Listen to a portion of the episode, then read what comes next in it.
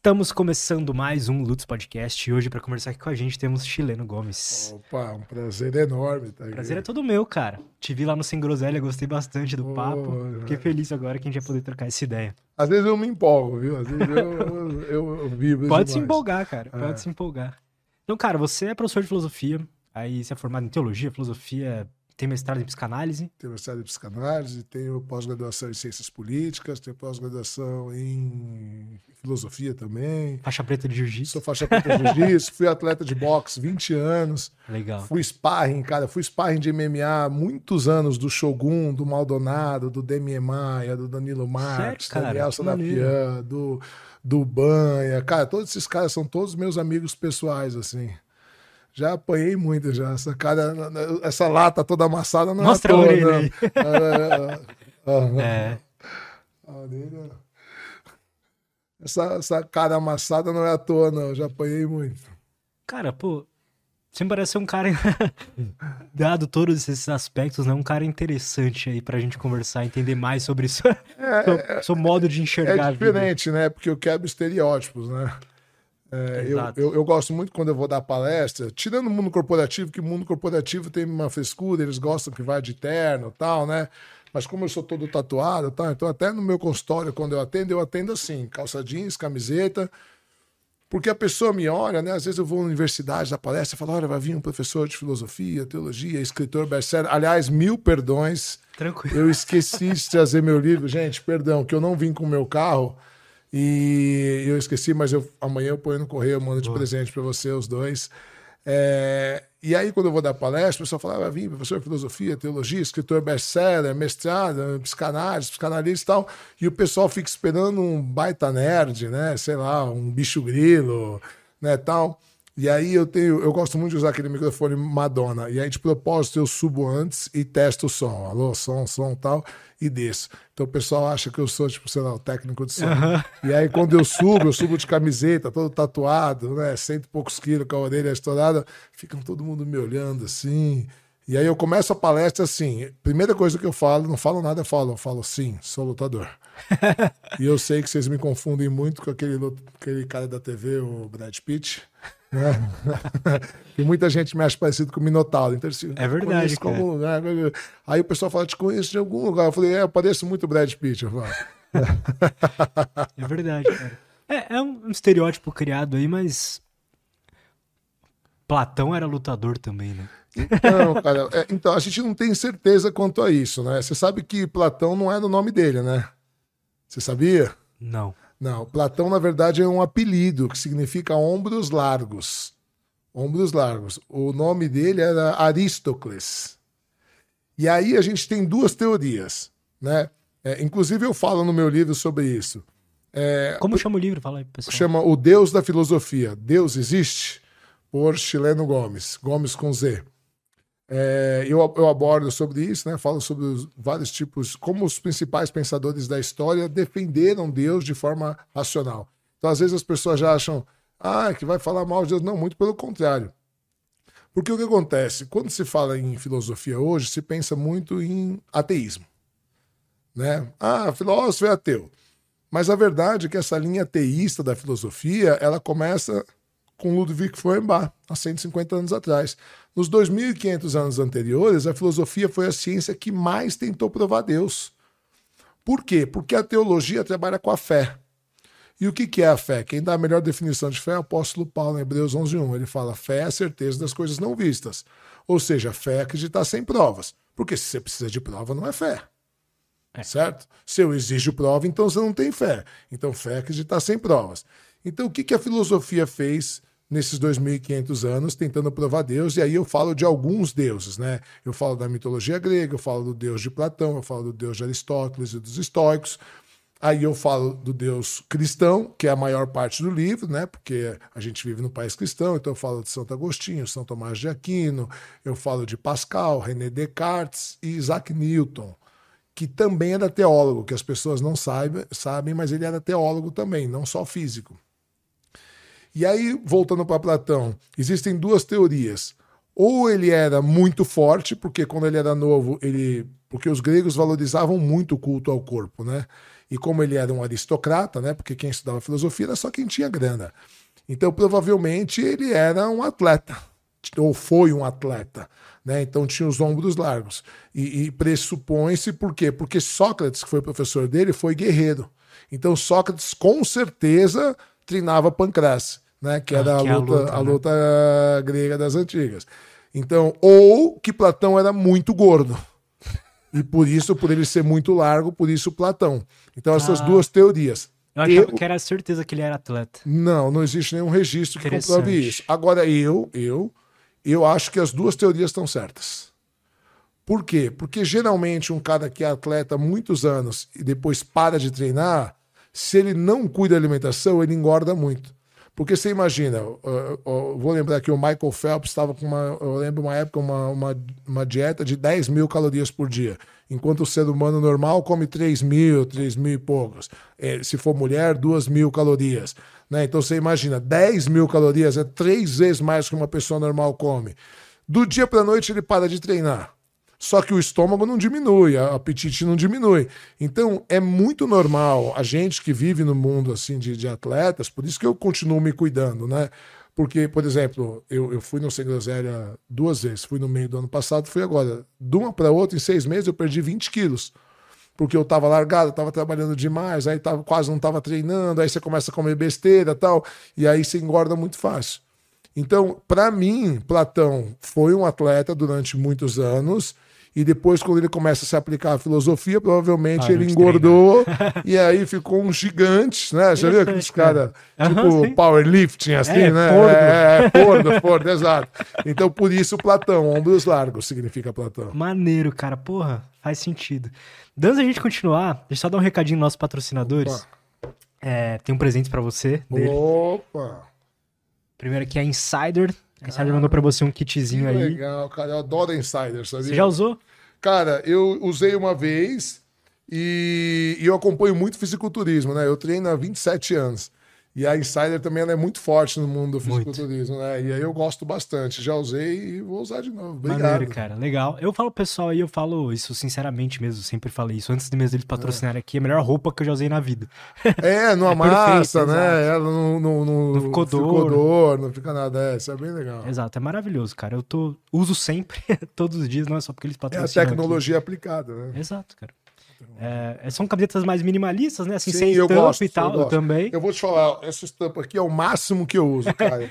Mas no geral é só camiseta lisa. Né? Total, cara. Só que com bastante tecnologia envolvida aí. Então, para quem quiser experimentar, primeiro link da descrição tem o site da Insider. Lá você pode encontrar tanto as peças separadas, tipo a Tech T-shirt, que é essa que eu tô usando, que a gente falou que é, não amassa, não desbota e coisa assim. Quer dizer, até amassa, mas você coloca no corpo, ela desamassa sozinho. É. Então, muito legal.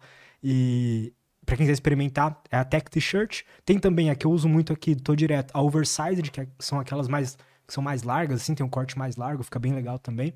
E tem os kits também, pra, pra que vem tá seis camisetas de uma também? vez. Tô. Então, Não. tem, o pessoal é, gosta muito de pegar os kits também, então tem o kit Starter Kit, tem o, o que vem seis camisetas, tem o que vem três camisetas, já para começar com uma coleção legal. Então, para quem quiser experimentar, recomendo pegar o Attack T-shirt ou um kit inicial lá que vem camiseta, cueca, meia e tudo mais, que vale muito a pena. Usando o cupom LUTS12, vocês têm 12% de desconto em todo o site, beleza? Então, e já clicando pelo link já aplica o cupom sozinho, tá bom? Então, obrigado Insider mais uma vez. Quem nunca experimentou, experimente, vale muito a pena. Também temos um novo patrocinador aqui no canal, Opa. que é a Pod. Tô com eles, já, já tô experimentando os produtos deles faz um mês. Aqui tem um kitzinho degustação, que é um kombucha, cara. Não sei se você já experimentou, já tomou Nunca kombucha. experimentei, mas adoro chá. É uma bebida fermentada, na verdade, não exatamente um chá. Legal. É uma bebida fermentada 100% natural. Então, show de bola. por exemplo, esse aqui de uva, é, parece muito um, um, aquele refrigerante de uva ah, clássico entendi. que todo mundo já tomou. Exato, ah. muito parecido assim, sabor, tem, parece Mas que tem. muito mais saudável. Sim, é, exato.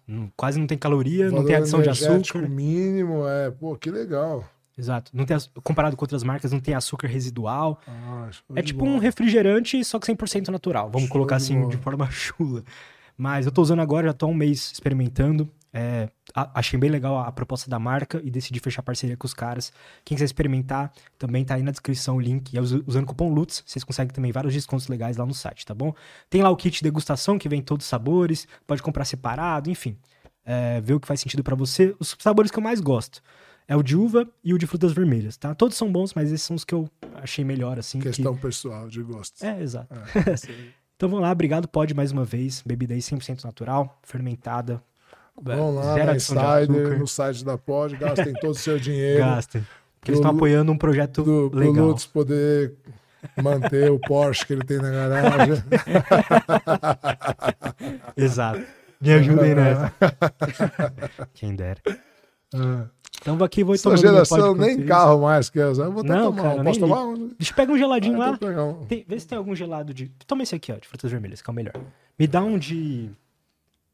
O de abacaxi aí, geladinho.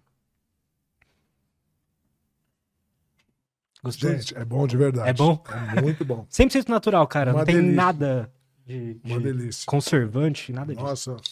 Ah, é kombucha, né? É, e além de tudo, tem lacto, é, lactobacilos vivos, Fazia pro né? intestino. Probiota. Exato. Ah, puta, demais. Não, sensacional. Eu parei de tomar refri, Muito cara. Tô legal. tomando só isso aí. Porque, primeiro que não tem cafeína. anos. É. Eu tava, eu tava tomando refri zero aí, mas tem cafeína. De noite tava atrapalhando. Agora eu tô tomando isso aqui, tá maravilhoso. Não, uma delícia. Gostoso, né, cara? Excelente. Bom. Cara, me conta um pouco desse seu, desse seu livro, já que você não me trouxe de presente, Ah, mas eu fiquei que- curioso em saber um pouco mais, assim, o que que te motivou a escrever ele? Por que esse tema e não outros, por exemplo? Então, cara, é, eu tenho uma história de vida bem peculiar, assim, né? Eu, eu fui criado numa família muito religiosa, né? O meu pai, meus pais são testemunhas de Jeová, e as testemunhas de Jeová, eles têm por hábito é, o estudo realmente da Bíblia, né? Diferente de outras religiões, eles estudam de verdade, assim. E o meu pai mais ainda, né? Meu pai é um cara muito inteligente, fala vários idiomas, tem algumas graduações e tal. É, eu acredito até que ele seja superdotado, porque agora, depois de velho, eu descobri uma superdotação em mim, agora descobri no meu filho, e como é genético, né? Eu imagino que ele seja também. É, e assim, eu agradeço muito essa minha criação religiosa, porque eu me deu gosto pelo estudo, né? Então eu via meu pai estudando todos os dias e eu queria ler. Então eu aprendi a ler em casa com 5 anos de idade porque eu queria ler a Bíblia. Então com 10 anos de idade eu já tinha lido a Bíblia inteira. A primeira vez que eu li a Bíblia, eu li até 10 anos já tinha lido a Bíblia inteira. Mais para frente, é, eu fui ficando mais velho, fui me interessando por outros assuntos e tal. E eu tenho um tio no Chile que é doutor em filosofia. Então, assim, então em casa, a gente sempre recebeu muitos intelectuais. A minha avó no Chile era reitora de uma universidade, tal. Então a gente sempre, é, é, sempre tivemos assuntos em casa, assim, é bem, bem profundo, Profundos. sabe? Desde que eu era pequeno, tipo, Deus existe, né? Se Deus existe, por que ele permite o mal, né? É, quando, onde vamos para onde quando morrermos, né? Existe uma, uma, uma vida após a morte? Se existe, qual é? Qual religião? Então, tipo, sempre tivemos assuntos muito profundos em casa. E meu pai sempre deixou eu participar, desde de muito novo. E, e até pela superdotação, né? É, eu nunca me senti. é, nunca me senti pertencente às, às pessoas da minha idade porque eu sempre gostava de assuntos assim. Eu, com 11, 12, com 12 anos, eu já tinha lido o Código Civil inteiro. Então, uma vez eu lembro que.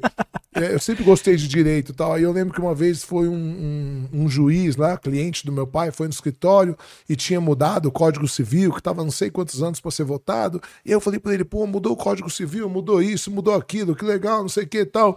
E aí o cara ficou olhando para mim, ele olhou pro meu pai e falou: Meu, de onde que você tirou esse moleque? tipo, pô, ele tá falando coisa aqui que tem advogado que não sabe, né? então, massa, eu sempre me senti deslocado, sabe? Eu sempre fui uma criança sozinha, eu sempre estava lendo. é, eu não gostava de ir para a escola porque eu achava chato, tirava as melhores notas, mas não gostava de ir para a escola. Então, chegava no final do ano, eu tinha que fazer escola de verão para compensar a falta. As minhas notas eram as melhores, mas como eu não gostava de ir, depois a gente mudou para Santos, eu ia para praia surfar. Aí, final do ano, quando tava calorzão, as menininhas na praia, eu, idiota, tinha que ficar lá na escola de verão, todo mundo na praia, e eu. Então, assim, eu sempre me senti deslocado. Então, eu sempre gostei de participar dessas, dessas discussões intelectuais, né?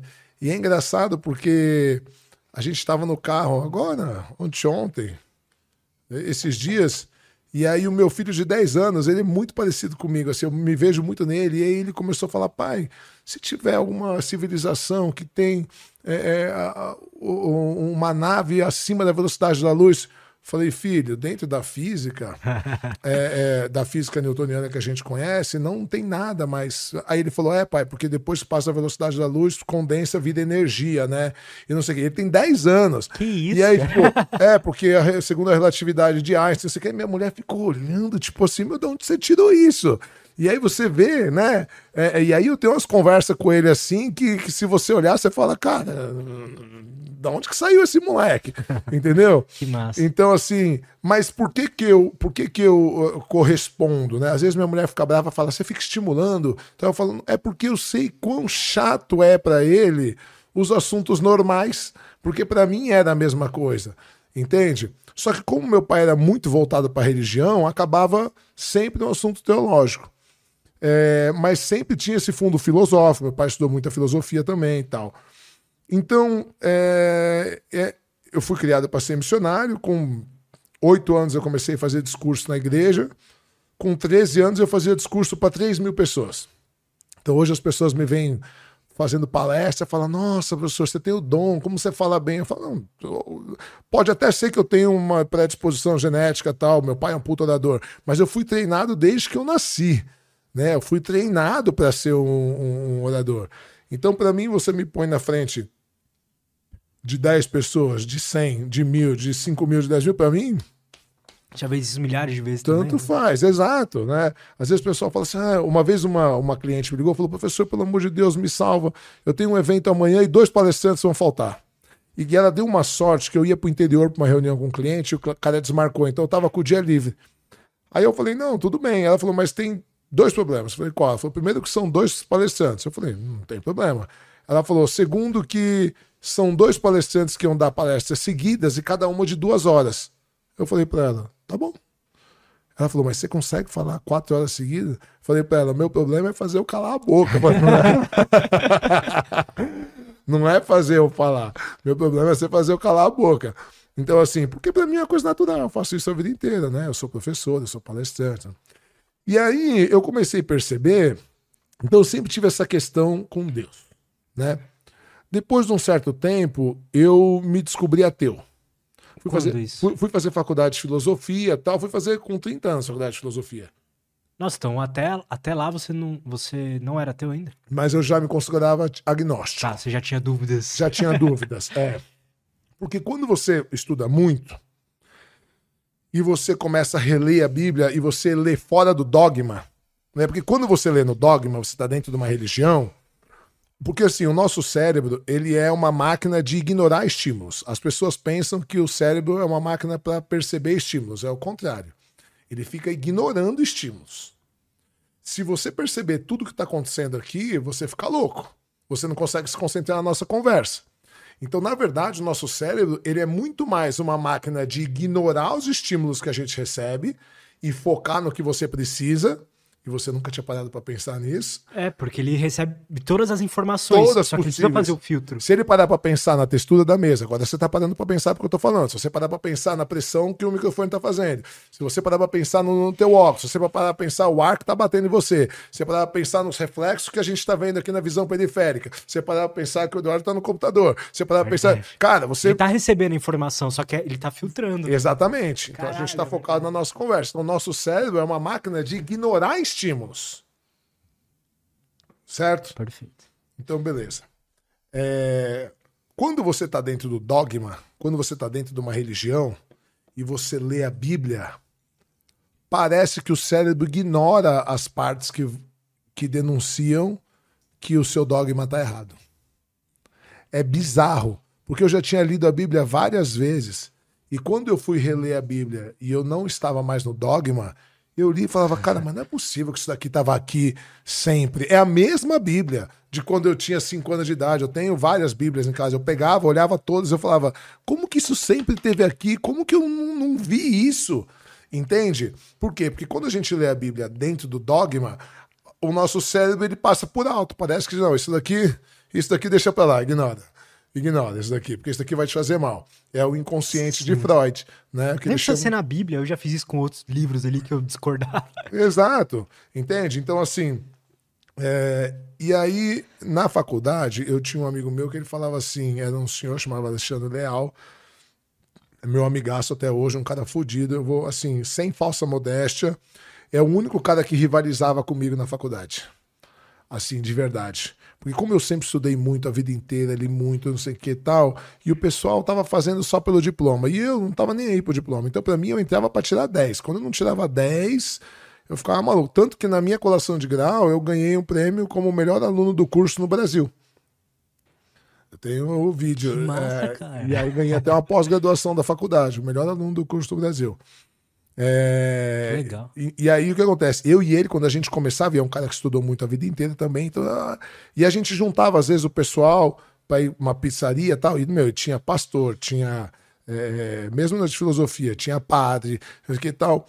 E, e, eu sempre, eu sempre fui o questionador.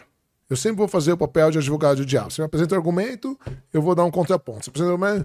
E aí o Alexandre falava para mim assim, cara, você é ateu e não sabe. E eu falava, não, você tá louco, tal, porque para mim eu tinha muito forte esse negócio da minha, da minha criação religiosa, né? Então eu não admitia sequer a ideia de ser ateu. Mas aí chegou uma hora que eu já me, já me considerava agnóstico, não sei e tal. Aí um dia eu tava deitado na cama, duas horas da manhã, duas horas da manhã. E esse, esse amigo meu, Alexandre Leal, ele foi fazer faculdade de filosofia por gosto, igual eu. Ele já tinha uma outra profissão, ele era enfermeiro-chefe do departamento do HC e tal, já tava. Ele já deve estar para aposentar, inclusive, estava lá muitos anos tal. Eu já era empresário tal, então a gente foi fazer por gosto, eu e ele. Então a diferença era isso, a gente sempre estudou a vida inteira e a gente estava ali porque a gente queria, né? E... Você entrou quantos anos lá? Eu entrei com 30. Com 30 você entrou na faculdade. Entrei na faculdade. Só que eu, Legal, eu queria estudar com o professor Clóvis. Só que ele estava já para se aposentar da ECA. E ele não dava aula na faculdade de filosofia. Ele dava aula na Escola de Comunicação e Artes da USP. Uhum. Ele dava filosofia, mas ele dava é, em outro curso. E eu, e eu queria fazer filosofia. E aí eu descobri que ele dava aula na Casa do Saber. Uhum. Naquela época tinha presencial. E era do lado da loja de um amigo meu que eu ia todo dia, era ali no Itaim. E aí eu fui estudar com o Clóvis e os, o, o, eu estudei três anos com o Clóvis seguido. Eu gastei mais dinheiro estudando com o Clóvis do que com a faculdade. Porque era caríssima a Casa do Saber na época, era realmente um público bem elitizado. Hoje tá muito mais fácil, é online e tal, mas na época era uma coisa bem elitizada, só quem tinha grana. É, então, tipo assim, sei lá, a mensalidade da faculdade era 300 reais, eu pagava 180 por aula na, na, na Casa Saber. É, é, era, era bem. Mas assim, graças a Darwin, na época eu tava bem de grana. e... graças a Darwin. graças a Darwin. É. Eu não sei os cursos da Casa Saber, mas eu vejo vários vídeos deles lá, deles lá no YouTube, que são trechos dos cursos, e eu gosto bastante, bem legal. Cara, só os melhores. É, isso é. só os melhores. Depois eu estudei com o professor Francis Leopoldo também. Assim, só os caras, os mais. Eu estudei com o Karnal. É, com o Karnal eu estudei na PUC depois. Depois de uma pós eu fui estudar com o Karnal, Pondé, estudei na PUC. Marcelo Gleiser, estudei também na PUC e tal. É... Mas assim, eu fiz uma amizade muito grande com o professor Clóvis. Por quê? Porque como eu tava, eu sempre estudei, eu sempre li filosofia, e, e eu estava na faculdade de filosofia, muita gente ia na época só para vê-lo. Então a galera fazia umas perguntas assim, nada a ver, e ele não gosta de ser interrompido. Né? É. Às vezes eu ficava até com vergonha pelos outros, porque pô, levantava a mão uma pessoa lá, ele. Pois não. Hoje em dia ele tá muito mais tranquilo, mas na época, nossa, eu lembro até hoje. Aí a pessoa fazia uma pergunta sem pé nem cabeça, eu lembro dele fazer assim. Como eu estava dizendo? Tipo, cara. Então, quando eu perguntava, ele desenvolvia a minha pergunta. E aí a gente começou, né, nos intervalos, a gente tomava café, conversava, não sei o que e tal. E aí nessa época eu comecei a dar palestra de ética para os meus funcionários, para os meus seguranças. Que legal. Cara. E aí eu peguei... Você não falou, você tem uma empresa de segurança. Eu tenho empresa de segurança, eu tenho uma empresa de segurança. Na época, sei lá, eu devia ter uns 80 funcionários, hoje eu tenho mais de 200. Na época eu comecei a dar palestra de ética para os meus seguranças. Era, uma, era um treinamento, né?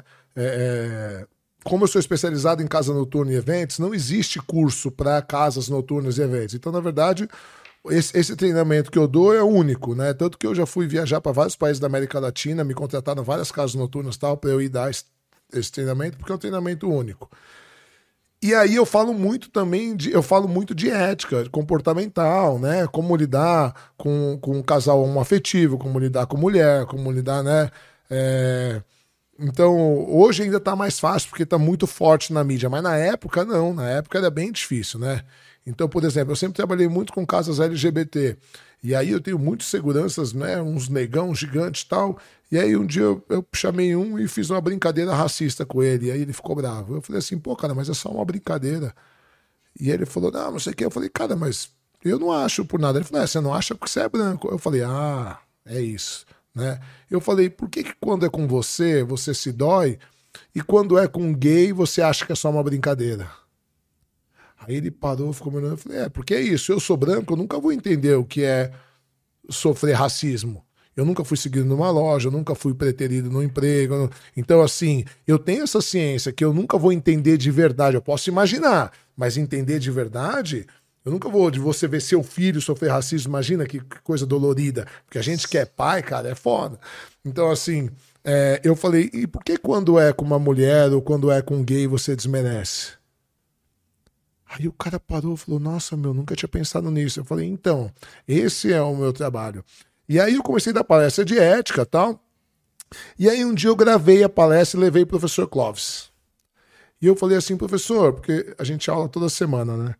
Falei, eu tô dando palestras, tal, não sei o quê. E ele tava estouradaço na época. Ele fazia, meu, 10 palestras por semana e não tinha online na época ainda, né? Era só ponte aérea, fazia duas pontes aéreas por dia. Era ele, o Carnal e o Cortelo. O Pondé ainda nem tinha estourado. E aí. Que ano é isso, mais ou menos? 2010. Pode crer. Né, 2009, não sei. E aí. Beleza. Aí eu levei o, o, o pendrive pra ele. Ele falou: Não, não, assisto com o maior prazer tal. Aí na outra semana eu fui esperando um feedback. Ele deu a aula, tchau, tchau, tchau, tchau. E foi embora. Eu falei: Cara, beleza. Aí falei: Bom, de repente não deu tempo. Aí na outra semana, mesma coisa. A terceira semana, quando deu um mês, e eu naquela expectativa, eu falei, quer saber? O cara não é obrigado a assistir uma hora e meia palestra minha. O cara pegou por educação, pensei comigo, né? O cara pegou por educação, mas não vai assistir, não é obrigado a assistir. Beleza, foda-se. Desencanei. Mais 15 dias, e aí eu já nem lembrava mais, porque realmente eu desencanei, né? Falei, eu tô numa ilusão aqui que o cara vai assistir uma palestra. Deu 15 dias que eu desencanei. Ele chegou, sempre fui o primeiro a chegar, o último a ir embora. Ele chegou e falou assim: Oi, Chilena, tudo bem? É... Depois que acabar a aula e todo mundo foi embora, porque sempre acabava a aula, ficava o pessoal tirando foto e tal. E como podia fazer aula avulsa, tinha gente que pagava aula avulsa e tal. É, a gente pode tomar um café e conversar? Eu falei, não, professor. Falei, não, vou pensar no seu caso. Né? Até mandei uma mensagem pra minha mulher, falei, nem me espera hoje, que eu não sei, cara. E aí acabou, ficou lá, tirou foto, conversou com todo mundo. Tal. Quando acabou, a gente sentou na cafeteria.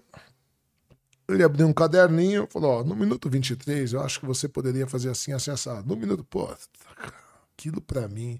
Eu já era fã do cara. Aquilo, pra mim, assim. E aí ele começou a me ajudar né, nas minhas palestras. Logo na sequência, eu comecei a escrever para a internet, num blog, no Facebook tal, na época, muito Facebook e tal. E aí eu mandava os textos para ele. Aí eu lembro até uma vez que eu escrevi um texto, porque assim, a sexualidade sempre foi um ponto que eu gostei muito de estudar. E eu tenho um irmão gay e uma irmã gay. E eu faço segurança de várias casas LGBT e tal. É... Então eu sou um ativista da, da, da comunidade e tal. E aí eu escrevi um texto que era assim: se seu filho virar gay? Era o título. Aí ele falou para mim assim: muda o título que vai dar problema na internet. Eu falei, professor, minha mãe é professora de português, eu uso o título para provocar. No texto eu explico que ninguém vira gay, né? Ele fala, eu sei, eu li o texto, ele falou. Mas é que as pessoas na internet não leem o texto, as pessoas vão te hatear só pelo título. E aí eu, na minha arrogância, moleque novo, né, achando que, não, não, não sei o que, fui e publiquei daquele jeito. Ele falou, bom, você que sabe. Cara, em dois dias eu tive assim mais de 1.500 haters, assim, um negócio assim, você é um idiota, você, ninguém vira gay. Aí eu falei, eu lembro uma senhora me chamando de idiota. Eu falei assim, mas a senhora leu o texto. Eu não preciso ler para saber que você é um idiota. eu tenho uma filha gay. Aí, cara, encheu tanto meu saco que eu fui e mudei o título. Coloquei, se seu filho for gay, né? É, aí eu fui contar para ele, ele deu risada, ele falou, meu, tá vendo? Tal. Depois, mais para frente, ele montou o primeiro congresso de ética no Brasil. E eu ia estar tá fora do Brasil a trabalho, então eu não pude ir. No, no ano seguinte, ele me ligou, me convidando para ir no congresso. Só que eu tinha. Tava muito ruim de grana. Eu tinha quebrado, eu tinha feito uns investimentos errados, não sei o que e tal.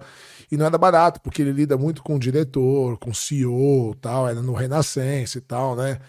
E eu falei, puta, professor, você não sabe a vontade que eu tenho de ir, mas assim, eu tô muito sem grana, não tenho condições. Ele falou, não, não tô te vendendo, eu tô te dando, tô te convidando, eu quero que você. Eu falei, pô, eu vou com o maior prazer tal.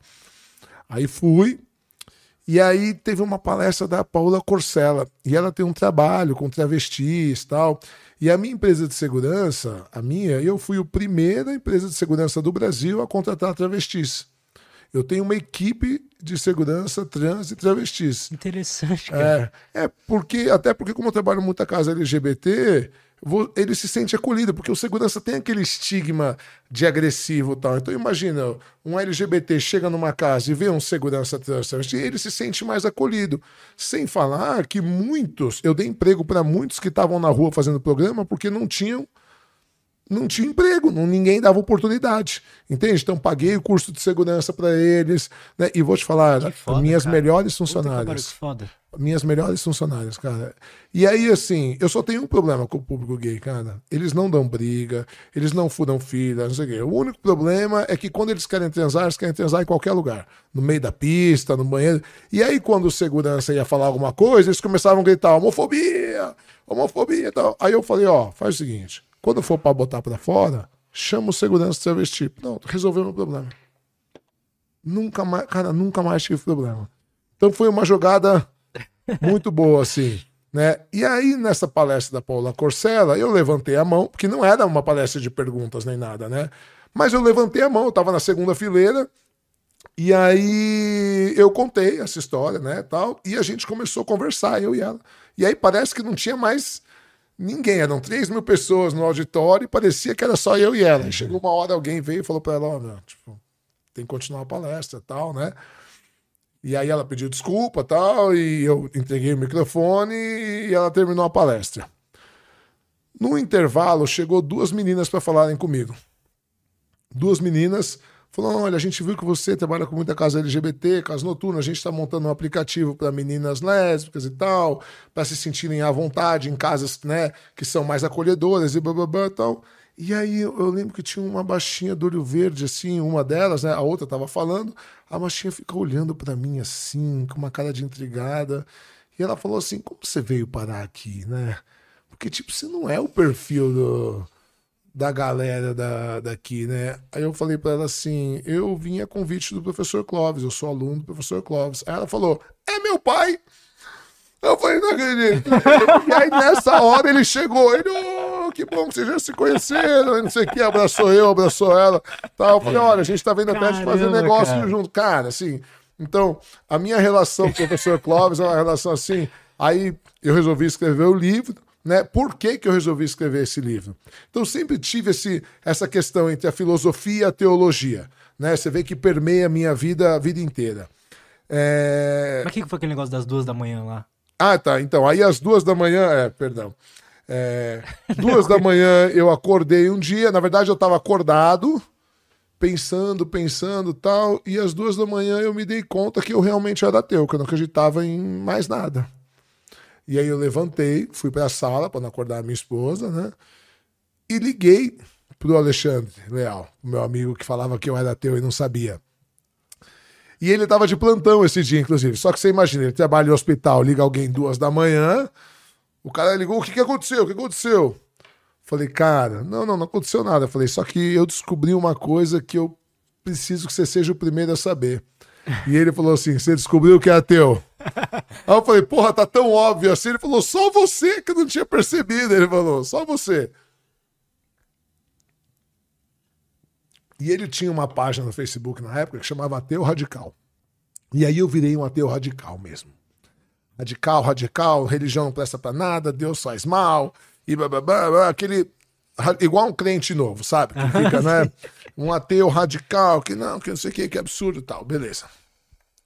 Pouco tempo depois, eu fui fazer uma pós em filosofia na, US, na PUC. E na PUC, eu conheci um cara chamado Viktor Frankl, que é o pai da logoterapia. Logos do grego quer dizer sentido ou propósito, né? Então, uma terapia baseada no sentido da vida. E o livro mais famoso dele é Em Busca de um Sentido, que ele escreve no campo de concentração. Né? Ele ficou dois anos no campo de concentração e ele estava em Auschwitz, quando os russos libertam Auschwitz da mão dos nazistas. Mas ele tem um outro livro chamado A Presença Ignorada de Deus. E tem inúmeros outros livros. E ele fica conhecido como o psicólogo da religião. E eu comecei a estudar Frankl. E Frankl, ele começa a mostrar para mim que muitas pessoas precisam de Deus, precisam da religião para dar um sentido na vida. Senão elas ficam sem. Então, isso amenizou o meu radicalismo. Sabe? E aí eu penso assim, hoje eu penso Deus como um horizonte. Sabe? Um horizonte, você pode andar a vida inteira e você nunca vai alcançar o horizonte, sempre vai ter mais horizonte, mas ele serve de guia. E muitas pessoas precisam desse guia. Antes eu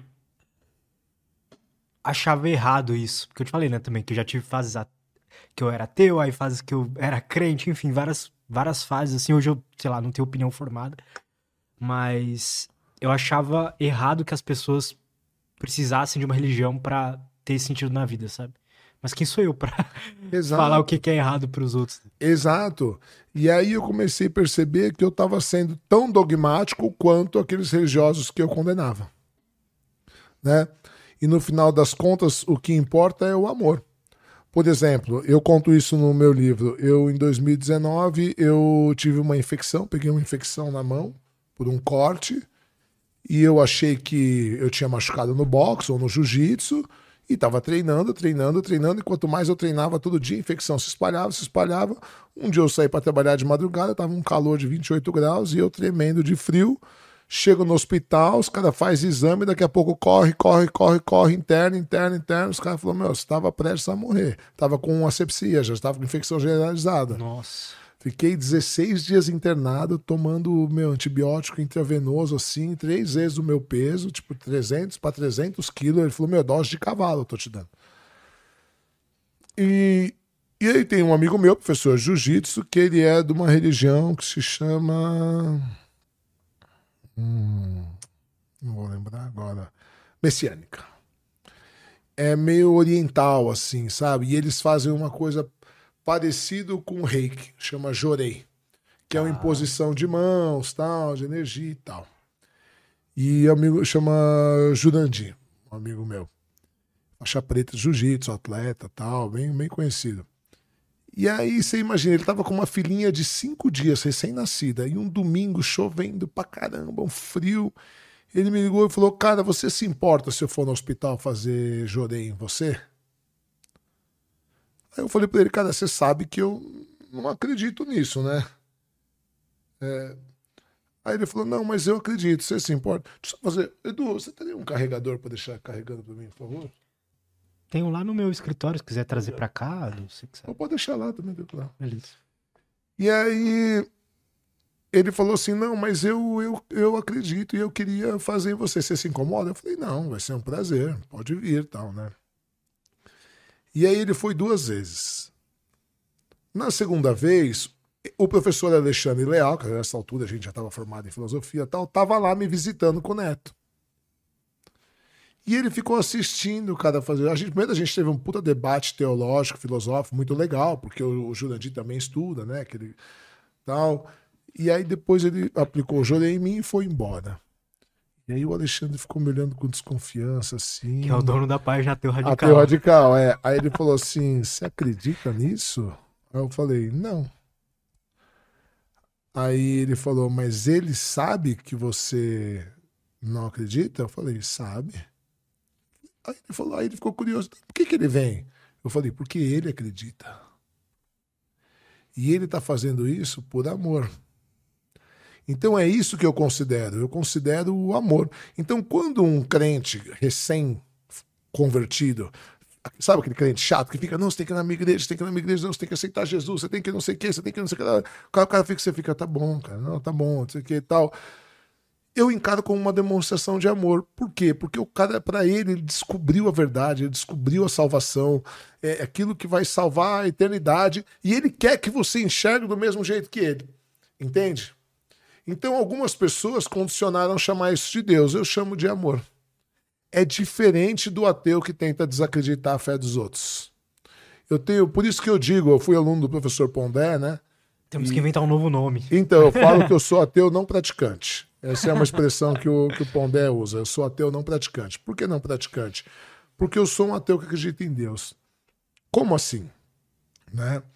É, não que eu ache que exista uma divindade, mas, por exemplo, Vamos supor que você encontrou Jesus, certo? E aí você se converteu. E aí você é uma pessoa melhor, você é um patrão melhor, você é um amigo melhor, você é um pai melhor, você é um filho melhor. Como eu posso dizer que seu Deus não existe se eu estou vendo frutos dele? Entende? Ainda que ele exista só idealmente para você, ainda que ele não exista de fato, ainda que ele exista só conceitualmente, mas só o fato da ideia de Deus para você já está dando resultado. Então ele existe. E é um, conceito, é um conceito, uma ideia de Deus que altera a realidade, né? Então existe. Ele existe? Existe. Pode não existir materialmente, pode não existir de fato. Ou como está descrito Ou como está escrito. Livro. Mas de alguma maneira, mesmo que só ideologicamente, existe. Então eu vejo resultado. Entende? Então por isso é. que eu digo que eu sou um ateu não praticante. Por quê? Porque o crente novo, o crente, eu falo qualquer crença, tá? Não, não é só evangélico e tal. É, quando ele tenta te levar para a religião dele, ele está tentando te salvar. Porque ele, para ele, aquela é a salvação. É o que vai fazer bem para você. Então é uma demonstração de amor. O ateu, quando ele tenta desacreditar o Deus do outro, ele não oferece nada em troca. Então, tipo assim, eu vou te dar, por exemplo, Nietzsche, eu sou fazar de Nietzsche, né? Nietzsche tem um livro que chama O Crepúsculo dos Ídolos. Muito bom esse livro. Muito bom. É o único que eu li do, do Nietzsche. É, mas é, é muito bom. Muito bom. O crepúsculo, o que, que é? O final do dia. Ou seja, o que, que ele está dizendo? É o final dos ídolos. Né? E aí ele aponta um monte de ídolos. Não só da religião, não só de Deus, não só do cristianismo, mas como do dinheiro, como da ciência, um monte de ídolos que as pessoas veneram. Só que ele começa o livro dizendo assim: quebrantarei seus ídolos, porém não espere que colocarei nada no lugar.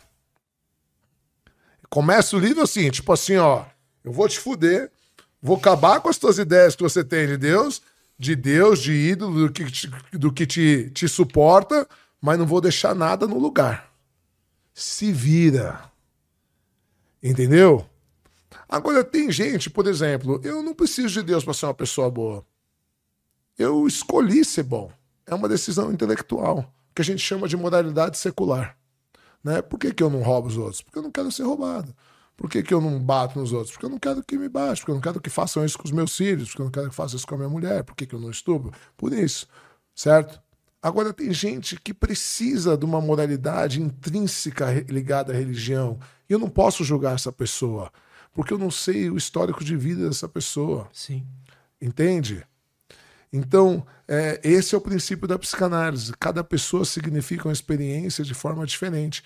Então, você vê, tem gente que fez merda a vida inteira e quando acha religião, ela se apega na religião de uma maneira né? E aí você vai tirar a religião da pessoa. Ah, poxa, mas o cara dá 10% todo mês do salário, os pastores estão ficando ricos. Beleza, irmão, mas você gasta muito mais que isso todo final de semana enchendo a cara, entendeu? Bebendo, usando é droga. Outro, né? É outro! Seu ídolo é a vodka. Exato! o cara é Deus. Exato, e o outro é, é o, o, ayahuasca, Exato. e o outro é a cocaína, entende? O outro é o álcool. Então eu tô, eu tô participando agora de algumas reuniões do AA, porque eu tô me tornando amigo do AA.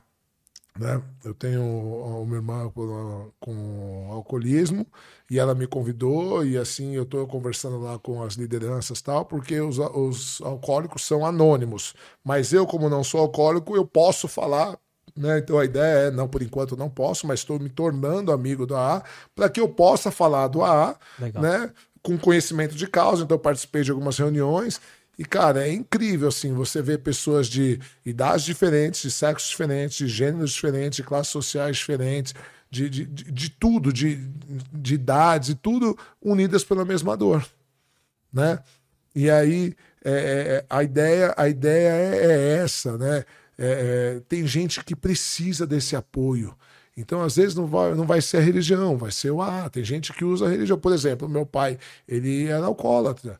E ele se apegou na religião, nunca mais bebeu. Nunca mais bebeu. Isso é muito louco, né? É, porque é uma força superior, é uma força maior, que é um dos princípios do AA. Quando eu falo em força superior, não necessariamente é Deus. Pode ser uma crença, pode ser uma filosofia, pode ser uma religião, pode ser o próprio grupo. Você não querer desapontar o grupo, pode ser sua família, pode ser uma série de coisas. Mas um dos princípios do AA é você vencer o seu narcisismo, o egocentrismo, eles chamam, não narcisismo. Isso é interessante. Porque você acha que você vai dar conta sozinho. Uhum. E por isso que a maioria não consegue sair, só procura o AA quando está no fundo do poço. Porque a pessoa fala: não, eu vou dar conta, eu vou dar conta. E o que as pessoas esquecem, Aristóteles dizia que nós somos um zoom politicum, né? um animal político. Não existe, não existe ninguém que vive sozinho. Tanto que uma das maiores torturas psicológicas que você pode fazer para alguém é deixar ele numa solitária. A pessoa enlouquece porque nós somos um animal político, não somos animais para viver sozinhos. Outros animais vivem sozinhos, a gente não. Se você ficar sozinho numa sala fechada um mês, dois meses, três meses, você fica louco. Sem contato nenhum com o ser humano, você fica louco. Muitos dizem que foi essa capacidade de socializar que trouxe a gente até aqui, né? Claro. Fez a gente se juntar para matar um mamute gigante, sei lá. Claro. Existem alguns filósofos chamados contratualistas. Já ouviu falar dos contratualistas? Não. Então começa com Thomas Hobbes em 1500 e eles dizem assim que o ser humano se une em sociedade para evitar o estado de natureza. Então para eles, assim? é, então o estado de natureza é a guerra de todos contra todos. Então vamos supor, eu estou passando eu tenho 102 quilos, sou faixa preta de jiu-jitsu, sou ex-atleta de boxe, certo? E aí você ficou o dia inteiro para pescar um peixe. E aí você pesca o peixe. E aí eu tô passando e eu te dou um pau e tomo seu peixe. Certo? Certo.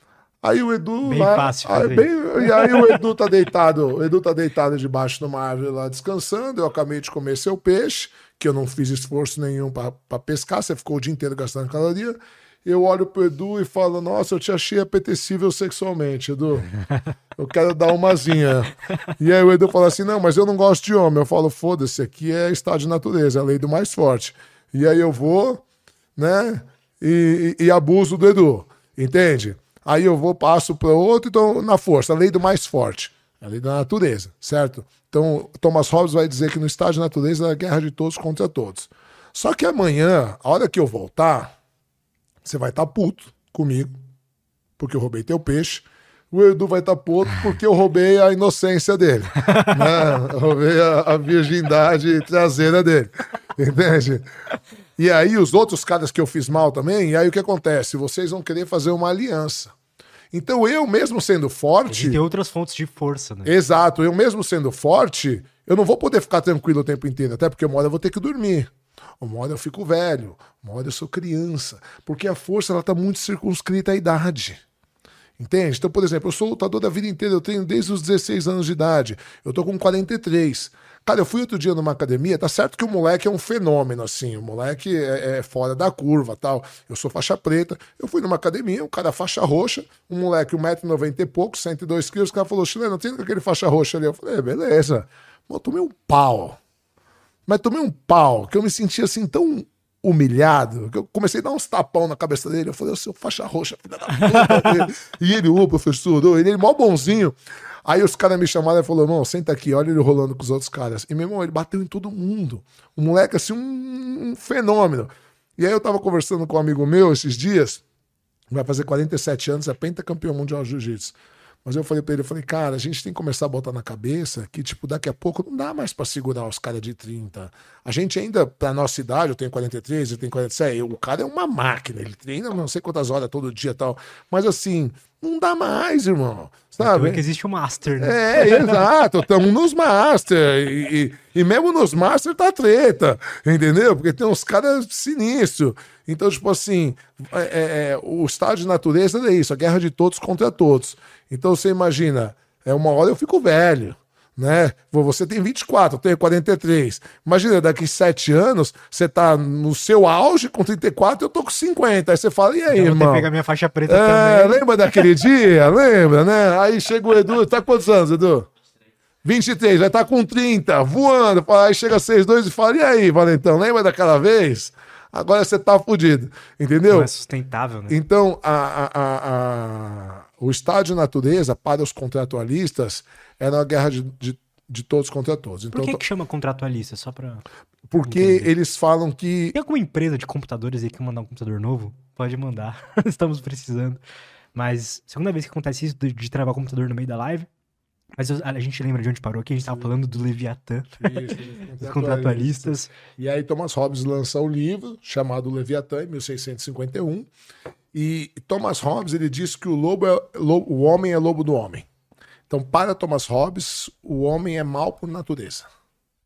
Né? Ah, esse, ele é o cara que fala isso. Ele é o cara que fala isso, Thomas Hobbes. É o primeiro contratualista. Então, contratualista por quê? Porque o ser humano se organiza por meio de um contrato social em sociedade para evitar o estágio de natureza.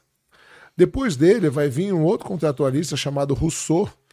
E Rousseau vai dizer, vai dizer também é contratualista, também é, é, lembrando que esse estado de natureza é hipotético, tá? Ele nunca existiu o ser humano sempre existiu em sociedade. Então, como a gente evoluiu, inclusive, de outras espécies tal, é, esse estágio de natureza é hipotético. A gente vai depois, né, com, com Charles Darwin, com a evolução das espécies, a gente vai perceber que nunca existiu esse estágio de natureza. Mas aí a gente, 1500, 1600, a gente está falando dos contratualistas. Rousseau vai dizer que o homem é bom por natureza, que a sociedade o corrompe. Então a gente tem dois contratualistas falando com visões diferentes sobre o ser humano. E aí vai vir um terceiro contratualista que foi contemporâneo a, a Thomas Hobbes, chamado John Locke. E John Locke vai dizer que, na verdade, o ser humano é uma tábua em branco. Que o que vai determinar se ele é bom ou ruim são as experiências que ele, que ele teve na vida. Né? E isso é muito parecido com a psicologia e com a Exato. psicanálise. Né? A gente nasce de um jeito, o que, que vai fazer diferença na forma que a gente é? A maneira que a gente significa as coisas na vida, a maneira que os pais trataram a gente, as experiências que a gente teve, os traumas que a gente teve, tudo isso vai definir a nossa personalidade, a maneira que a gente vai lidar ao mundo. Para Freud, a personalidade se fecha aos sete anos. Para alguns teóricos, outros teóricos, como é o caso de Melanie Klein, se fecha aos dois aos dois anos de idade. E aí outros teóricos vão ter outras idades, vão ter outras ideias. Mas a ideia é que a personalidade se forma na primeira e na segunda infância, de acordo com a forma que nossos pais nos tratam e da maneira que a gente significa as experiências que a gente teve com o meio. O que, que você acha disso, cara? a impressão Bom, que eu tenho é que a, a personalidade ela muda direto. Não direto, mas ela tem várias não dá pra falar que na adolescência você não tem uma personalidade diferente do que na infância. É que na. E na jovem adulto. É que na adolescência não, não, conta, né, cara? adolescência não conta. Adolescência é um estado de estupidez. Inclusive, você tá saindo ainda, né? A adolescência vai até os 25 anos. Exato. É. Então, assim. É... Eu sou bem estúpido ainda. É, não, mas faz parte. ainda bem, cara. Normal é isso. Seria estranho se não fosse. Né? Porque olha só, vamos lá. Falar da adolescência é bem legal porque a minha especialidade como psicanalista é superdotados e, e adolescentes. Você tem quantos filhos? Eu tenho dois. Um de 10? Um de 10 e um de 7. Tá. Mas enquanto psicanalista, eu tendo muito adolescente, eu, cara, eles se identificam muito comigo. Ah, com certeza. Muito, né? Porque, pô, eles chegam, ai, puta, vamos fazer ir lá no psicólogo, não sei o que tal. Aí chega um cara, meu, de cento e poucos quilos com as orelhas estouradas de jiu-jitsu, todo tatuado, e eu gosto de andar de motão, de Ducati, eu tenho duas Ducati 1200 e tal, então os meus, vai ficar louco, né? É... Então o que acontece? Eu sou psicanalista, né? Então a, a, minha base é freudiana, embora eu goste muito de Lacan, de Winnicott, de Melanie Klein, é, de Firenze e tal. Então, o, o que, que Freud vai dizer? Que a personalidade se forma até os sete anos e qualquer trauma na vida pode mudar a personalidade. Então, um trauma muito forte pode fazer a pessoa mudar a personalidade. Como funciona a adolescência? A verdade é que existem duas adolescências: a adolescência biológica e a adolescência social. Hum. Certo? A adolescência é, biológica ela é um período de amadurecimento do cérebro. Então, com 12 anos, você já tem o cérebro do tamanho que vai ser quando adulto. Só que os circuitos ainda não estão prontos. Hoje a neurociência trabalha muito isso. Né? Você já recebeu aqui várias pessoas especialistas em neurociência, vão falar melhor que eu. Né? Então, é, é, tem coisas. Eu lembro que o meu, meu, meu sobrinho era mais novo tal. E aí eu lembro uma vez o meu cunhado brigando com ele, falava assim: cara, você não tá vendo que se você fizer isso vai acontecer aquilo, você não tá vendo tal. Agora meu sobrinho tá com 16 tal. E eu falei pro meu cunhado: não, não tá vendo. Ele não consegue. Ele é biologicamente incapaz. Total. Porque existe um, um, um negócio, uma, uma estrutura no cérebro que fica mais ou menos aqui no meio da sobrancelha, chamado órbito pré-frontal. Ele é capaz é, é, de medir as consequências e ele só fica pronto aos 18 anos. A gente só começa a usar aos 18, né? Mas bem pouquinho ainda. A gente ainda usa bem pouquinho. Então, assim, é, é, até por isso que a idade penal, na maioria dos países, é 18 anos. Né? Ela calha bem com essa idade, porque o órbito pré-frontal só fica pronto aos 18. Antes disso, você não consegue enxergar as consequências. Você não consegue. E o último circuito a ficar pronto, com 25, algumas pessoas com 28, mas a média é 25, é um chamado circuito da mente. É, teoria da mente. Não é uma teoria de como funciona a mente. É o nome do circuito, que é a capacidade de intuir o que o outro vai sentir caso eu faça alguma coisa. Percebe que vai além de medir as consequências. É, de, é a sensibilidade de intuir o que o outro será capaz de sentir. Empatia. É o, seria empatia. Seria empatia. É, empatia é uma palavra que vem do grego, né? Formada por duas palavras gregas. O prefixo em significa dentro e patos significa sentir. É da onde vem patologia. Né? Então, empatia é sentir como se estivesse dentro do outro. Legal. É, legal pra caramba. Eu adoro a etimologia das palavras. Então, a adolescência como fator biológico é isso. Vai dos 12 aos 25, um período de amadurecimento do cérebro. Antes a gente pensava que a empatia era um, um período hormonal, e hoje a gente já sabe que não.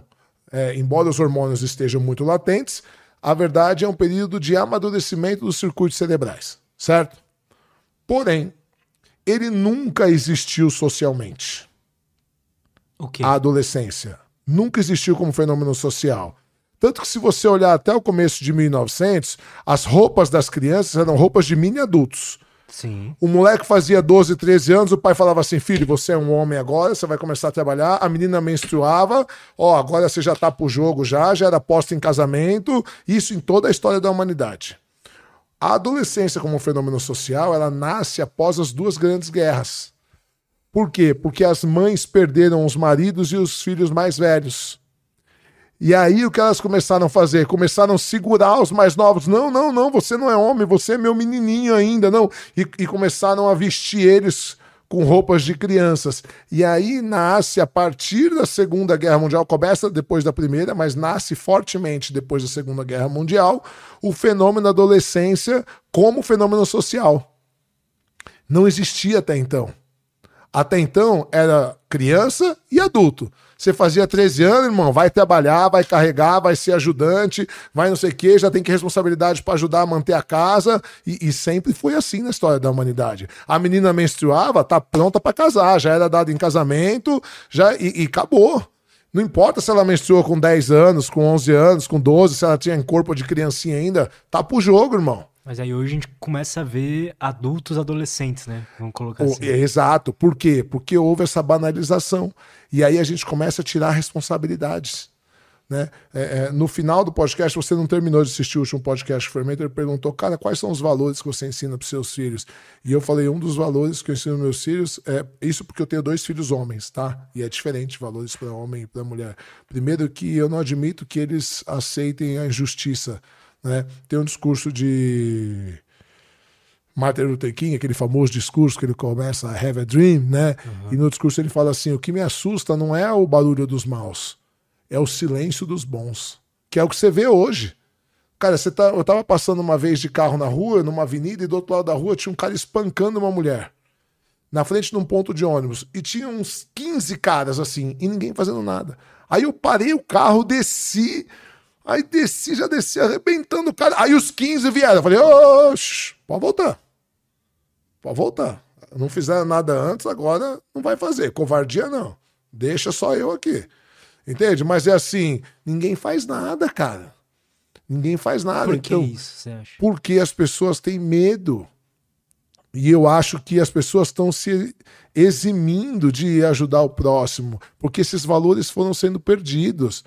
Sabe? Então hoje Aí existe. soma o fato do ca... a gente tá com mais medo, com o fato da gente estar talvez mais egoísta, e meio nem aí egoísta, pros outros. nem aí pros outros, e as Junta crianças tudo. hoje são criadas no celular, elas não têm mais empatia, elas- o homem não sabe ser homem hoje em dia. Existe um, pro- um projeto de. E assim, eu não sou Red Pill, não sou. Não sou dá pra saber de não é. esquerda, não sou de direita, não sou de nada disso. Mas existe hoje claramente uma agenda de feminilização dos homens. Entende? E por que, que eu fico preocupado com isso? Porque eu trabalho com segurança e o crime continua aliciando as crianças. Você vai nas quebradas, o crime alicia as crianças com 5, 6 anos, moleque andando de revólver, imitando, fazendo revólver de fuzil de madeira. Os heróis deles são os bandidos, tal. Enquanto hoje os heróis dos nossos moleques são os que usam os caras de 30 anos que usam cropped e usam maquiagem. E fica fazendo assim no TikTok. Entendeu? Então, tipo assim, o, o, o, o- o- hoje o homem não está preparado para proteger a família.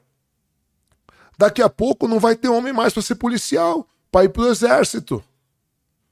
Porque tá existindo uma banalização, uma, uma inversão de valores. A mulher tá ficando forte pra caralho, que eu não acho isso ruim, acho legal pra caramba, mulher no mercado de trabalho e tal. Mas muitas mulheres, inclusive mulheres feministas no meu consultório, falou assim: cara, feminismo acabou com, com os relacionamentos. Porque eu não consigo mais achar homem. Os caras têm tanto medo de falar alguma coisa e ser taxado como machista, ou os caras estão tudo afeminado que a gente não tem vontade. Entende? E não, gente, pelo amor de Darwin, não tô falando mal do feminismo. Eu acho extremamente importante o movimento. Só que o que eu sou contra são os exageros.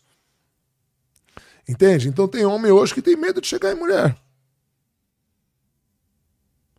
Eu vi outro dia um vídeo na academia, o cara tava fazendo um treino, a mulher parou pra fazer um treino na frente, ela botou o celular, ele viu, ele virou de costas.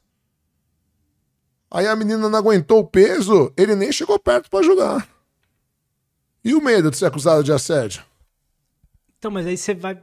É foda, porque faz sentido, né? As duas coisas. As duas coisas fazem sentido, entende? As duas coisas fazem sentido. Então- Acho que falta os seres humanos, talvez, eu não sei como é que era antes, que eu sou novo também. Mas falta os seres humanos, talvez, voltarem a ser mais empáticos com os outros, sabe? Ser mais. E quando eles foram? É, Na sei. história da humanidade. não sei. Entende? A verdade é que a humanidade não mudou nada. Eu lembro na pandemia, o pessoal falava assim: nossa, foi preciso um vírus para ensinar um amor. Eu lembro que eu falei numa live, eu falei, gente, não vai mudar bosta nenhuma, o ser humano é mal por natureza. Porque eu tendo a concordar com Thomas Hobbes, tá? Eu acho que o ser humano é o câncer do planeta. Se você pegasse quê, o planeta, cara? pega o planeta, que era azul e hoje já é cinza, né? Pega um planeta funcionando bonitinho e tira todos os seres humanos. Ele vai funcionar milhões e milhões de anos de forma perfeita. Põe o ser humano, ele está acabando com o planeta. Para mim, a vida inteligente é autodestrutiva. Por isso que a gente nunca vai encontrar a vida inteligente em outros planetas. Porque a, Será, gente, cara? a gente não chega no estágio de viagens interplanetárias. Para mim, a vida é um processo natural no universo, porque o universo é absurdamente gigantesco. Então, para mim, a vida é um processo natural. E ela pode acontecer de várias maneiras, não só como a gente aqui, uma vida baseada em carbono, baseada em água. Ela pode acontecer de outras maneiras. Mas, para mim, a vida. é, tem um, um russo chamado Kardashev, que ele fez uma escola, escala Kardashev, já ouviu falar? Não. Então, vamos lá, vou voltar um pouco. É, tem um, um- um astrofísico italiano chamado Enrico Fermi.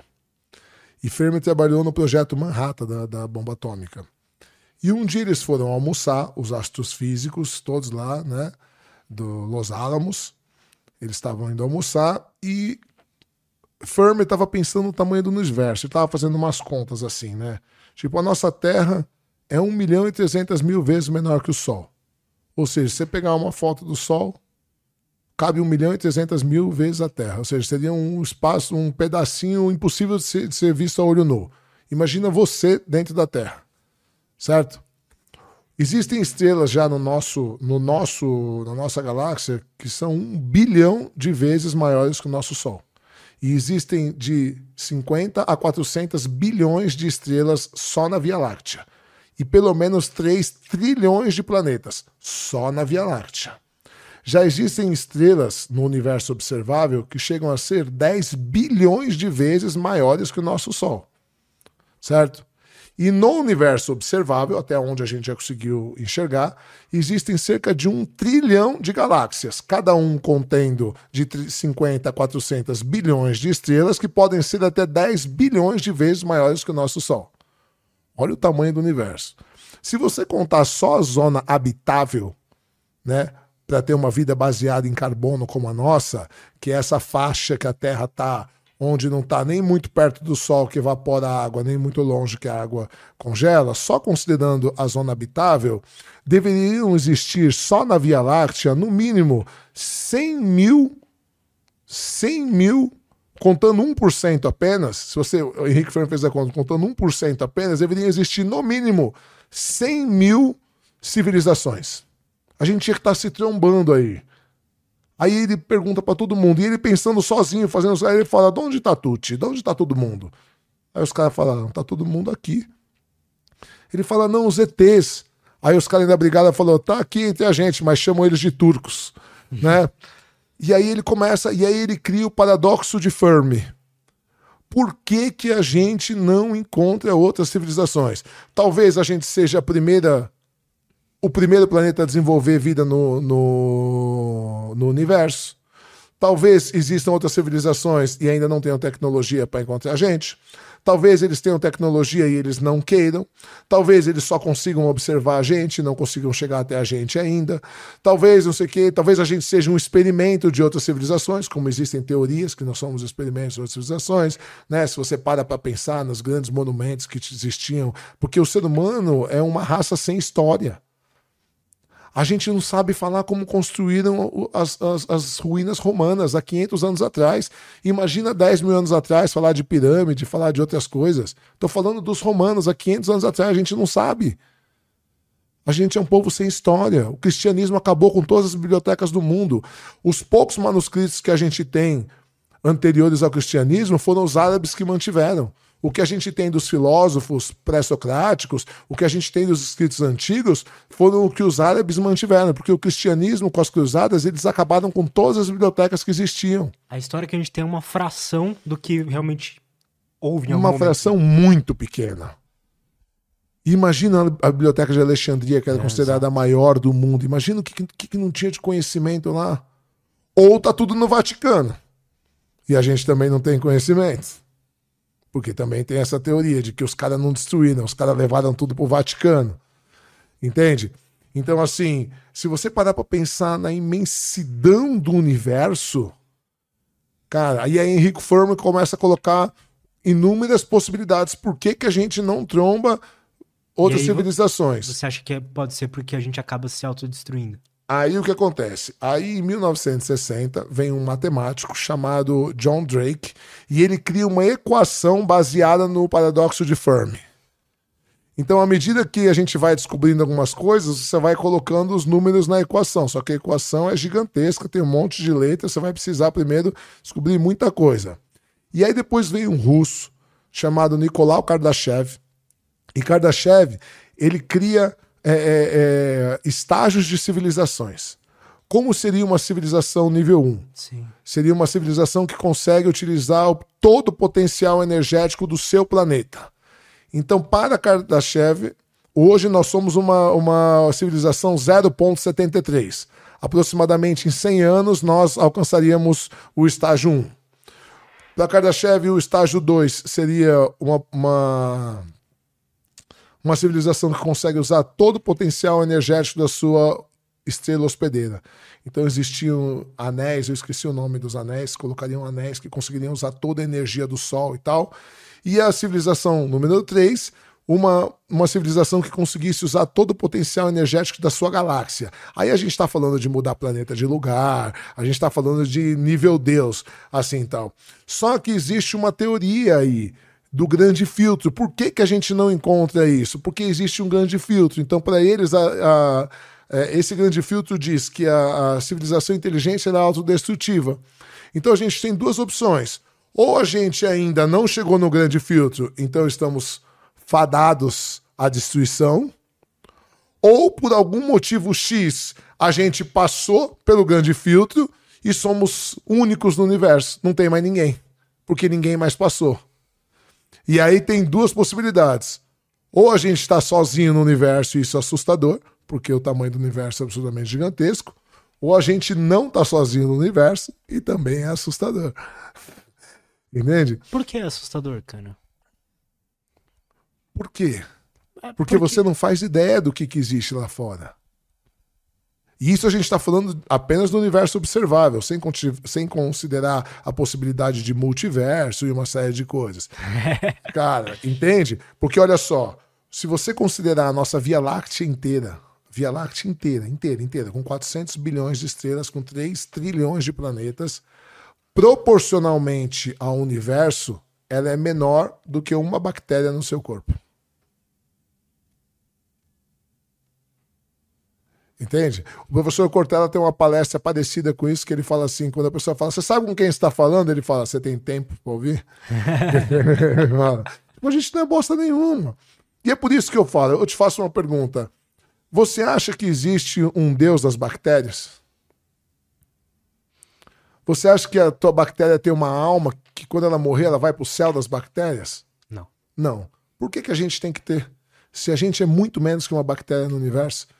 Então, por isso que eu falo, eu acho arrogância do ser humano. E o pessoal fala assim: não, mas tem que ter outra vida. Não pode ser só isso aqui. Eu falo, mas por quê? É, exato. Sabe? Então, é tipo é assim. A gente não quer sofrer, cara. É, é exato. A gente é um. A gente pensa demais, a gente sofre, a gente quer encontrar um motivo pro sofrimento para o sofrimento não doer tanto. É isso. A gente pensa demais. Somos um animal com o lóbulo frontal desenvolvido. E por isso que a gente sofre. E Kant fala sobre isso. Kant, filósofo do século XVIII, ele fala: não nascemos para ser felizes. Por quê? Porque a gente pensa. E Kant era cristão. E ele diz: tudo na vida tem o seu telos, o seu propósito. Assim como Aristóteles falava. Ele falava: nada é por acaso. Tudo tem o seu propósito. E como a gente pensa, a gente não nasceu para ser feliz. Porque quanto mais você pensa, mais triste você fica. Quem nasceu para ser feliz? Os animais. Ele está com fome, ele come. Ele está com frio, ele se cobre. Ele está com fome, é, ele está com sono, ele dorme. Ele está com tesão, ele trepa. Quem nasceu para ser feliz? Os animais. Que é a satisfação das necessidades básicas. Aí ele fica feliz. Você faz um carinho nele, ele fica feliz. Quem nasceu? O ser humano, não. Por que, que não? Porque ele nasceu com capacidade de pensar. E se você para para pensar de verdade, pensar. Porque é muito lindo pra gente, porque nós somos privilegiados, cara. Entendeu? Eu vi um vídeo esses dias de um menino vendendo uns negócios e o cara filmando e falando: cadê tua família? Morreu todo mundo, a guerra da Síria. E você mora onde? Ah, mora eu, o meu primo e o. Quantos anos vocês têm? Nós três, dez anos cada um. E eles tentando se virar para conseguir comida. Quantos dias está sem comer? Três. Cara. Mas essa é a realidade da natureza também. Né? Exato. Então, mas se você para pra pensar, mas o, animal não pensa nisso. É, então, pra ele, foda-se. Ele só sofre. Ele só sofre e acabou. Entendeu? Você pensar que quando começou a guerra da Síria, tinha mães que estavam agradecendo a Deus porque os filhos morreram, porque não aguentava mais ver o filho sofrer de inanição, de fome. Olha que absurdo. E aí é muito fácil as pessoas falarem, ah, eu discordo. E ela pega, abre o iFood e pede a comida que ela quer. Entende? O tipo de pessoa que discorda com isso são pessoas alienadas, que não param para pensar na vida como ela é de verdade. Porque a vida não é isso. A vida é tudo. Né? A vida é tudo. É tudo. Eu falo assim, é, esses dias me questionaram sobre Deus, né? Eu estava conversando com a minha esposa, a minha cunhada e uma amiga da minha cunhada. Foram lá em casa tal, e ela falando, não, você tal, não sei o quê. Aí eu falei para ela, senhora, deixa eu explicar uma coisa para vocês. É, é, e eu não estou falando mal de Deus nem nada, mas quando você pensa nas coisas boas da vida, quando você pensa numa criança perfeita, quando você pensa num bichinho brincando, quando você pensa na sua vida, nas suas conquistas, é fácil você acreditar em Deus. É fácil. É. Nossa, é tudo tão perfeito. Nossa, as coisas são lindas. Uma flor, olha que lindo. É fácil. Só que você não pode pensar só nessas coisas. Eu, como professor de filosofia, sou obrigado a considerar todas as variantes. E quando você considera todas as variantes, vai ficando esquisita a história. Entende? Então, assim, é, é, é, cara, eu não gosto de falar isso, mas é. Dantes, eu vou falar, porque eu vou, são as coisas que me levaram a, a, a, a descrever. Eu já trabalhei com grupos de repressão à pedofilia, que para mim é uma coisa que eu me arrependo a vida inteira. Fui patrono do orfanato muitos anos e tal. É, você pergunta assim para as pessoas: Deus é amor? Ah, Deus é amor, é amor. Deus ele é onisciente, ele sabe tudo o que acontece, sabe, lógico, ele sabe tudo. A Bíblia diz que não cai um fio de cabelo numa folha sem que ele saiba, tal, ok. Deus é todo poderoso, é todo poderoso, construir o céu, a terra. Ele pode te ajudar se você precisar, lógico que ele pode, tal. Aí eu falo, cadê Deus quando uma criança está sendo estuprada? Às vezes todos os dias pelo próprio pai, ou pelo tio, ou por seja quem for. Cadê? Porque se ele está vendo, se ele tem poder se, então, então, ele não é amor. Aí a gente entra no paradoxo de, de Epicuro. Epicuro, 300 anos antes de Cristo, ele já falava do Deus judaico, que, era o, que é o mesmo Deus do cristão, né? Uhum. O Deus do tetragrama, YHWH. Né? Ele falava: é impossível um Deus ser todo amor, todo poder e, e, e onisciente. É só você olhar o mundo. Se ele é todo poder e todo amor, então ele não é onisciente. Ele não sabe o que está acontecendo aqui. Ele está fazendo as deusices dele pelo universo aí que é gigantesco e não está olhando para cá. Se ele é onisciente e todo amor, então ele não tem poder para acabar com o mal, porque olha o mal como tá, olha só as desgraças da vida. E se ele é onisciente e todo poderoso, então ele não é amor, então ele não quer acabar com a, com a maldade, porque ele está assistindo, cara. Aí falam pra mim assim: ah, mas o livre-arbítrio do estuprador. Então, beleza. Então, para defender o livre-arbítrio do estuprador e o livre-arbítrio da criança de não ser estuprado. É pesado. Eu sei que é pesado, é ruim a gente falar sobre isso, mas a gente tem que pensar nisso. Exato. Entende? Você tem que pensar em tudo. Você vê uma mãe, uma guerra ridícula dessa como está acontecendo lá na Palestina, na Síria e na África, em tantos outros lugares, gente inocente sofrendo enquanto os governantes estão sentados bonitinhos na Rússia, na Ucrânia, gente morrendo, vendo os filhos morrendo de fome. Você fala: cadê Deus? Cadê o Deus de amor? Aí, só se a gente estiver falando dos deuses gregos. Aí, beleza. Então não é o Deus cristão. Na verdade, Deus cristão é uma ilusão. Que existe mesmo são os deuses gregos. Aí, beleza, tá tudo bem. Porque para os gregos, os deuses gostavam de putaria, gostavam de guerra. O ser humano foi feito para divertir a eles. Eles não estavam nem aí se o ser humano se fudia ou não se fudia. Podia se matar, era para diversão deles. Aí, beleza. É mais coerente muito mais coerente. Entende? Esse, eh, os deuses gregos da mitologia grega, eles. Ok, estamos aqui para isso, o game é esse. Ah, então tá bom. Então é isso. Entende? Do que um Deus todo amor, todo poderoso, pai, protetor, maravilhoso tal. E aí? Eu já pensei bastante nisso, assim. Eu acho que se existe Deus, a conclusão que eu cheguei é que eu acho que ele não é bom.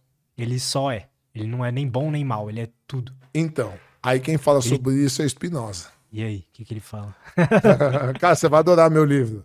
Porque no meu livro, ó, gente, eu não falo essas coisas que eu tô falando aqui, eu não falo no meu livro. Na verdade, eu defendo Deus no meu livro. Parece, parece um paradoxo, mas eu, eu queria mostrar como os principais pensadores defenderam Deus. Tem gente que lê meu livro e fala: "Nossa, eu tenho mais motivos para crer". Spinoza, quando perguntaram para Einstein se ele acreditava em Deus, ele falou assim: acredito no Deus de Spinoza. Um Deus que não exige dogmas, que não existe. Então, para Spinoza, Deus só é. É a energia que contém no universo e que está imanente em tudo. Tudo, inclusive em mim e em você. Porque Spinoza diz assim: é, Deus é infinito, certo?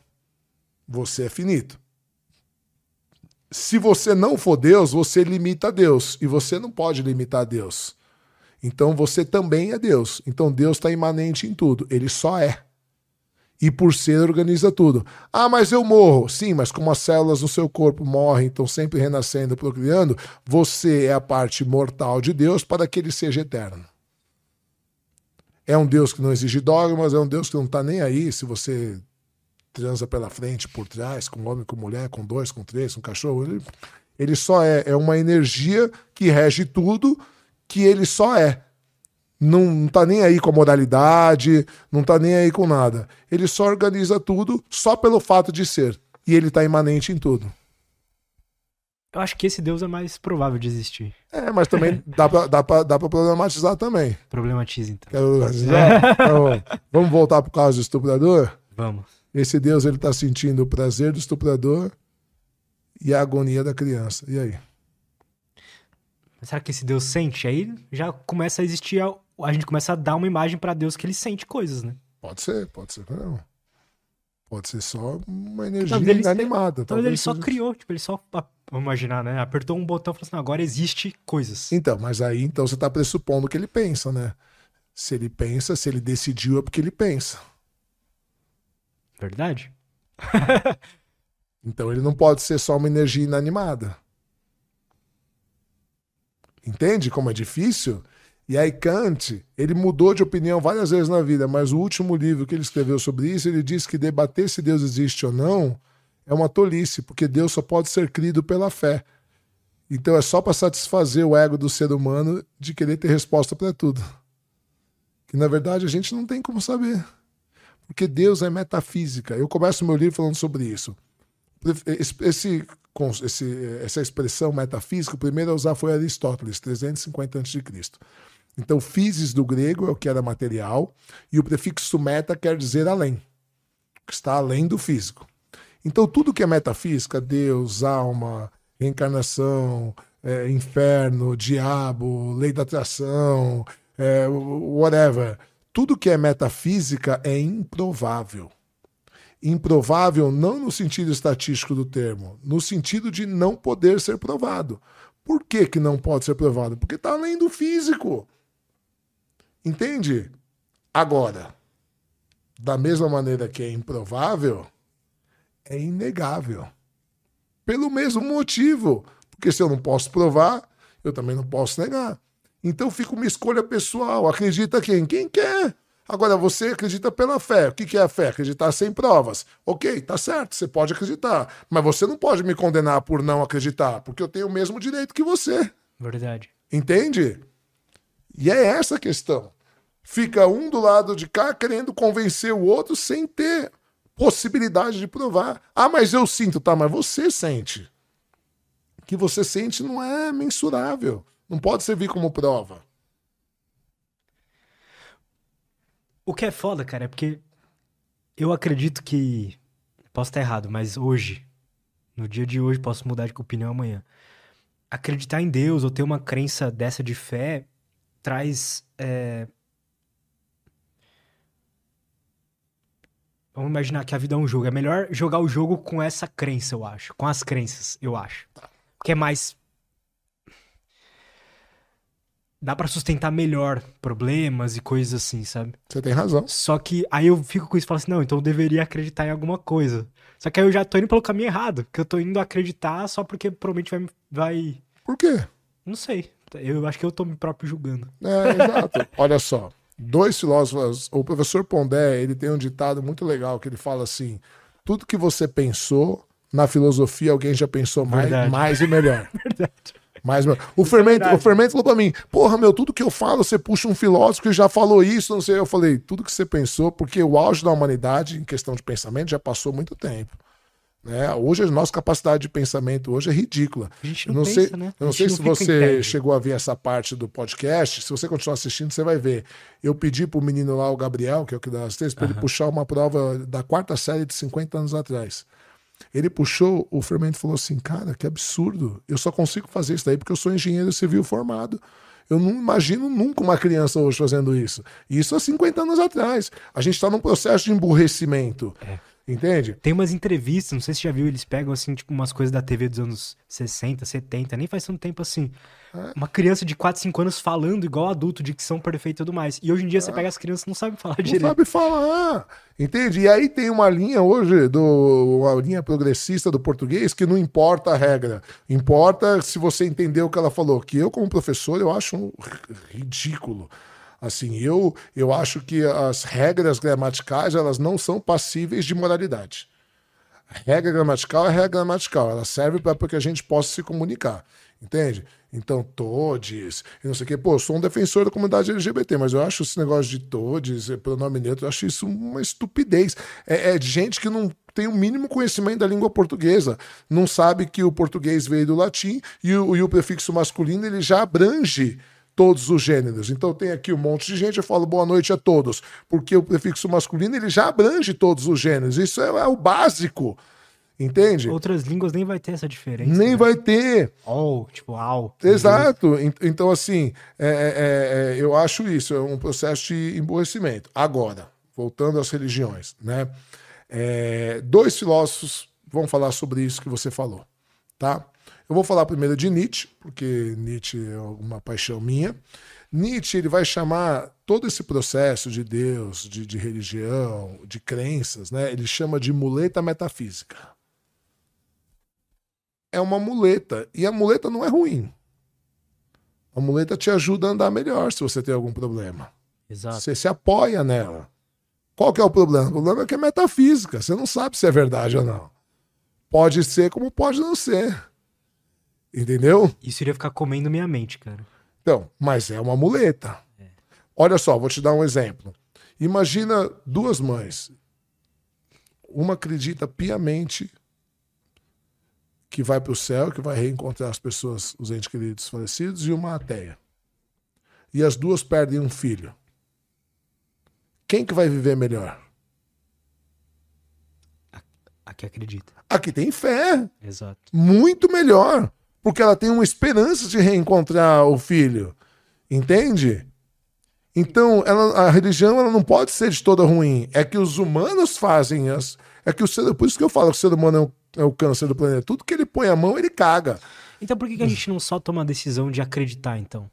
Tipo, a gente que é ateu, que não, não tem dúvidas e tudo mais. Por que, que a gente se sabe que dessa Porque forma a é melhor? gente pensa, cara. É isso que é difícil. que é foda, né? E aí Pascal, que é um filósofo do século XVI, é Blaise Pascal, ele apresenta a famosa aposta de Pascal. Você já ouviu falar? Já vou falar, mas nem sei o que é. É, é, a aposta tá no meu livro. Você, você vai, você vai gostar muito do meu livro, cara. Você- E o meu livro ele é muito fácil de ler. E um dia você lê assim. Cara, eu leio. eu Quantas páginas escrevi- tem? Eu tenho 90. Ah, eu leio. É mesmo. É, é muito, e, e eu escrevi de uma maneira fácil. Pessoas falam pra mim assim: nossa, parece que você tá na minha frente batendo Boa. papo comigo. Eu vou ler, cara. Essa é a ideia. É, eu escrevi, não tem palavra difícil, não tem nota de rodapé, não tem nada. Eu acho assim, quem sabe fala fácil. Né? É, a Pascal ele apresenta a seguinte aposta: ele fala assim, ainda que você, logicamente, pelas suas deduções lógicas, você chega à conclusão que Deus não existe, logicamente é melhor você ser cristão. E aí você pergunta por quê? Ele fala, porque é o seguinte: dado que um dos fatores é a vida eterna, uma, uma das fichas das apostas é a vida eterna. Se você for ateu e você tiver certo, você ganhou aqui, o quê? 70, 80 anos, você fez o que você quis, você não precisou seguir a Bíblia, não precisou seguir Deus, você está certo, Deus não existe, acabou, morreu, beleza. Mas se você tiver errado, irmão,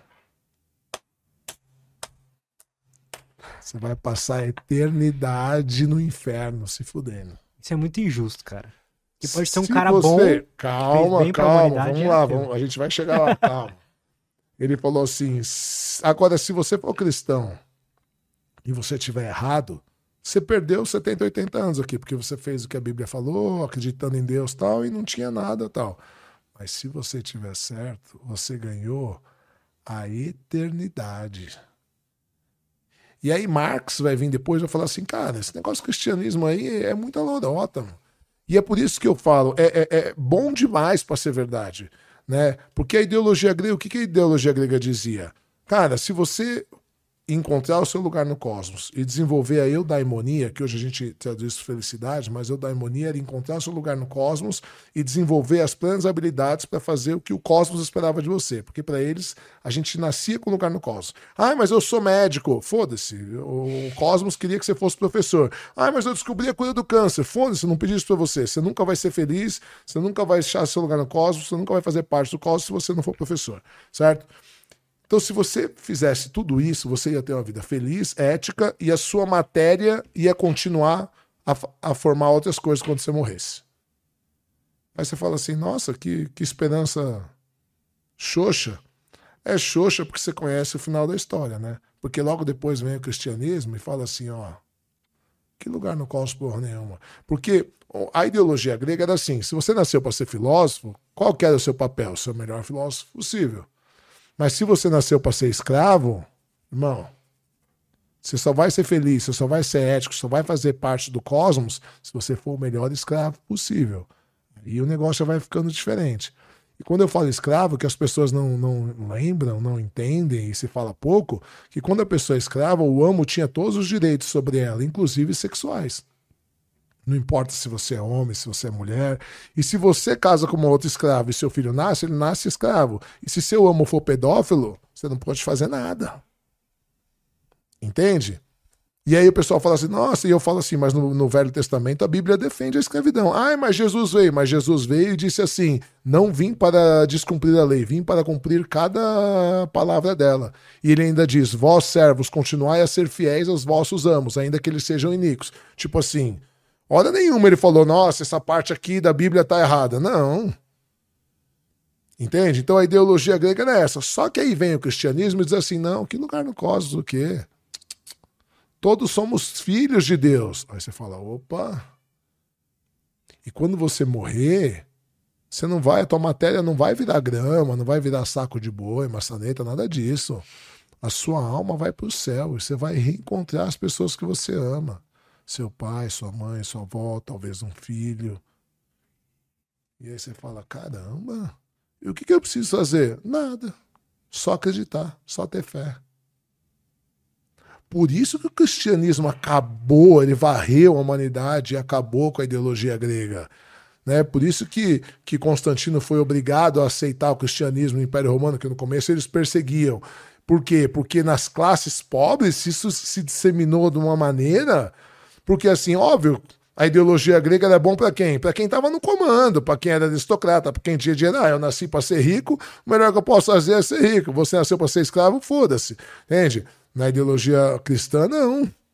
Por isso que Nietzsche vai dizer que o cristianismo é platonismo para as massas.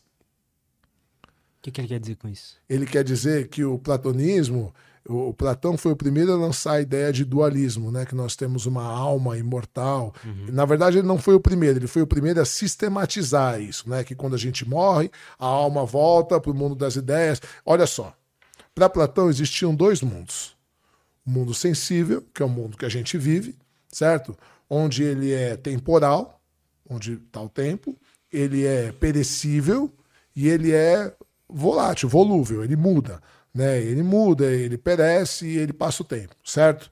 Enquanto o mundo das ideias, que é onde a alma fica antes da gente encarnar e depois que a gente desencarna ela volta para lá, o mundo das ideias ele era perfeito, eterno e imutável. Certo? Então, para Platão, você, quando você nasce, o seu corpo rapta uma alma.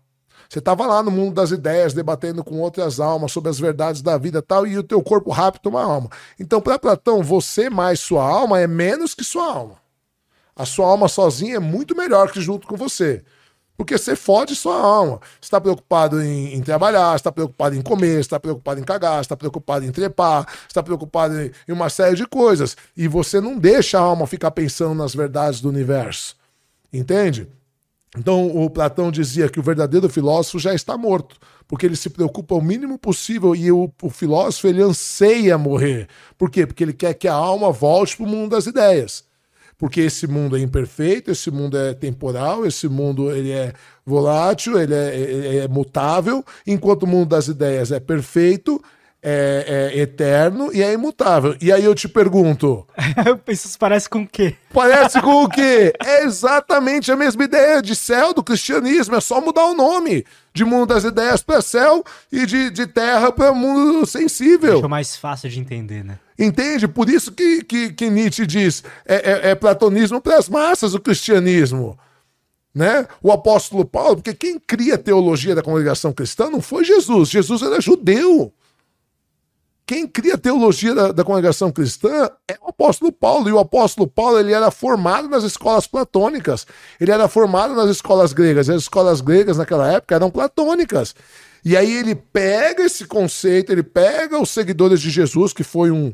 Né, vamos, vamos, vamos aceitar Jesus como um líder espiritual que levou muitas pessoas, tal, né? Porque a, a, hoje a academia ela faz uma diferença entre o Jesus mitológico e o Jesus histórico. Então, Jesus histórico é um líder judeu que arrastou muitas pessoas e tal, e o Jesus mitológico foi o que foi construído depois da morte dele, que era filho de Deus, que fazia milagre, que andava sobre as águas, tal. Isso é questão de fé, se acredita ou não. Então, vamos esquecer um pouco esse Jesus mitológico, tá? Vamos pegar o Jesus histórico. Não existe absolutamente nenhuma, nenhuma prova de que Jesus existiu, nenhuma prova física não adianta, o povo vai vir reclamar, vamos fazer cortes aqui, o povo vai vir falar, não, mas o evangelho, cara, nem, o primeiro evangelho começou a ser escrito 70 anos depois da morte de Jesus. Nenhum escritor do evangelho foi contemporâneo de Jesus. Começa por aí. É só você estudar um pouquinho de teologia, não precisa ir muito longe. Se você der um Google, você vai ver isso daí. Então, assim, não existe nenhuma prova material de que Jesus existiu. Existem provas materiais de pessoas que viveram milhares de anos antes dele, faraós e outros líderes, mas Jesus não. Porém, porém, aceita-se que existiu um Jesus histórico circunstancialmente, por vários motivos. Primeiro, porque ele arrastou multidões e muita gente falou dele depois. Segundo, mudaram o calendário do planeta por causa dele. Terceiro, no ano 70 era comum, Jerusalém foi queimada pelos romanos. E se existisse qualquer registro de Jesus, provavelmente foi destruído. Até porque não existiriam muitos registros, porque Jesus foi morto como um ladrão comum. Entende? Ele ganhou mais notoriedade depois que ele morreu do que antes. E aí, no primeiro século, vem o apóstolo Paulo, pega essas congregações cristãs que estavam todas perdidas, assim, cada um fazendo o que queria. Ele reúne os que sobrou dos apóstolos. Século 7? No, no, primeiro século. Primeiro, primeiro século. E aí ele pega e ele organiza o cristianismo e ele cria a teologia, ele cria os dogmas do cristianismo. Tanto que todas as epístolas de Paulo, as cartas de Paulo, são cartas éticas. Ele vai falando, você faz isso, você faz aquilo, você para de fazer isso, para de fazer aquilo. Ele fala em Atos dos Apóstolos, é, tem uma, o capítulo 9 ou 17, ele fala: Pareceu bem aos santos, então ele se reúne com os, os apóstolos que ainda estavam vivos, e não vos acrescentar coisa alguma. Então ele, ele corta a circuncisão, porque tinha uma briga entre os, os cristãos que eram judeus e os cristãos não judeus, se precisava circuncidar ou não, se carnes, é, é, evitar carne sacrificada a ídolos e sangue, não sei o que, e tal, tal, tal. E ele começa a organizar para que todos ajam da mesma maneira. Certo? Mesmo assim, cada igreja agia diferente. Aí mais para frente, né, aí com o Império Romano, e aí Santo Agostinho, 284, e aí vai nascer os bispos, vai nascer a igreja, vai se desenvolver a igreja católica a partir do, do cristianismo, e aí começam os concílios. E nos concílios eles vão determinando e eles vão cortando arestas. Então, eles cortam livros que algumas congregações é, é, encaravam como sagrados. Então, eles, eles estipulam, por exemplo, a, a, a Trindade, a Santíssima Trindade, não existe na Bíblia. Essa palavra Trindade não existe na Bíblia, ela foi estabelecida no Conselho de Niceia. Entende? E aí vão se criando os dogmas da, da igreja. Então, se você para para pensar, Jesus, Jesus mesmo, ele não era cristão. Por isso que Nietzsche diz que o único cristão que existiu é contraditório, porque Nietzsche ele bate muito contra o cristianismo. Mas ele gostava de Jesus. Ele fala: o único cristão que existiu morreu na cruz. O único que realmente fez o que, que, que fez o que pregou foi Jesus. E ele morreu na cruz. De resto, ele falou, é só conversa para enganar os outros.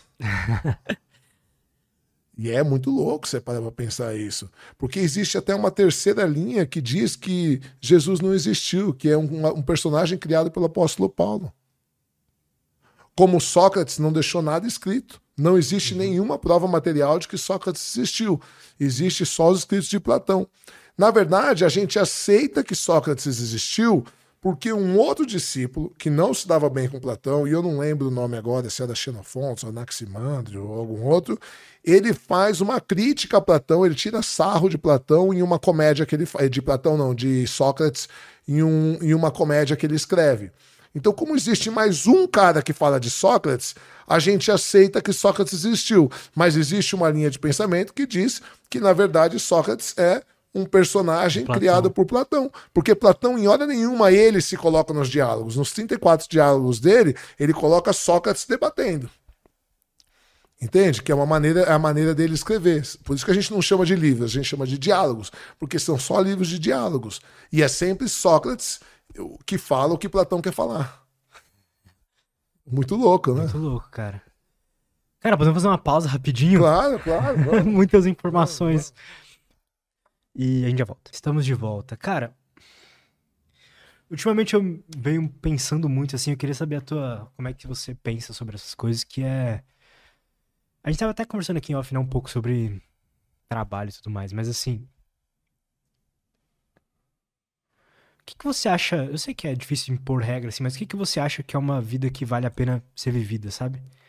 Eu tô. Fiquei quebrando muita cabeça esses tempos, assim, porque eu falei, caralho. É só, é só isso, é ganhar dinheiro, aí um dia me mudar pro meio do mato e, sei lá, aproveitar disso tudo. Aí começou a me dar umas crises assim, falando, caramba, é só isso, é ganhar dinheiro e acabou.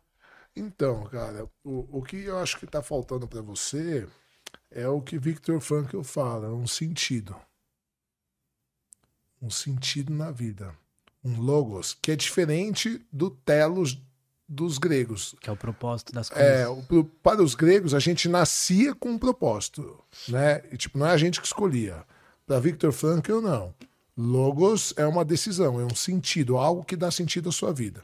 E Victor Frankl tem uma frase famosa que ele diz assim: é, achei o sentido da minha vida ajudando outros a achar o sentido da sua. E toda logoterapia é baseada numa frase de Nietzsche, que Nietzsche dizia assim: quando se tem um porquê, pode-se suportar quase qualquer como. E aí, como você é muito novo ainda, né? É, eu tava, eu vim no Uber e eu tava conversando com o cara do Uber, né? E aí tava falando de filhos e tal. E o cara tava meio desanimado. E eu falei pro cara assim: olha, eu já quebrei quatro vezes na vida de perder tudo. Tudo, tudo, tudo, tudo. Na pandemia foi a última vez assim, que eu perdi. E eu me levantei, cada vez eu me levanto melhor, né? Mais uma coisa eu aprendi com meu pai, porque meu pai também quebrou várias vezes tal. E minha mãe falava assim: Nossa, sabe o que eu admiro no seu pai? Que ele pode estar no dia mais fodido da vida dele, sem um real no bolso, ele levanta de manhã, ele toma o café da manhã dele, ele toma o banho dele, ele se arruma e ele sai como se fosse o dia que ele fosse ganhar mais dinheiro na vida. Eu nunca vi meu pai abatido para minha mãe. Eu via no escritório, porque eu trabalhava com ele, eu via, às vezes, ele desesperado. E ele falava para mim assim: filho, o homem não pode se entregar, porque se o pai, se o homem, o chefe da casa, se entregar, a família vai para o saco. Então, o sentido dele era manter a família unida. E o sentido da vida ele é muito subjetivo. Né? É, é, existem. A palavra sentido tem dois sentidos. Né? Primeiro, sentido de direção. Então, se estamos no ônibus, estamos sentido a Rio de Janeiro. Certo? Estamos todos no, no mesmo sentido. Então, o sentido universal da vida é a morte.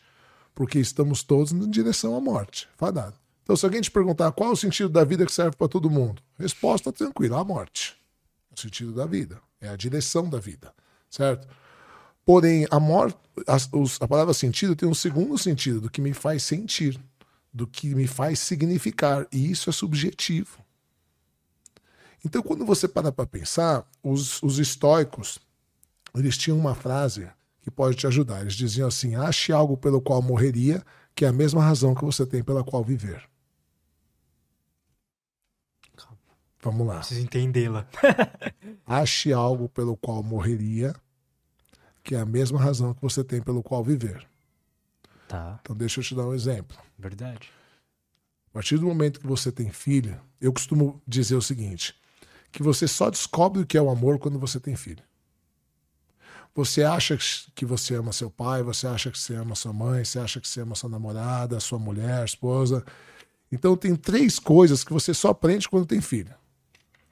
Primeiro é o amor. Você descobre o que é o amor de verdade. Porque assim, nasce teu filho, no exato momento que você pega ele no colo, se der um problema no coração dele e precisar de um coração, você fala, tira o meu. Cara, é bizarro. É uma coisa assim que só quem tem consegue explicar. Segundo, você começa a dar muito mais valor para seus pais. Você começa a entender situações que pareciam tão corriqueiras para você e hoje você fala: caramba, meu. Então, por exemplo, eu já vi minha mãe sentar no chão e chorar porque não tinha cuidado de comer pra gente. Ou pegar um pão e dividir entre eu e meus irmãos. E pra mim, tipo, ok. E hoje, quando eu penso, eu falo: cara, que Pô, já pensou se eu tiver que passar isso meus filhos? E a terceira situação que você aprende a pagar a língua. Porque quando você não tem filho, você vê os outros fazendo birra, você fala, ah, se fosse meu filho. é, é. E quando você tem, você fala, cara, tem hora que não dá. Você vai dar um soco na cara de uma criança de dois anos, a criança não para de gritar, não para de. Eu lembro uma vez eu estava com meu filho no shopping, ele se jogou no chão, começou a gritar, gritar, eu dei um tapa na bunda dele. Aí o segurança e uma mulher olhou feio, eu falei, se mexe pra vocês verem. E ele se gritava no chão. Aí sabe o que eu fiz? Saí andando. Porque eu falei, vou fazer o quê? Eu já bati, já dei dura. Já o moleque tá. Sabe o que eu fiz? Saí andando. Deixei ele lá no chão. Aí a hora que ele não viu mais ninguém, aí ele parou de chorar e veio atrás de mim. Entendeu? Mas assim, aí você aprende a pagar a língua. Que você fala, quando você é solteiro, você vê uma cena dessa, você fala, ah, se fosse meu filho. Então, assim, o sentido da vida, ele é subjetivo. É o que me faz sentir. Quando você vê um cara indo para uma manifestação política, uma manifestação ideológica política, seja de direita ou de esquerda, que sabe que você claramente vai ter choque com a polícia, que claramente vai ter um choque com outro grupo político, que existe um risco real de morte, sabe o que esse cara está falando? Ele está comunicando o seguinte: o meu ideal, que eu acredito numa sociedade melhor, é tão forte que eu estou disposto a morrer para fazer a sociedade melhor para outras pessoas. Será mesmo, cara? É, é isso, porque ele está pondo em risco a vida dele. Mas eu acho que ele não tá disposto a morrer ali. Você acha que não? eu acho que ele não mas vai morrer. o risco ele, é real. Realmente, tipo, tá, mas, Mas o risco não é, é tão real. real assim. É, lógico que é. É porque você nunca teve numa debandada de multidão, né? Não. Eu trabalho com segurança, já tive já gente caindo, gente sendo pisoteada, cavalo passando por cima da cavalaria, irmão. É um caos. Não é um caos. Mas o cara que escolhe ir na manifestação, será que ele tá com isso na cabeça? Que vai acontecer isso? Cara, mas é um risco que ele sabe que pode acontecer, porque quem tá engajado sabe que isso pode acontecer. Não é o cara que vai esporadicamente, entendeu? Um cara que tá disposto a ser preso para poder, por- não por coisa errada, né? Mas por estar lá, não sei o quê. Então, assim, é, a questão é ache algo pelo qual morreria que é a mesma razão pelo qual viver. Sabe? Por exemplo, se entrasse alguém atirando na escola que eu dou aula, ou com uma machadinha, eu seria o primeiro a ir para cima dele para defender meus alunos. Eu morreria pelos meus alunos. Sem o menor problema. Hoje eu não dou mais aula em escola, mas dei aula há muitos anos. Né? Eu lembro quando aconteceu o um negócio em Suzano, até uns alunos meus me ligaram e falaram: Nossa, professor, se você estivesse lá, sei que a faixa preta de jiu-jitsu já tinha quebrado o pescoço dele. Mas assim, imagina a cena. Né? É, então, o que, que te dá sentido na vida? O que, o que é tão importante para você que você estaria disposto a entregar a sua vida? Esse é o mesmo sentido que você tem pelo qual viver. E nem sempre é fácil achar. Tem gente que acha, às vezes, sentido na vida numa doença terminal. É. Que aí é a única vez que ele descobre. Eu vou te dar um exemplo. Quando minha mulher ficou grávida a primeira vez, eu tenho um grande amigo meu, que é até um cara legal pra você chamar aqui. Hoje ele é o melhor alfaiate do Brasil. O cara veio do nada, chama João Camargo. Ah, eu sigo ele, cara. Você segue? Aham. Pô, é amigaço. Meu melhor amigo há 15 Que anos, massa. cara. Ele é incrível. Ele luta Gil também, não ele luta? é faixa preta. É, ele é faixa preta. por faixa isso que eu preta cheguei a seguir É, ele, é. né? Não, e ele é incrível, cara. Eu vou te falar. Eu vou, vou, vou depois eu te dou o contato dele. manda. É sensacional. É, quando a minha mulher ficou grávida a primeira vez, ele falou assim, cara, eu trabalhei tanto que eu não curti meus filhos. Então curta seus filhos, porque passa muito rápido. E aí agora ele acabou separando e tal, agora ele acabou de ter uma, uma filhinha, belinha, tem poucos meses. E agora ele tá curtindo o que ele não conseguiu curtir no, no, nos outros filhos. E a minha mãe, logo depois, no final de semana eu desci para Santos, ela falou assim: não se preocupe em comprar coisas caras dos seus filhos, eles não vão lembrar de nenhum brinquedo. Preocupe-se em passar tempo de qualidade com eles, porque eles vão lembrar dos momentos que eles têm com você. Caralho, é e é verdade, eu não lembro de nenhum brinquedo de quando eu era pequeno, mas eu lembro dos momentos que eu tive com os meus pais. Entende? Então, para mim foi decisivo esses dois comentários, tanto que eu cuido dos meus filhos desde que eles nasceram. Eu levo na escola, eu busco desde que eles nasceram. Eu dava banho, eu brigava com a minha mulher. Se minha mulher deu 10 banhos na vida, foi muito. Mas não é porque ela não queria, porque eu não deixava, porque eu queria fazer, eu, eu queria, né? Eu queria participar. Então eu sou presente, eu levo meus filhos no jiu-jitsu. Que nem ontem minha mulher saiu, eu fiquei com o meu mais velho fazendo lição, levei no jiu-jitsu, busquei depois, fiquei fazendo lição com ele até ele. Entende? Então, assim, é, é, isso. Eu faço, faço questão de fazer parte dos meus filhos. Sabe por quê? Porque isso é uma coisa legal falar para as pessoas. É, eu falei isso uma vez, eu repito. Os seus filhos só serão crianças por 12 anos. Só serão bebês por dois. Seu filho pode viver 150 anos. A tecnologia pode mudar, pode ser até eterno. Mas ele só vai ser criança por 12. E é a única chance que você tem de criar um vínculo com ele que depois não é igual. Entende? Porque você é o modelo do seu filho. É, meu pai costumava dizer o seguinte: fala o que você quiser para seu filho. O seu exemplo grita tão alto que ele não consegue ouvir o que você fala. E é isso. Então, se você for presente na vida do seu filho, você vai ser um modelo do seu filho. Entende? E eu sempre fiz questão de ser presente. Então, é, eu estava esses dias, eu, a gente foi num batizado domingo e eu era padrinho na igreja anglicana, né? Era do reverendo Aldo, que é um barato, outro, outro que é um comédia. E ele, não sei porque, ele começou a conversar com meu filho. E ele falou assim: Ah, você puxou seu pai? E ele falou: Não, eu puxei minha mãe, porque meu filho é loiro do olho azul. Mas eu tenho a personalidade do meu pai. Aí o, o reverendo olhou para ele e falou: O que, que é personalidade? Ele falou: Ah, eu gosto de tudo que ele gosta, eu gosto de filosofia, eu gosto de jiu-jitsu, é, eu, eu gosto é, de não sei o que e tal, e ele é meu, meu herói. Nossa. Cara. Isso te quebrou, né? Eu, eu já choro até vendo filme pornô. Imagina, cara. Eu, eu já comecei a chorar, já, né, cara? Porque é isso. Né? Meus filhos acordam, vêm me beijar todo dia e falam, pai, te amo, te amo. Isso para mim não tem preço, cara. Não tem preço. Isso não tem preço. Poder ser realmente um modelo de vida. Então eu falo assim: eu sempre tentei ser uma boa pessoa a vida inteira, mas quando eu fui pai, eu melhorei muito como ser humano. Porque hoje eu não me permito alguns pequenos deslizes que eu tinha antes por conta dos meus filhos. Entende? Então, assim, só para dar um exemplo, uh, há uns anos atrás, o meu mais novo era bem neném, eu peguei o mais velho na escola, fui buscar o neném na creche, e eu manobrei num lugar lá que não podia e eu bati num carro que estava estacionado. Aí eu chamei o segurança da escola, falei, de quem que é esse carro? Aí ele falou, ah, é de uma mulher, mas ela é muito chata, vai, vai, vai, vai, vai embora. Eu falei, não. Falei, eu vou fazer o retorno certinho, faz favor, chama ela pra mim então. Aí o cara falou, oh, você que sabe. Aí chamou ela, a mulher veio gritando, ah, eu falei, calma. Eu falei pra ela, calma, que fui eu que mandei te chamar. Se você começar a gritar, eu vou embora e, e foda-se. Você fala, ninguém bate carro de propósito. Eu bati no seu carro, fui fazer uma conversão aqui que era proibida tal.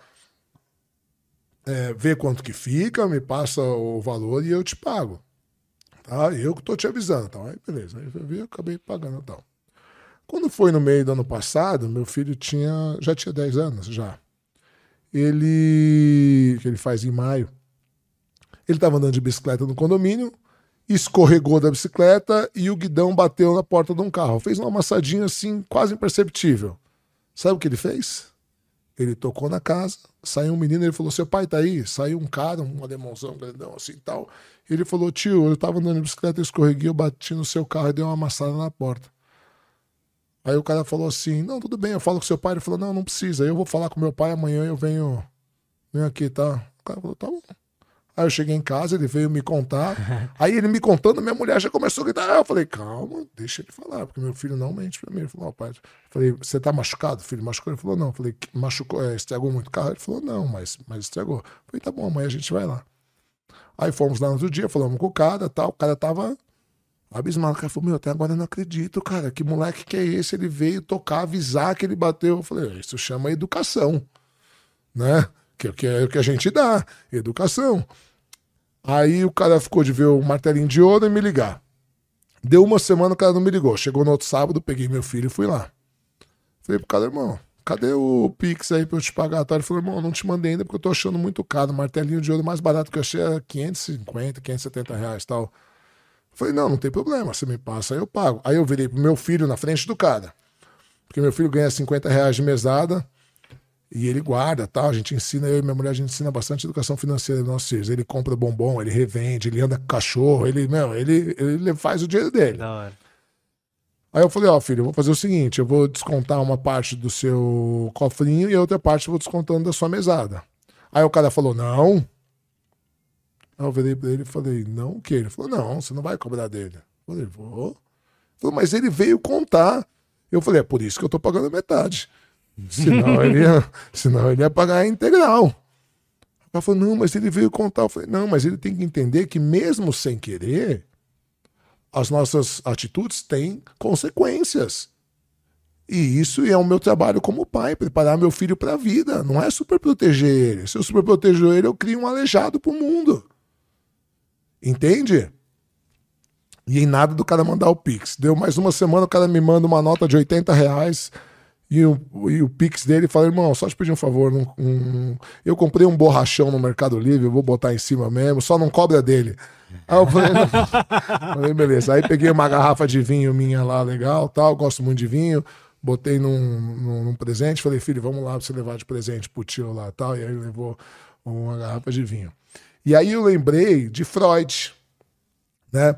Porque Freud ele é o primeiro a desenvolver um método investigativo de acesso ao inconsciente e é o primeiro a estipular como se forma a personalidade. Aí ele fala de fase oral, fase anal, fase fálica, fase de latência e fase genital. E aí, quando ele já era renomado, ele foi dar uma palestra numa universidade para médicos nos Estados Unidos. E aí ele estava explicando, inconsciente, como sua personalidade, como não sei o quê. E aí uma médica, na arrogância dos médicos, né, da maioria dos médicos, ela falou, tá, tá, tá, tá, tá, tá, doutor, já, já entendemos isso já, tal. É, fala como que a gente tem que fazer. E ele falou, tanto faz, você vai errar do mesmo jeito. Porque o nosso papel como pais é errar. Porque se você for o pai perfeito, você está errando mais ainda. Você está criando um aleijado para o mundo, que é o que acontece hoje. Não sei se você viu aquele vídeo que da promoção do Big Brother, o cara nem entrou no Big Brother, mas era um dentista moreno, do olho azul, que ele fazia uma dancinha, ele falava. minha mãe que, que cuida da minha comida, põe minha comida no prato, passa minha roupa, faz minha mala, eu vou precisar achar uma mãezona lá. E o cara acha legal falar isso. De quem que é o erro? É do cara? Não, é dos pais que criaram um, um, um aleijado pro mundo. Se a mãe desse cara morre, o que, que ele sabe fazer? Porra nenhuma. Entendeu? Então, meus filhos, eles têm obrigações em casa. Ele termina de comer, ele tem que levantar, ele tem que tirar o prato dele, ele tem que arrumar o quarto dele. Final de semana que a empregada não tá, vai todo mundo fazer faxina. Um vai lavar a louça, o outro vai varrer o chão, o outro vai ajudar. Todo mundo participa dos trabalhos de casa. Porque o meu trabalho, o meu e da minha mulher como pais, é preparar eles para a vida. Entende? E faz parte do crescimento deles como ser humano lidar com os nossos erros também. Porque os pais erram. A gente faz o nosso melhor, mas a gente erra. Entende? Faz parte da sua criação como ser humano lidar com os erros dos seus pais. Quando chega Sim. na terapia, cara, é sempre é, pai e mãe.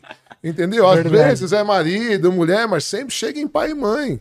Entende? E faz parte de você crescer. Qual que é a responsabilidade do pai e da mãe? Toda.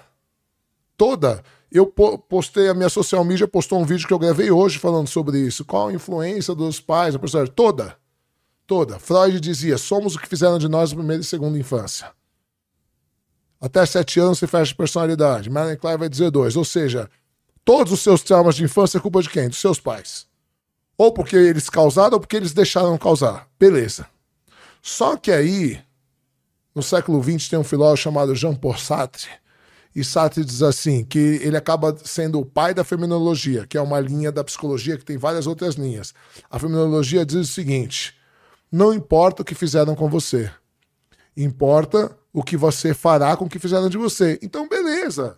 Enquanto a gente da psicanálise descobre por que você é assim, ah, é porque meu pai trabalhava muito, abandonou minha mãe, ah, é porque minha mãe era, não era é, é, é carinhosa, porque ela batia, ah, é porque não sei o quê, porque a gente não tinha que comer. Beleza. Não existencialismo? Isso.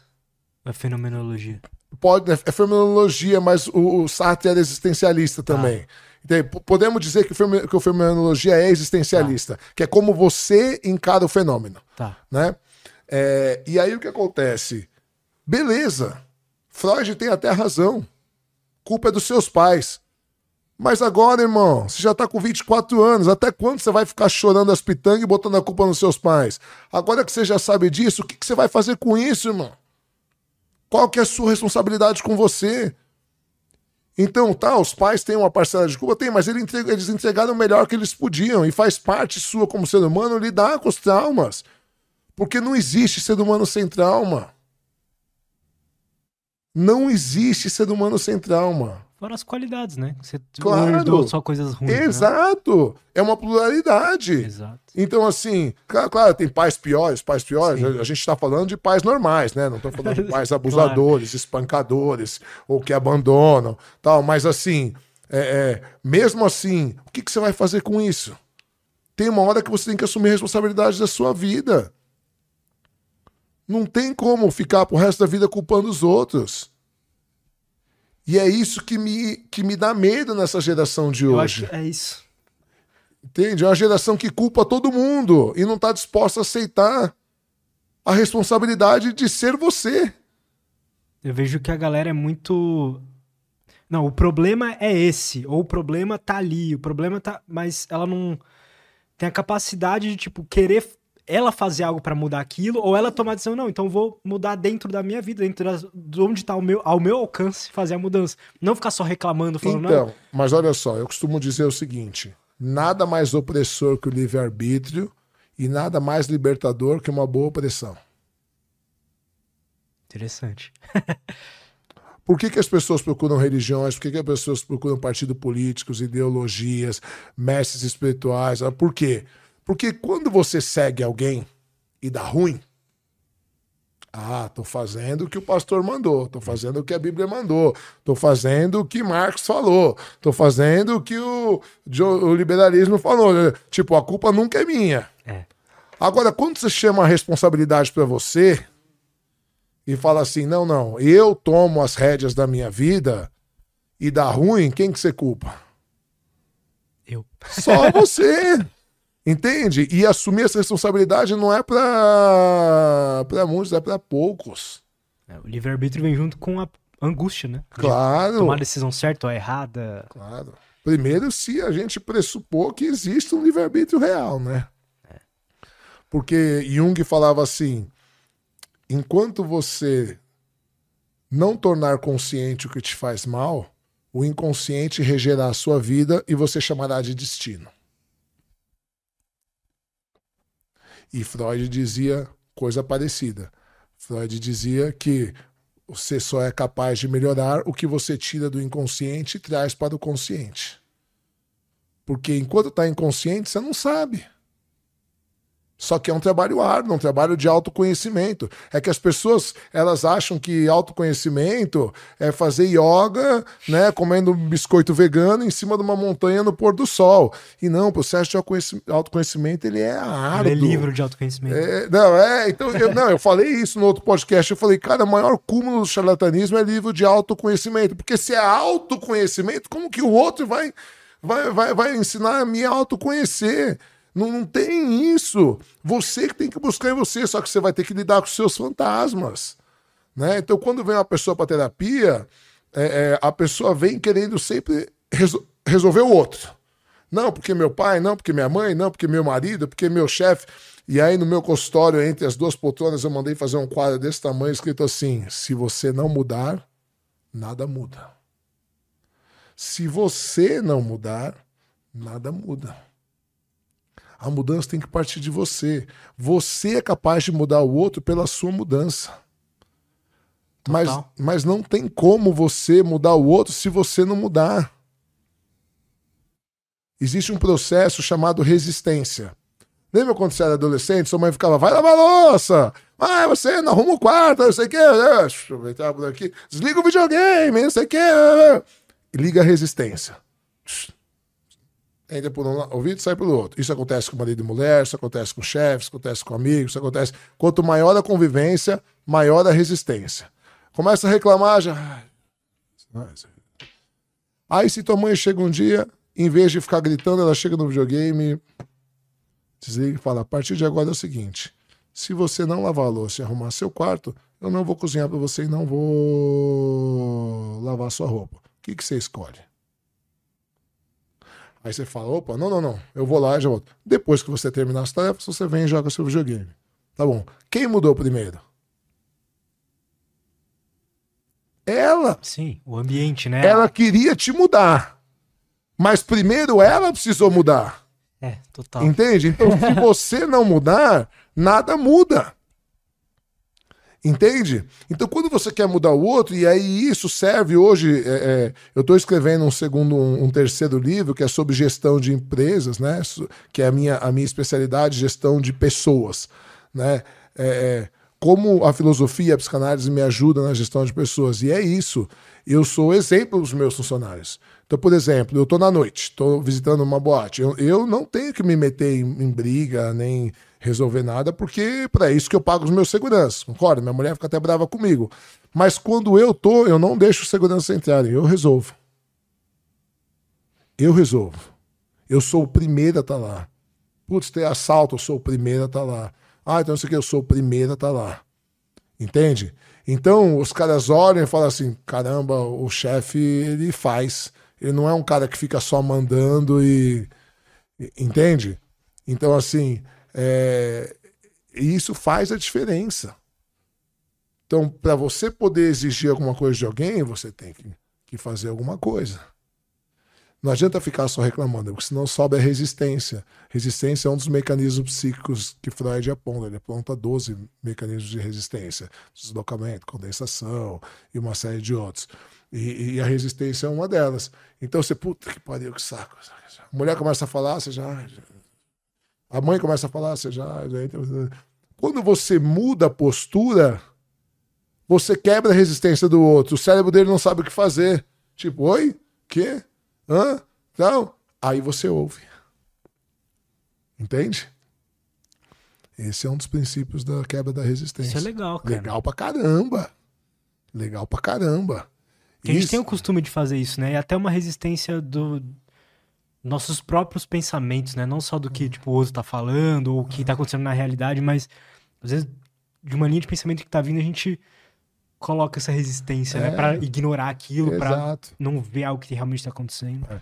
Eu tinha um paciente meu que ele reclamava que o pai dele, depois que ele meio que assumiu a empresa, o pai largou tudo, não fazia mais porra nenhuma e ficava passeando com a irmã, dava um salário para a irmã sem a irmã fazer porra nenhuma, e ele tava cansado, e eles tinham, eram, trabalhavam com agronomia, plantavam, não sei o que e tal. E aí, final de semana, quebrava trator, e ele morava na cidade, final de semana tinha que ir pra fazenda, não sei o que, blá, blá, blá, e ele reclamava, reclamava do pai, reclamava da mãe, reclamava da irmã que não fazia porra nenhuma. Eu ouvi, ouvi, ouvi, ouvi, ouvi várias semanas, aí eu falei assim, cara, é, vamos então tentar mudar o jeito que você lida? Porque do jeito que você reclama, você tem razão nas suas reclamações. Você tem razão. Mas não está funcionando. E ele era muito brun, brunco, assim, sabe? Isso aqui, o pai também então. Falei para ele: faz quanto tempo que você não fala pro seu pai que você ama ele? Ele falou, cara, eu nunca lembro, eu não lembro de nunca ter falado que eu amo meu pai. Então vai fazer o seguinte: hoje, quando você chegar lá na fazenda para trabalhar, Antes de você começar a brigar, gritar, falar com os peões tal, você chega no seu pai, na sua mãe, dá um abraço, um beijo e fala assim: pai, eu te amo muito e eu sou muito grato por tudo que você fez pela gente a vida inteira. Faz a mesma coisa com a sua mãe.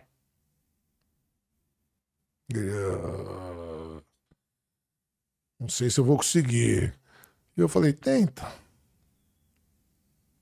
E aí ele chegou. Por que, que isso é tão difícil, né? Então, tem pessoas que não estão acostumadas, né? Eu mesmo, não consigo falar. Então, por Acho eu exemplo, nunca eu, eu, com meu pai, eu tô muito acostumado, porque meu pai sempre falou muito que amava a gente, beijava e tal, mas a minha mãe era muito fria.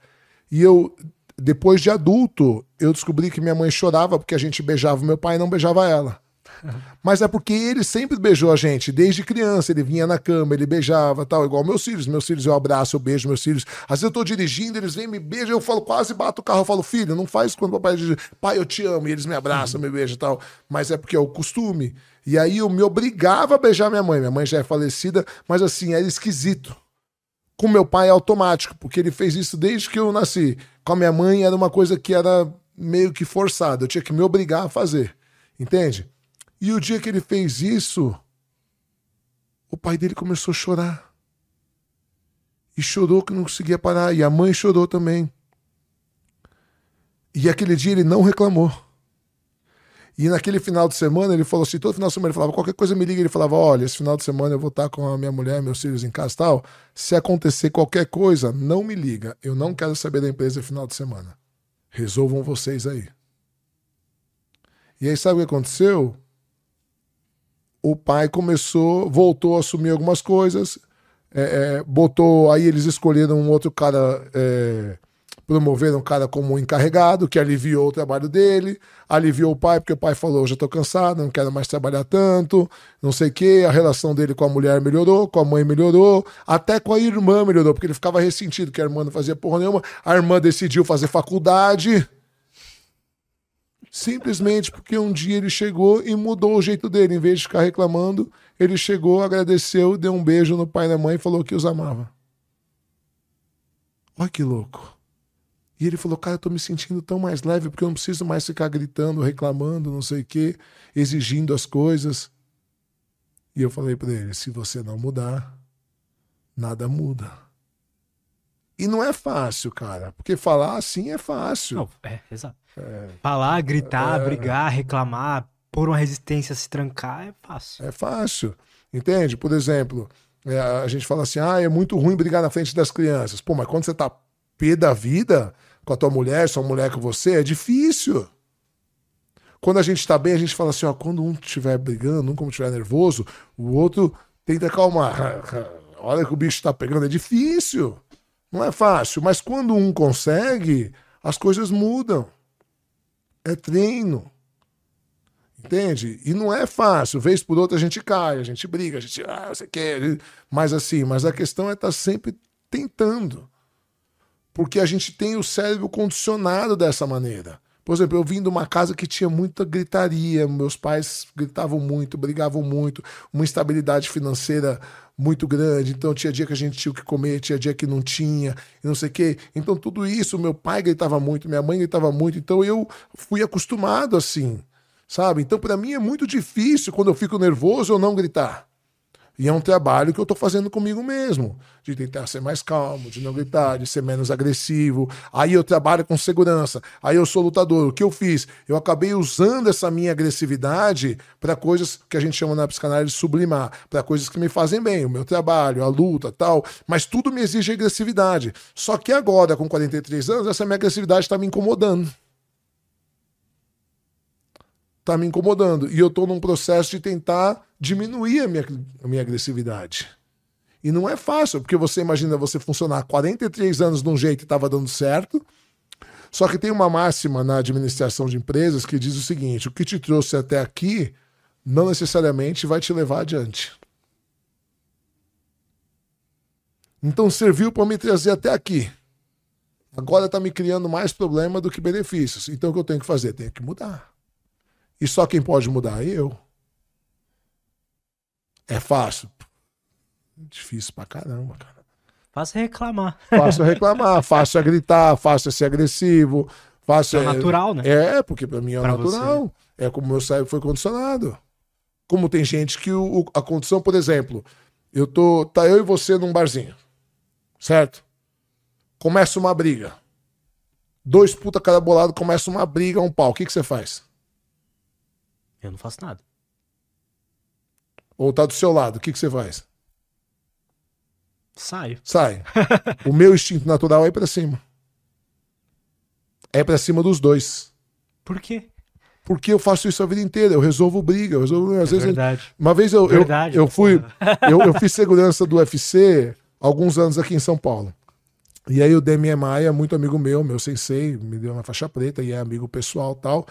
É, ele ia lutar e o Verdun também ia lutar em Curitiba. E aí eu juntei um amigo meu, pô, vamos alugar um quarto, vamos lá assistir e tal, não sei o que e tal, e fomos. Chegamos lá, é, o, o cara que era responsável pela segurança dimensionou mal. E, tipo, tinha muito pouco segurança. Muito pouco. E o responsável pela segurança do UFC no Brasil, quando o cara me viu lá, ele falou: Meu, pelo amor de Deus, eu preciso que você trabalhe, eu preciso que você ajude e tal. Eu falei: Tá bom, eu trabalho, mas vocês têm que pagar minha viagem, meu hotel e X. Aí o cara falou: Não, não dá. Eu falei: Então, não vou trabalhar. Vou, vou, paguei hotel, paguei avião pra vir aqui e ficar trabalhando de graça, né? Vou, não, vou assistir o evento, então, meu, se vira aí. Beleza. A hora que a gente está saindo, aí para evitar, aí como eles não tinham gente suficiente, eles fecharam os portões laterais. Então só saíam pelas Ah. pontas. Só que a hora que saiu o evento eram 40 mil pessoas. Nossa. Imagina todo mundo se acotovelando. E de repente começou uma briga de dois caras, imagina, evento do UFC, dois Lutador, lutador tal. Começou uma briga e abriu aquele clarão, igual balada, assim, né? E na hora me, me, me liga o chip assim, e eu sai, sai, sai, sai, sai, sai, sai, sai. Eu fui indo na frente assim, sai, sai, sai, sai, sai. Quando eu entrei, eu catei os dois assim, ó. Eu empurrei um pra cada lado e falei: vocês querem sair na mão? Que porra é essa tal? E, e- e- eu tava nervoso, aí os dois pararam assim. Aí meu amigo que tava comigo, tava atrás de mim, botou a mão no meu ombro e falou: O que, que você tá fazendo, cara? Aí eu falei: Esse, esse idiota aqui, que saindo na mão. Ele falou: O que, que você tem a ver com isso? E aí que a minha ficha caiu, que eu não tava trabalhando. Só que eu acho que eu fui tão, tão assertivo que os dois ficaram meio assim. Eu falei, quer sair na mão? Sai na mão comigo, não sei o quê. Aí os dois ficaram meio assim, e foi cada um pra um lado. E tipo, a, a briga acabou. E meu amigo falou, você é idiota, o que, que você tem a ver com isso? E aí eu fiquei pensando, eu falei, caramba, eu não tenho, realmente, eu não tenho nada a ver com isso, mas é o meu instinto. De tantos e tantos e tantos e tantos anos fazerem isso. Isso Entende? hoje você sente que você não precisa ter um equilíbrio melhor quanto a essa um agressividade. Claro. Por quê? Porque eu não quero meus filhos fazendo isso. Quantas vezes eu passei risco de morte? De um cara sacar uma arma num assalto, de um cara tentar não sei o quê, não sei o quê, eu ando armado a vida inteira. Hoje em dia eu não tô andando mais armado. Faz 10 dias hoje exatamente que eu parei de andar armado. Desde os 16 anos de idade eu ando armado. Imagina. Então eu tô num processo de. Porque também armado você fica pilhado. Eu ando de moto, eu, eu gosto muito de Ducati, eu tenho duas Ducati 1200. E aí você fica, mano. Se o cara ganhar sua arma antes, você tá fudido, o cara te mata. Então você fica pilhado, você fica procurando coisa e não sei o que e tal. E aí você vê um assalto, eu que trabalho com segurança, eu não consigo ver um assalto ficar quieto. Se eu tô desarmado, Tipo, não tenho nada a ver com isso, é problema da polícia, o cara é tal, eu tenho seguro nas motos, entendeu? Então eu tô nesse processo de tá, me acalmar, porque o que me trouxe até aqui agora, que me fez muito bem até aqui, me trouxe até aqui, me trouxe uma empresa com 200 funcionários e tal, já não me serve para me dar sequência. Entende?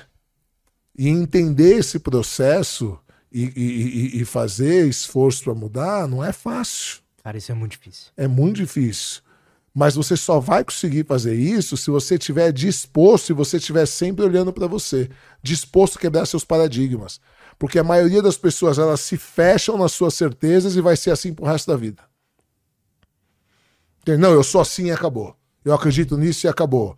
E eu não, eu tô sempre aberto. Tô sempre aberto. Por isso o pessoal fala assim: você acredita em Deus? Eu falo, por enquanto não. Mas como assim por enquanto? Eu falo, não sei o dia de amanhã. Eu tive experiência já que eu não consigo explicar. Um cara encostar em mim e falar minha vida inteira.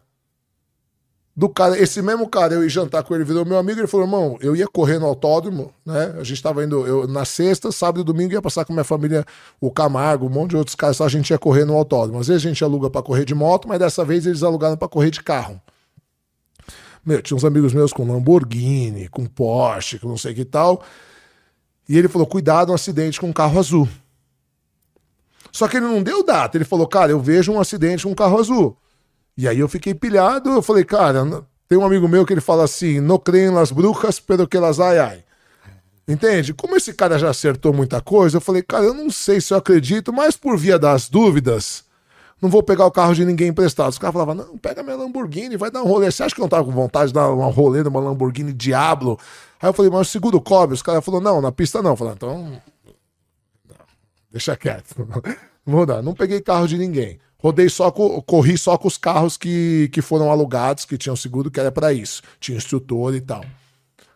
Cara, dois meses depois, estou viajando para Floripa, capota o carro. Carro azul do meu amigo.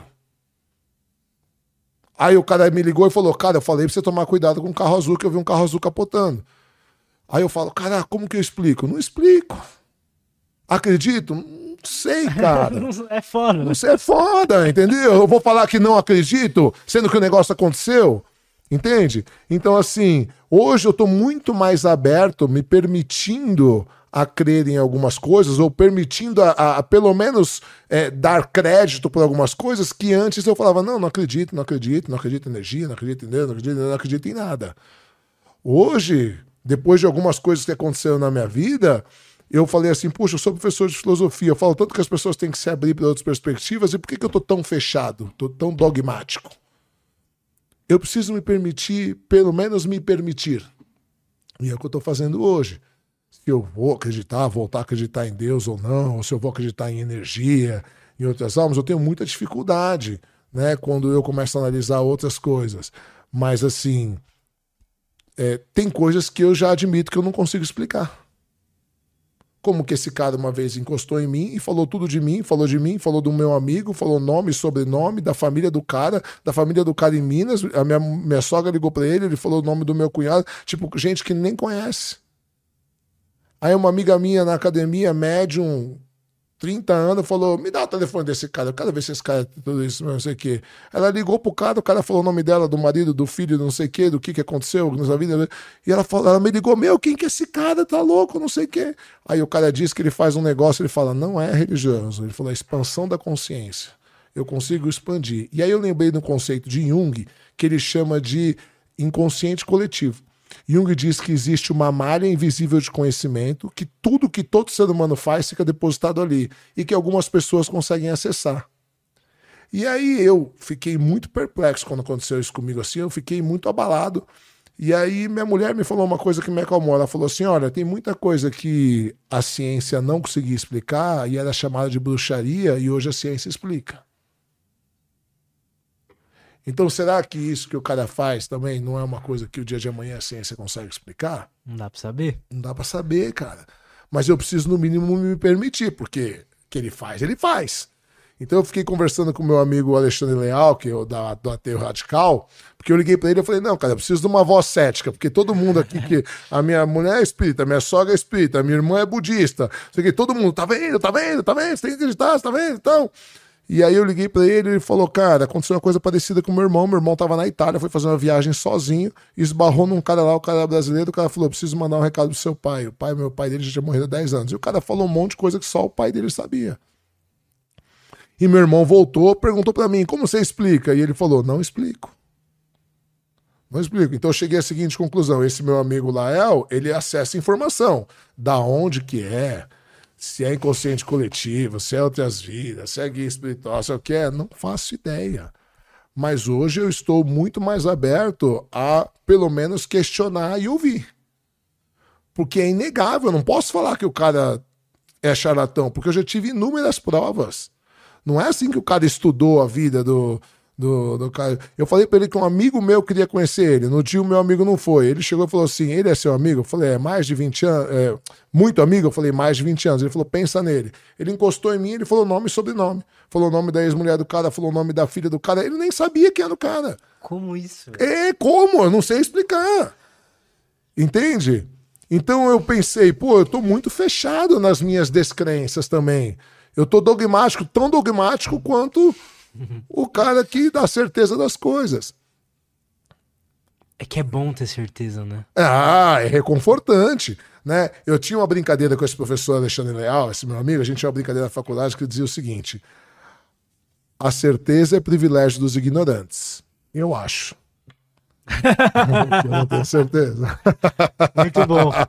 Não, mas é isso mesmo, né? Porque a gente se sente, a gente, quando a gente tem qualquer dúvida sobre qualquer coisa, a gente fica inseguro, Fica né? angustiado. Angustiado, inseguro. Claro, claro, porque a gente não sabe o que vai acontecer.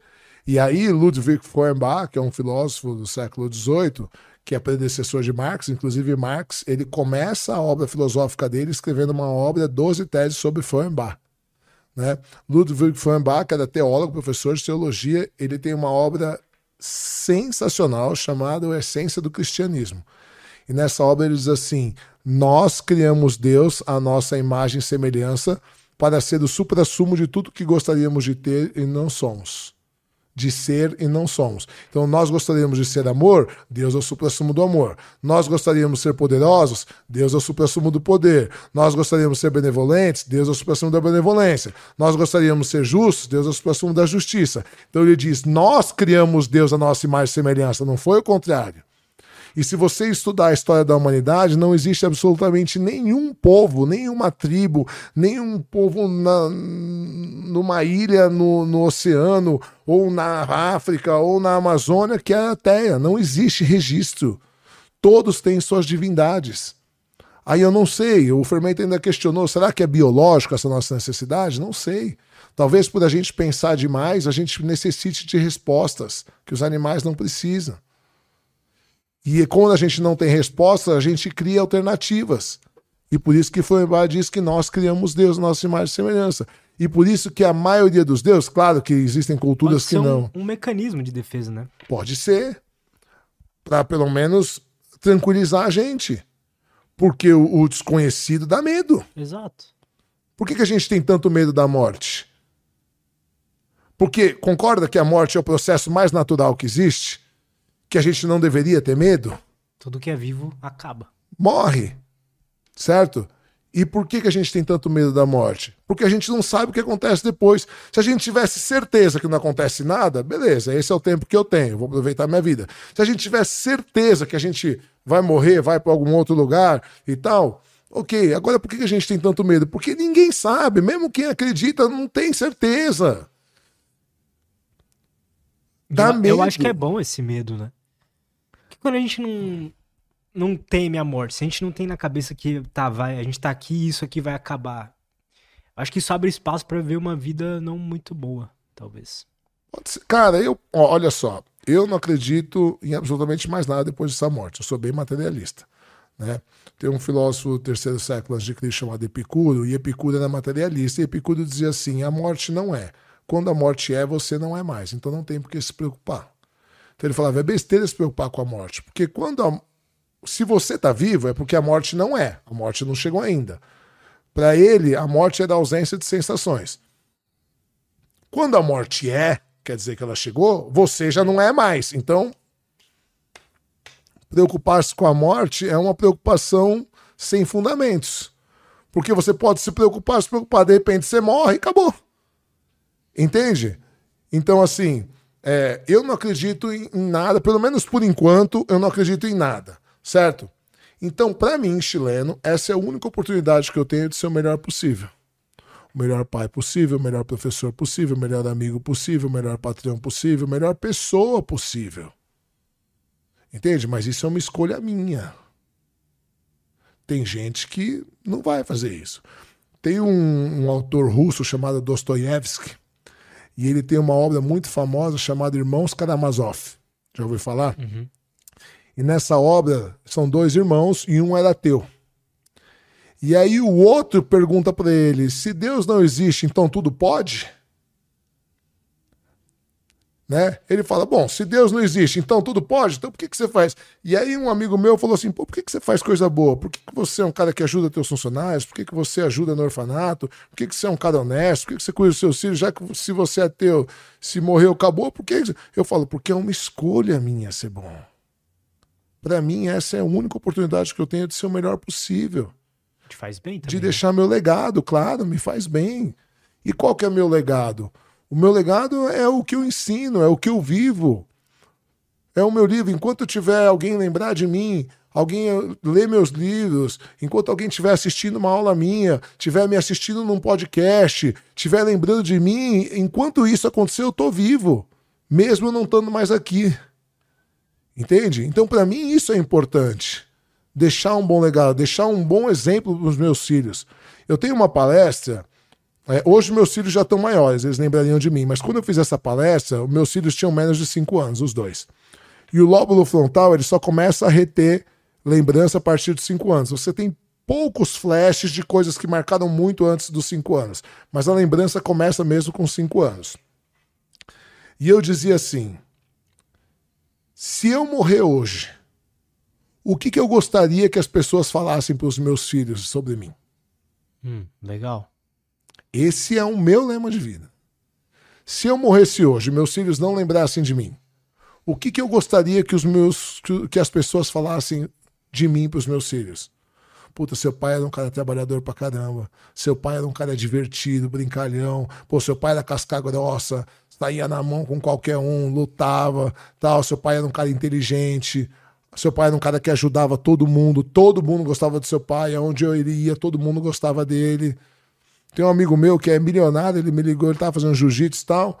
E aí o professor dele levou ele lá pro Tabuão, bem na periferia tal, não sei o quê. E aí ele contratou uma personal para dar aula de Muay Thai pra esposa tal. Aí ele me ligou outro dia e falou: Porra, chileno, Cara, é impressionante. Aonde eu vou, todo mundo te conhece. Eu tô no meio dos milionários, os caras te conhecem. Eu tô na periferia do Tabuão, os caras te conhecem. Veio a personal aqui, uma lutadora aqui, dar aula pro, pra minha mulher. Eu tava falando de você. Ela falou: Ah, o chileno, eu conheço. Meu... Pô, todo mundo te conhece. Eu falei: Peraí, todo mundo me conhece e fala bem de mim. Ele falou: Não, verdade, todo mundo fala bem. Eu falo: Porque ser conhecido só, tem muito cara pilantra aí que é conhecido e é conhecido. Por quê? Porque eu tento ser o melhor possível. E esse é o que é o legado que eu quero deixar. É isso que eu gostaria que as pessoas falassem pros meus filhos, caso meus filhos não lembrassem de mim. Entende? O dia de amanhã o cara encontrar e falar assim: Puta, cara, que saudade do seu pai. Seu pai é um cara legal pra caramba. Quando você não consegue ser o melhor que você poderia ser, como você se sente? Isso é difícil para mim por algumas questões psiquiátricas que eu tenho né? Eu tenho um, um transtorno que chama transtorno de personalidade obsessivo compulsivo. Eu, a minha personalidade funciona parecido com quem tem toque, então eu tendo a compulsão. É, eu sou superdotado, né? Eu tenho, eu sou diagnosticado superdotado, então eu abro hiperfoco. E como meu pai sempre foi muito bom em tudo, e meu pai tinha um discurso que ele falava assim: não, seu pai foi o melhor da faculdade, seu pai é melhor, não sei o quê. Eu fui criado com uma necessidade de ser o melhor em tudo que eu faço. Né? Como eu resolvi isso? Hoje eu sou o melhor em tudo que eu faço. Tudo. Absolutamente tudo que eu faço eu sou o melhor. Eu posso não ser o melhor de todos, mas eu sou o melhor que eu posso ser. Porque para os gregos a excelência era um hábito. Excelência é uma palavra que vem do latim, excelsus, e significava colocar num lugar de destaque, num lugar alto. Enquanto medíocre vem de média. Nunca ninguém vai achar ruim com você você ser medíocre. A gente acha que medíocre é pejorativo? Não é pejorativo. Medíocre vem de média. Se você for medíocre, nunca ninguém vai brigar com você porque você faz o que todo mundo faz. As pessoas se incomodam quando você é excelente, porque você mostra a mediocridade delas. Entende? Então, como eu resolvi essa questão que eu queria ser o melhor de todos, que isso eu trabalho muito no meu filho, porque a superdotação traz isso também, né? A, a gente tem a, uma inteligência um pouco acima da média em algumas coisas, e a gente fica bitolado que a gente tem que ser o melhor, só tem que tirar 10. Que nem outro dia meu filho tirou 8,5 e chegou chorando. Eu falei, filho, 8,5 é uma nota boa pra caramba, cara. Você não precisa tirar 10 em tudo. Não precisa. E outras pessoas têm outras habilidades. Por exemplo, às vezes você é bom nisso, mas tem um amigo seu que é muito melhor no futebol. Meu filho, coitado, tem dois pés esquerdos, igual o meu. Eu, futebol, sou uma negação. Entende? E aí, existem pessoas. Hoje eu fui estudar muito sobre isso. E a gente fala sobre superdotação e altas habilidades. Então, às vezes, o cara tem uma alta habilidade para música. Cognitivamente, ele não é tão inteligente, mas a habilidade dele musical, o Neymar, por exemplo, não é o cara mais intelectual que existe mas a habilidade motora dele, ele tem altas habilidades. Ele é um superdotado motoramente, sabe? O que ele, o Ronaldinho, o Pelé, o Maradona faziam são coisas assim que nós, meros mortais, podemos treinar a vida inteira e não vamos fazer. Um Michael Phelps da vida, entende? Então, hoje, eu me vejo à moda grega. Para os gregos, a excelência era um hábito. Aristóteles dizia: somos o que fazemos repetidamente. Certo? Então eu me proponho a fazer o meu melhor em tudo. Não o melhor de todos, mas o melhor que eu posso ser. Isso me basta. Tem dias. Não tem dias que você. Que o melhor que você consegue não é tão bom quanto você tá Tem, acostumado? Tem. E você se tem. sente mal por isso ou não? Não mais. Antigamente sim, hoje não mais. Por, por exemplo, eu domingo eu dei uma travadinha na lombar, né? E eu treino todo dia. Eu acordo quatro e meia da manhã para ir treinar. Eu treino musculação, depois eu já treino jiu-jitsu, não sei o que e tal. E aí ontem eu acordei quatro e meia da manhã e eu tava com a lombar zoada ainda. Eu fiquei pensando tal. E eu falei, quer saber? Não vou treinar. Vou ficar descansando. Aí liguei pra Físio, Físio, dá pra você me atender? Me atendeu, depois saí de lá, tomei uma injeção tal. Aí tomei o remédio. Quando foi à noite, hoje é quarta, né? Então, segunda não treinei. Me permiti descansar. Terça, fiquei o dia inteiro também de molho. Quando foi à noite, já começou a me incomodar. Aí eu tenho um escritório em casa, tenho uns pezinhos, falei, quer saber? Tô com a lombar doendo menos, estava tomando remédio ainda, mas eu falei, vou fazer um treino de bíceps e ombro aqui, sentadinho, sem forçar a lombar. Eu vi nos seus stories. E aí eu fiz um treino de exaustão. Pouca carga, muita repetição. Não forcei. Hoje eu já fui treinar. Mas é o que eu fiz? Tríceps e panturrilha. Também para não forçar a lombar. Sentadinho, só aparelho, tal. Então essa semana eu vou dar uma segurada. Eu, eu tô sendo meu melhor? Não tô treinando jiu-jitsu. Porra, queria estar tá treinando? Lógico que eu queria. Mas o jiu-jitsu vai acabar com a minha lombar. Entende? Eu me sinto mal? Me sinto, mas hoje eu me culpo menos. Porque não dá, cara. Você vai ficando mais velho, você vai entendendo que, irmão, não dá. Quando você tem a sua idade, a idade do, do Edu, cara, a gente acha que a gente é o super-homem. Eu treinava quatro horas por dia. Até 35 anos eu treinava quatro horas por dia. Os caras falavam, caramba, chileno, não sei o quê. E eu, não, não sei o quê e tal. E no outro dia tava lá, bonitão. Hoje em dia, cara, um tempo atrás, uns meses atrás eu fui treinar. E aí eu fiz musculação, aí eu fui pro, pro jiu-jitsu, aí do jiu-jitsu, os caras falaram, vai ter um treino sem kimono. Aí eu fiz um treino sem kimono, aí eu tava me sentindo bem, os caras, pô, vai outro, ter outro treino de jiu-jitsu, vamos fazer, vamos. Aí eu fiz, sei lá, treinei umas quatro horas, cinco horas direto, assim, aí eu, os caras falaram, pô, você tá bem pra caramba. Eu falei, nossa, meu, tô no shape e tal. Fiquei dois dias de cama com febre. Os outros dois dias fiquei com febre de cama. Entendeu? Então eu tenho que entender também que as, as limitações da idade estão chegando e que eu não sou mais o mesmo e que assim, enfim. É isso, a vida é isso. Talvez. É. Eu, eu fico muito mal. Mas acho que faz parte. Né? Faz acho que tudo parte. bem se sentir mal nessa época, porque tô construindo ainda a minha vida. É, mas assim. E eu é, me sinto mal quando não, tipo, não consigo me concentrar no trabalho, não- ou não fui treinar também. Segunda, eu, meu mestre desmarcou o personal que a gente tinha. Aí ontem eu, eu vi que eu ia chegar 10 minutos atrasado, é. porque eu dormi um pouco mais do que eu deveria. Aham. Aí eu falei, ah, nem vou ir então, pra não Ah. tomar bronca, nada. Aí eu já não fui, aí hoje eu falei, não, hoje eu vou treinar, aí eu já fui. Você tem na Gil também? Gil, Ah, legal. Você não onde? eu treino na Tinogueira. Na Tina, É, legal. aqui perto, daqui Legal. de Santo André. É, que isso tudo, né? Legal. Você que faixa? Só azul. Azul. Fiquei dois anos e meio na branca. Você sabe que o maior índice de desistência é azul. É. E eu vejo por quê. Quando eu peguei azul, mudou a forma que eu era tratado, tanto pra forma positiva Quanto negativa. quanto negativa. Exatamente. E a responsabilidade aumenta, né? Aumenta. Eu não posso Os- fazer loucura mais. É, e os faixa branca vêm pra te matar. É, e você é pega verdade. uns caras fortes pra caramba, louco pra caramba. E assim, é, tem um ditado muito forte no jiu-jitsu que diz assim: todo faixa preta é um faixa branca que não desistiu. É. Então eu dei o primeiro grau do meu filho quando ele tinha faixa branca, hoje ele é faixa amarela. Aí ele tá querendo competir. E quando eu dei, eu falei isso pra ele: todo faixa branca é um faixa preta que não desistiu. Mas você sabe qual é a faixa mais difícil de pôr na cintura? Hum. Qual? Branca. A branca. Porque a maioria das pessoas que querem não tem coragem. Então você já tá na azul, você já venceu a primeira. Já não... A questão agora Cara, é foi continuar. essa branca, velho. É, eu também Todo não- campeonato que eu lutei, eu perdi tudo na primeira luta. Foi, tipo, muito sofrido. Eu pensei em desistir. É. Aí eu continuei, deu bom. Eu É tô feliz da vida. né? Eu, eu, quando era novo, eu morava em Santos, né? E aí eu, sei lá, 18 anos, eu fazia instrução com os bombeiros. Eu, instrução é treinamento físico. E eu era saradão, pegava onda todo dia, corria todo dia, acordava três e meia da manhã, pedalava 15 quilômetros, depois eu ia correr, ia treinar tal. E aí a gente ia correndo até o Ilha Pochá, entrava no Ilha, mergulhava no mar e voltava nadando até Santos. e aí a primeira vez que eu fui, a gente foi, eu e um sargento fomos tirando sarro dos, dos tiozão gordão, salva-vidas gordão e tal. Mano, hora que esses caras entram na água os caras 20 anos de bombeiro, não sei o quê, os caras parecem um transatlântico, assim, sumia, né? E aí, a primeira vez eu fiquei com medo, porque você é, é, não é igual correr que você para e descansa. Você tá no meio do mar, não tem onde você parar, não tem lancha de apoio pra você vir embora, irmão. Começou, vai ter que ir até o fim.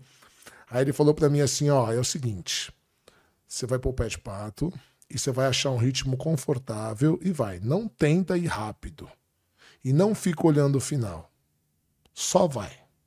Vai chegar uma hora que os músculos vão começar a queimar. Vai chegar uma hora que você vai querer parar. Vai chegar uma hora que vai dar desespero, que você vai estar no meio do mar e você vai estar cansado pra caramba. Só continua. Que daqui a pouco passa, você entra no ritmo e vai embora. E dito e feito. Entrei, achei um ritmo, fui, daqui a pouco os braços começaram a cansar, os músculos começaram a queimar, daqui a pouco eu tava com vontade de parar, fui ficando para trás e os caras foram embora. E daqui a pouco me deu vontade, de começou de parar e eu tava sozinho, começou a me dar um desespero e eu só continuei e daqui a pouco o corpo acostumou com o ritmo e, e fui embora. E cara, isso serviu de lição na vida para mim. Eu demorei 16 anos para pegar a faixa preta no jiu-jitsu, competindo, hein? E eu competia pra caramba, porque eu mudei três vezes de equipe. E cada vez que eu mudava de equipe, começava tudo de novo. Fiquei seis anos na roxa e cinco na marrom. Caramba. Então, 11 anos só. Pra... Tem gente hoje em dia que pega em seis anos, pega a preta. Anos, Fiquei né? seis anos só na roxa e cinco na marrom. E o Demian era meu amigo pessoal, hein? E ele não aliviava para mim. Muito pelo contrário. Ele falava, cara, eu não vou aliviar você. Exatamente por você ser meu amigo, que você vai ter que provar mais que os outros para ninguém achar que deu. Tinha cara que, que treinava comigo há mil anos e falava, irmão, eu sou faixa preta, eu te dou a faixa preta. Eu sou faixa preta. Eu falei, não, se eu sou treino com o Demian, eu vou pegar com o Demian. Cara mais graduado que o Demian ainda. Falava, irmão, eu te dou a faixa preta, você merece. Já há muito tempo essa faixa preta, eu, eu falei, não, eu vou continuar aqui. tal. Então, quando eu botei minha faixa na cintura, ela veio justa já veio justa. E mesmo é assim. É outra gratificação também, né? É, Satisfação. E mesmo assim eu demorei uns dois anos para me sentir faixa preta de verdade. Por quê? Cara, você tem um negócio meio assim de respeito com os faixa preta mais antigo, meio que não sei o quê. Você, você demora para cair a ficha, que você realmente, se é um faixa preta, você se sentir confiante em qualquer lugar que você chega, você rolar com qualquer faixa preta. É, é, é, é loucura. E aí, cara, parece é, você vai entender, você já ouviu isso já. Que os caras falam assim: você começa a aprender jiu-jitsu quando você pega a faixa preta. Pô, eu ouvi muito já. E aí você fala, ah, isso daí é balela. Você fala, pô, eu, eu, eu na faixa marrom eu pegava a faixa preta e não sei o que e tal. Cara, quando você pega a faixa preta, você começa a descobrir um monte de treino que só vai faixa preta. Um monte. Então hoje, praticamente, eu faço só treino de faixa preta.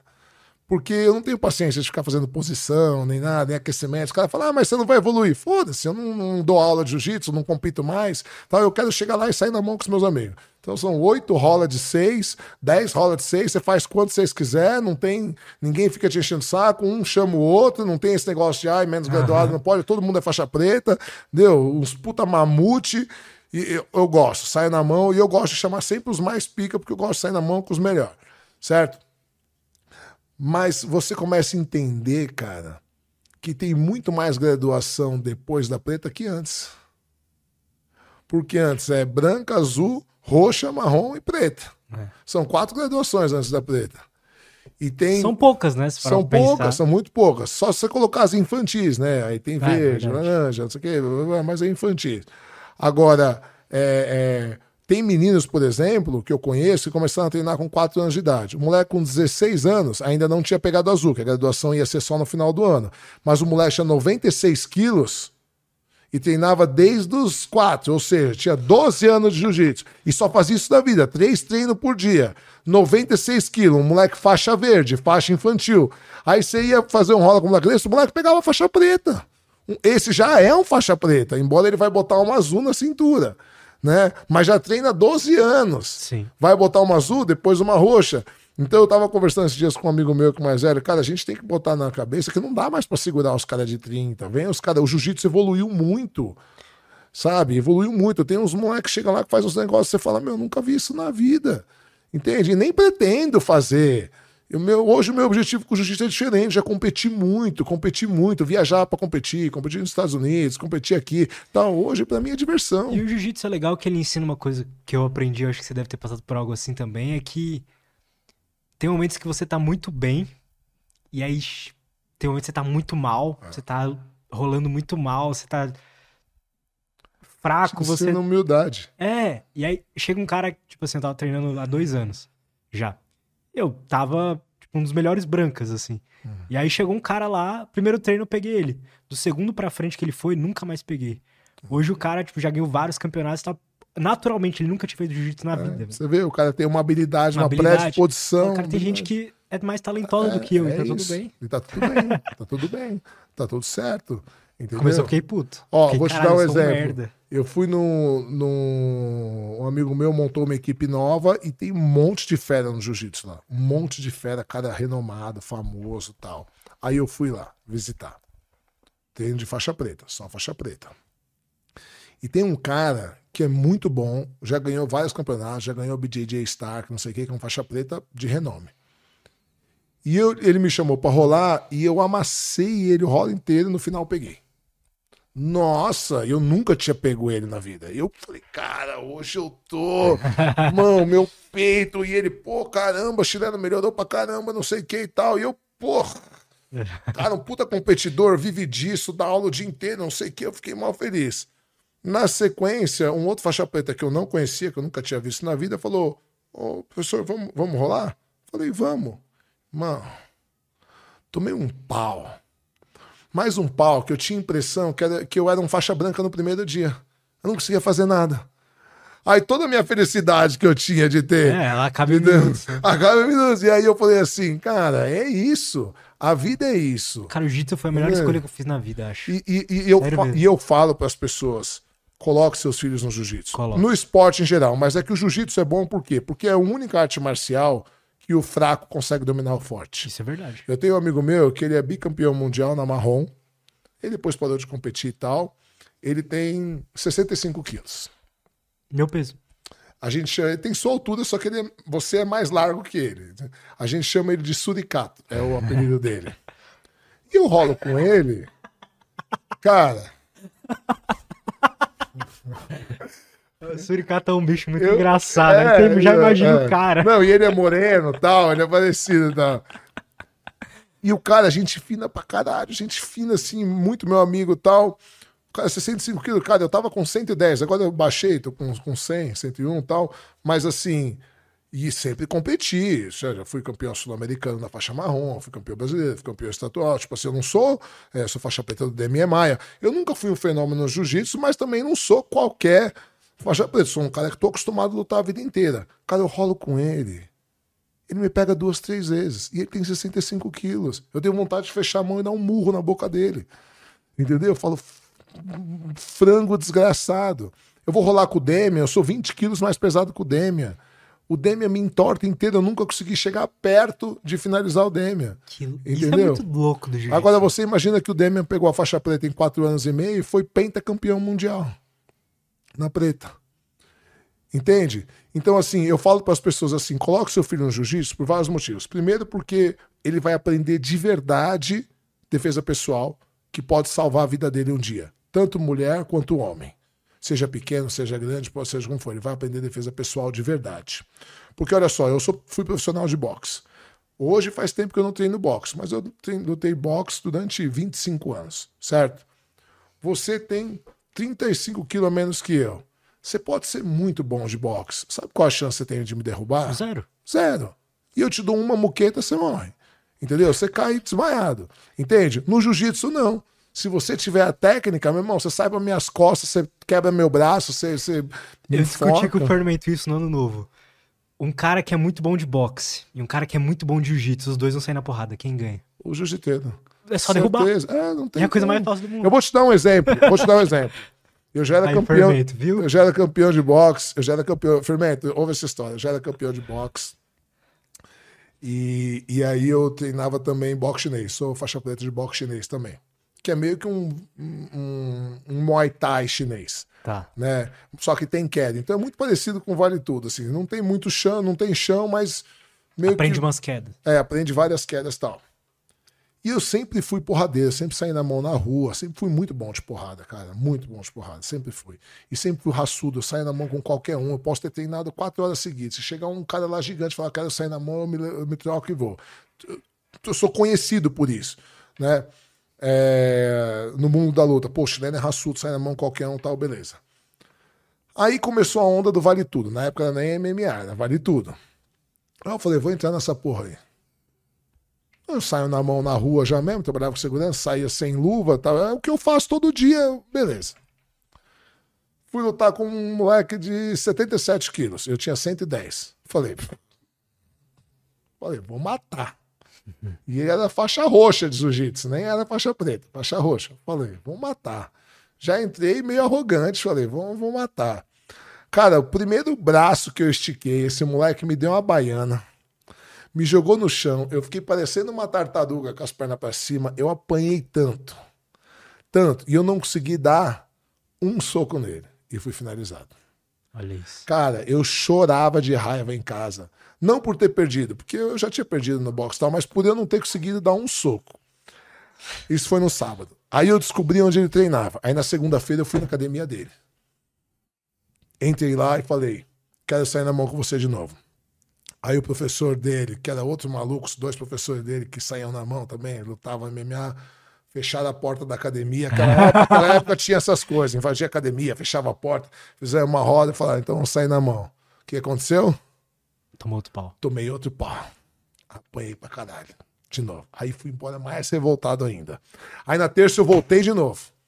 Aí cheguei lá e ele não tava. Tinha, aí ele falou: Ó, o cara não tá, mas tem aquele outro. Quer fazer com ele? Falei: Quero. Tomei outro pau. Cara, eu ia, cada vez que eu apanhava, eu ia mais revoltado. Eu já tava com a cara toda inchada, roxa. Quando eu cheguei na quarta-feira lá, os caras começaram a dar risada. Os caras falaram, irmão, caralho, você é raçudo mesmo. Em vez de você ficar vindo aqui apanhar, vem treinar com a gente. Vem Que aprender jiu-jitsu. que legal. Porque você tem uma coisa que não dá pra ensinar, que é brilho, que é raça. Isso é uma coisa que é da pessoa.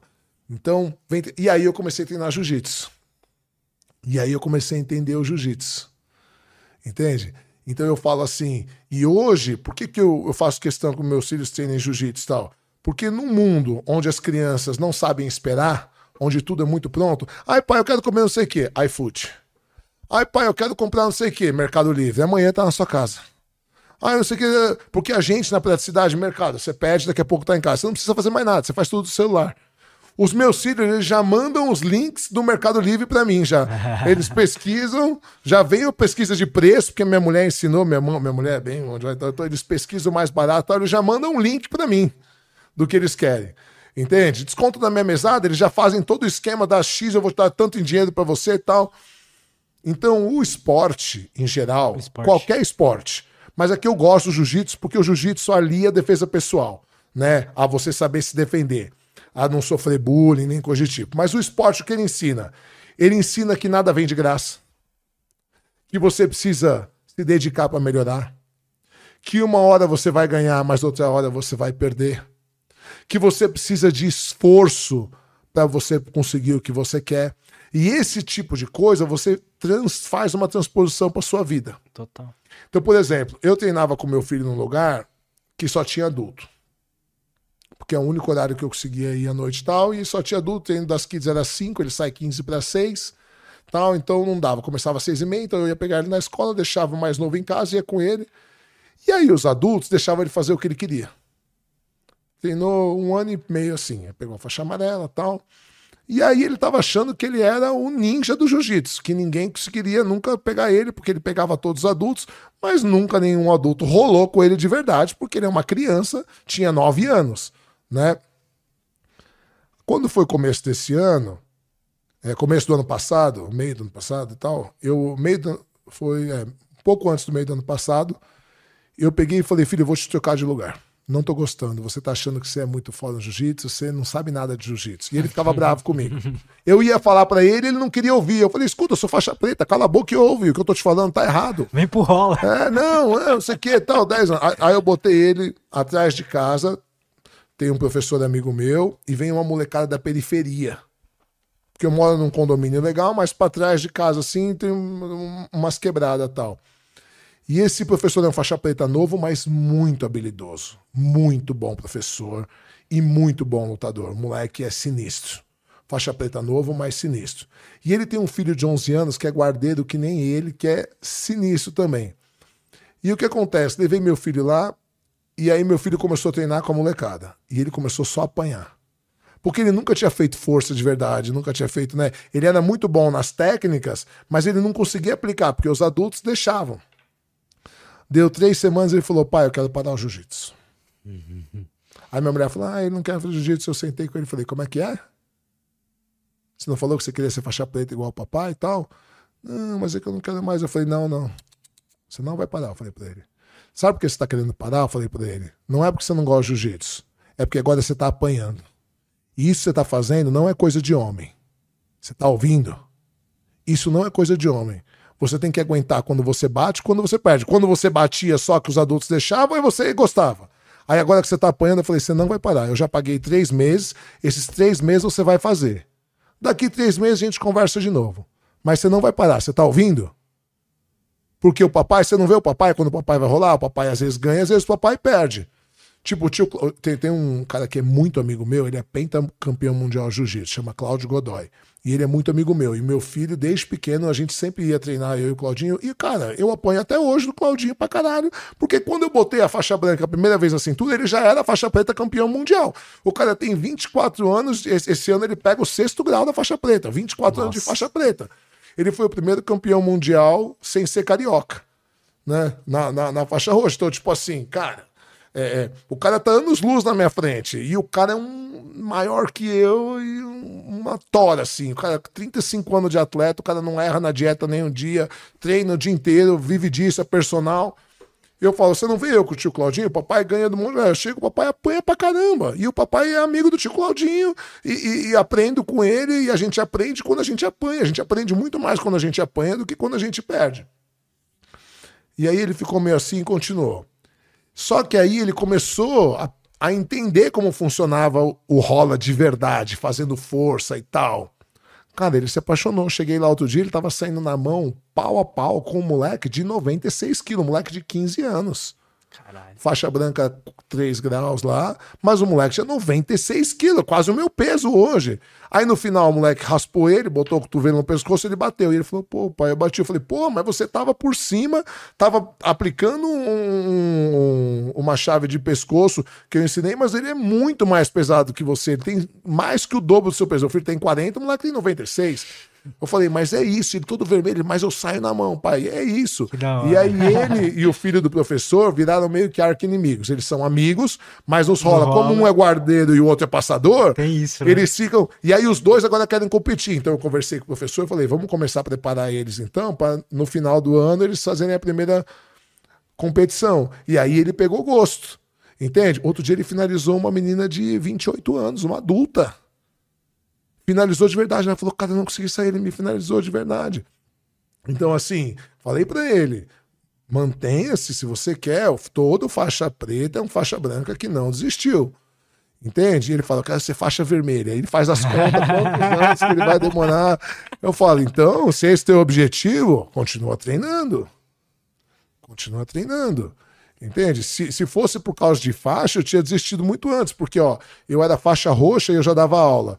Teve cara que eu na roxa dei a primeira aula dele de jiu-jitsu, eu já era roxa, e eu era marrom e o cara já era faixa preta. Pô, demorei 16 anos pra pegar a faixa preta.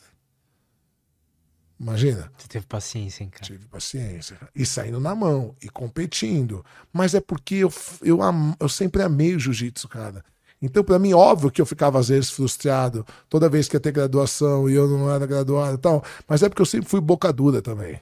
Como eu já era lutador, eu não tinha aquele negócio, ai, nossa, o sensei faixa preta. Meu, eu lutava MMA, Eu trabalhando à noite, saía na porrada com qualquer um. Então, tipo assim, eu via coisa errada, eu falava. Eu discutia, discutia com faixa preta, aí o Demian ficava puto comigo, o Demian falava, você não aprende. Né? aí eu falava, ah, Demian, vai se fuder, se eu vou, esses faixa preta aí, folgado pra caralho. Ele, Porra, meu, mas você vai discutir com os caras no tatame, eu não posso dar razão pra você. Eu, ah, eu discutia com o Demian, não sei o que e tal, entendeu?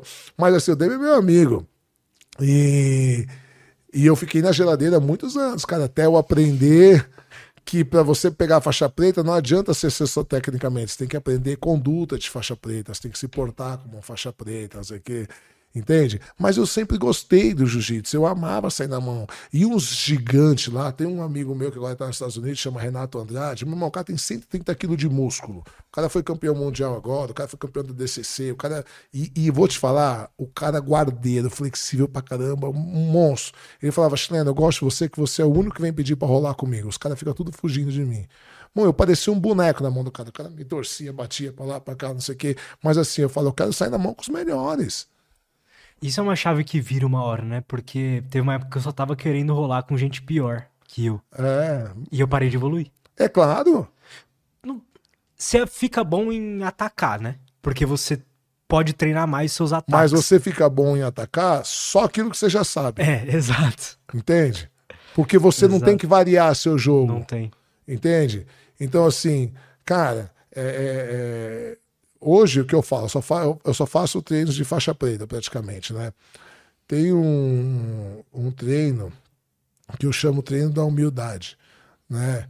É, lá no Morumbi, na Grace Morumbi, você chega lá, meu, porra, tem uns caras tudo faixa preta quinto grau, sexto grau, campeão mundial, bicampeão mundial, não sei o que. Então, meu, às vezes eu rolo, faço seis rola, oito rola, eu não chego perto de fazer uma vantagem. Sabe que você apanhar todos os rolas, todos, todos os rolas. E você sair feliz pra caramba, que você fala, meu, aprendi coisa pra caralho. É. Entendeu? A endorfina lá em cima. Aí eu vou num outro treino, um treino mais social, um treino mais isso aqui. Aí é diferente, né? Você vai num treino de competição, porra, tenho 43 anos, não sou mais competidor faz muitos anos, tenho um monte de responsabilidade. Pô, vou fazer um treino, tem moleque que era faixa branca, que eu vi o primeiro dia dele. Hoje ele é competidor nível mundial, faixa preta. Pô, vou rolar com o moleque, o moleque me cata três, quatro vezes. E eu vou falar o quê? Pô, legal, fico feliz pela evolução dele. Agora não dá para comparar, entende?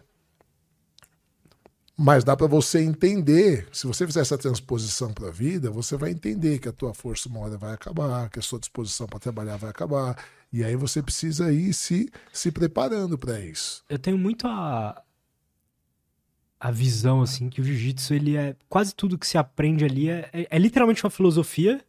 Só que ao invés de ser escrito em livros, em diálogos e tudo mais, é em. É físico. Várias coisas ali você tem vários aprendizados, né? Vários, vários, vários. Por exemplo, eu vi outro dia um faixa preta num podcast, ele é quinto grau, tava pegando sexto grau, e tem quase. tem 57 anos, mas o cara não. Puta condição física animal. É, o cara faz isso a vida inteira, treina, musculação, jiu-jitsu o dia inteiro e tal. E ele falou assim: só que no jiu-jitsu não tem aquela. A, a, aquela cultura que o judô tem, por exemplo. Você vai fazer um, um. Vai lutar com o seu sensei no judô, você não vai arremessar ele de cabeça, que ele já é um senhor, entende? No jiu-jitsu não tem isso. Os caras vê o professor, os caras vai para arregaçar, para pegar, por exemplo, eu mesmo, toda vez que eu rolo com o Demian, eu vou para arrancar a cabeça dele, é que eu não consigo, eu apanho, apanho toda vez, entende? Mas assim, é, é, eu vou, eu vou no meu máximo. É que eu apanho, mas enfim. É... E ele fala assim: eu tô me preparando psicologicamente que não dá mais para segurar os caras de 30. Primeiro, porque a técnica deles é outra. Os moleques começam hoje em dia novinho tal, e, e a técnica, o jiu-jitsu evoluiu muito. O cara é berimbolo, é não sei o quê. É, é, é um negócio que eu nem pretendo querer fazer, porque não tem nem necessidade para isso. Vai doer minhas costas, minha hérnia, minha lombar, sei o quê. É, é, e segundo, a força está muito circunscrita à idade, cara. Então, se o cara não trabalhar bem a cabeça dele de que uma hora vai chegar um cara e vai passar ele, principalmente esses caras top de linha, né? Eu nunca fui um top de linha no jiu-jitsu e tal, mas assim, é, se você não tiver isso bem claro para você, o cara deprime. E isso também serve para a vida, sabe? Então, por exemplo, hoje na minha empresa, eu durante muitos anos eu era o showman. Né? É, tem um, um, um, O principal nome do empreendedorismo é um psicólogo americano chamado David McClelland. E McClelland ele compara a empresa às fases da criança. Né? Então ele diz que a empresa de 0 a 5 anos é uma empresa criança, então ela precisa do dono o tempo inteiro. Não adianta você contratar gerente, não adianta você... é o, o dono é o showman, ele faz tudo. Ele vende, você pode ter funcionário, tá, mas ninguém resolve, chega o dono lá, ele resolve, ninguém tira o pedido, ele vai lá, ele tira aquele pedido, a expedição tá com problema, ele resolve a expedição, não sei o que e tal. Por quê? Porque a empresa precisa do dono de 12 a 16 horas por dia, todos os dias. 0 a 5 anos é uma empresa criança. Então ela precisa do showman, ela precisa do pai da mãe, que seria da mãe. Uma criança, né, quando é recém-nascida, ela precisa da mãe o tempo inteiro, certo? Teoricamente, a partir de 5, 6 anos, ela começa a se transformar uma empresa adolescente. Começa a sobrar dinheiro, você contrata um gerente, né? aí começa o toca-toca daqui para lá, aí você começa a contratar mão de obra especializada, aí nasce o que McLean chama de nós contra eles né? Começa a contratar mão de obra especializada, porque antes você tinha a tua prima do financeiro que, que era boa de Excel, não sei o quê, não dá mais. Agora você tem 100 funcionários, você tem um faturamento grande, você tem que vai ter... Aí chegam os novos, cheios de técnica, cheios de vontade, os antigão falam, oh, aqui relaxa que a gente sempre fez assim, sempre deu certo e tal, e aí nasce nós contra eles. Aí o dono que já estava saco cheio precisa voltar para dentro da empresa e criar processo. Processo que sirva para todo mundo. E você vai ter que demitir gente não dá mais pro Severino, que foi motorista do teu pai, cuidar agora dos carros, porque agora você tem uma frota de 20 carros, tem que fazer rodízio de pneu, tem que fazer manutenção, você precisa de contratar alguém especializado. Entende? Não dá mais pra você ficar com seu irmão, sexta-feira, seu irmão meio-dia abandonar ir pro Guarujá e voltar só segunda-feira à noite. Você vai ter que mandar embora seu irmão. Aí a família começa, nossa, agora que o dinheiro veio, subiu pra cabeça. Mas ninguém vê você se fudendo lá 12, 16 horas por dia. Entende? Por que, que eu estou falando isso? É, eu, eu tenho um amigo meu, chama Luiz Fernando Garcia, já veio aqui, né, o Nando Garcia. Sim. É, ele é, porra, no Brasil, a maior palavra de empreendedorismo do mundo. Ele é muito amigo meu. Ele e o Camargo são meus dois melhores amigos. Ele e o Camargo e o Claudinho, que é esse então, jiu-jitsu, são os meus três melhores amigos. E o Nando tem um grupo, um curso que chama GD, Grupo Direcionado, para grandes empresários. E ele fala sobre isso. E a primeira vez que eu fiz esse curso, eu já tinha já 13 anos de, de CNPJ e a minha empresa ainda era uma empresa criança. Eu era o showman, eu tinha que resolver tudo e eu já não aguentava mais. E aí ele foi, foi trabalhando tal e ele falou: Cara, você precisa delegar. Senão você vai, uma hora você vai explodir, não dá mais para você ficar no mesmo ritmo, já tá, né? E aí eu demorei muito para achar alguém e tal, e eu achei alguém de confiança, o cara tá comigo há 10 anos hoje, tal. Hoje ele é meu braço direito, hoje eu não sei nada do operacional. Eu chego nos lugares com ele às vezes, o segurança me barra. Aí ele chega, os caras falam, ô chefe, ô chefe. Aí ele fala, é, eu que sou o chefe. E eu falo, é você mesmo, eu falo, você mesmo. Então hoje eu não quero estar no lugar dele. Ele fala para mim, chefe, o que, que eu faço? Eu falo, o que você quiser. Eu te pago para isso, para você decidir. Aí agora eu contratei uma moça para o administrativo para o financeiro, está assumindo o financeiro, está assumindo o administrativo. Eu tô, a ideia minha é nos próximos dois anos a minha empresa andar sozinha, sem mim. Porque hoje ainda muita coisa é responsabilidade minha. Sacar dinheiro, receber é, tal, só eu tenho acesso à conta tal. Então hoje, se eu morro, por exemplo, fica difícil continuar a minha empresa. Entende? Então, a ideia minha é que a minha empresa, a partir daqui uns dois anos, eu estou preparando para que ela ande sozinha, sem mim. Claro que eu sempre vou estar de olho, mas a ideia é que a empresa ande sozinha, não depende só de mim. Então, ela deixa de ser uma empresa, hoje ela é uma empresa adolescente, para se tornar uma empresa madura. Certo? Então, essa transposição eu fiz do jiu-jitsu. Eu tive que aprender a delegar. Eu tive que aprender que chega uma hora que eu não vou dar conta de tudo. Tive que aprender que tem uma hora que, cara, os mais novos vão chegar e vão sumir. E eu demorei muito para aceitar o jeito dele. Embora eu treinei muito parecido com o jeito que eu que eu queria as coisas, né? Mas assim, tem coisa que ele faz do jeito dele e tá tudo bem, cara, porque é ele que tá fazendo. Entendeu? Se eu quiser do meu jeito, eu vou ter que largar tudo e vou ter que ir lá fazer, que eu não quero fazer, eu já pago o cara para isso. Entendeu? Então o jiu-jitsu, ele pode. Você, se você souber fazer essa transposição pra vida, é muito legal. Melhor escola, velho. Melhor escola. Ah, Melhor é, coisa que eu fiz. Eu parei de fumar depois que entrei pro jiu-jitsu, parei de beber praticamente. É, isso é ótimo. Foi muito bom pra minha vida como um todo. Bom, eu nunca bebi. Eu entrei em 20, 2020, 2021, mês 5. Daqui a pouco faz três anos. Mas tá treinando regularmente? Sim, treino direto. Então, daqui a pouco tá a faixa roxa. Daqui a pouquinho. Tá vendo? Daqui a pouco tá a faixa roxa. E aí, hoje, o, o- quando eu ganhei a faixa roxa, quem me deu foi o Orlando A roxa é Saraiva. a faixa mais bonita. Eu acho que nunca quero sair dela. O- o- quem me deu a faixa roxa foi o Orlando Saraiva. Ele era sensei do meu sensei. Ele foi o quinto faixa preta do Carson Grace. Caramba. Ele já era faixa coral, já era um tiozinho e tal. Ele veio dar um seminário de defesa pessoal e eu sou especializado em defesa pessoal, até por causa da noite e tal. E ele pediu ajuda para dar o seminário, eu dei o seminário e no final, de surpresa, ele me deu a faixa roxa. Tava combinado com meu mestre e tal, né? É, E aí ele falou uma coisa para mim assim, ele falou... é, Cada faixa eu peguei com um cara diferente. Cada faixa eu peguei com um cara diferente. Ele falou assim para mim, um faixa roxa faz tudo que um faixa preta já faz. Tudo. A única diferença é a experiência. É que o faixa preta já fez isso tantas e tantas e tantas vezes que o ajuste é melhor, a, a certeza é melhor, o bote é mais preciso e tal. Mas quando você chega na roxa, você já é capaz de fazer praticamente todas as posições que o faixa preta faz. Tudo. A diferença é a experiência. E experiência não tem jeito. Embora a gente viva num mundo hoje que a- a- a a, a filosofia vai chamar de pós-modernidade, que é tudo para ontem, tudo para ontem, para ontem, para ontem, para ontem, a gente não tem paciência, né? Tem coisas que não tem jeito. Só o tempo vai trazer. Vou te dar um exemplo. Eu treino musculação há 27 anos. E eu sempre gostei de treinar perna muito pesada. E aí outro dia eu tava fazendo um leg press com 650 quilos. Leg press. E aí, meu, tinha um cara do meu lado assim, olhando, um senhor, pô, parabéns, nossa, não sei o que e tal.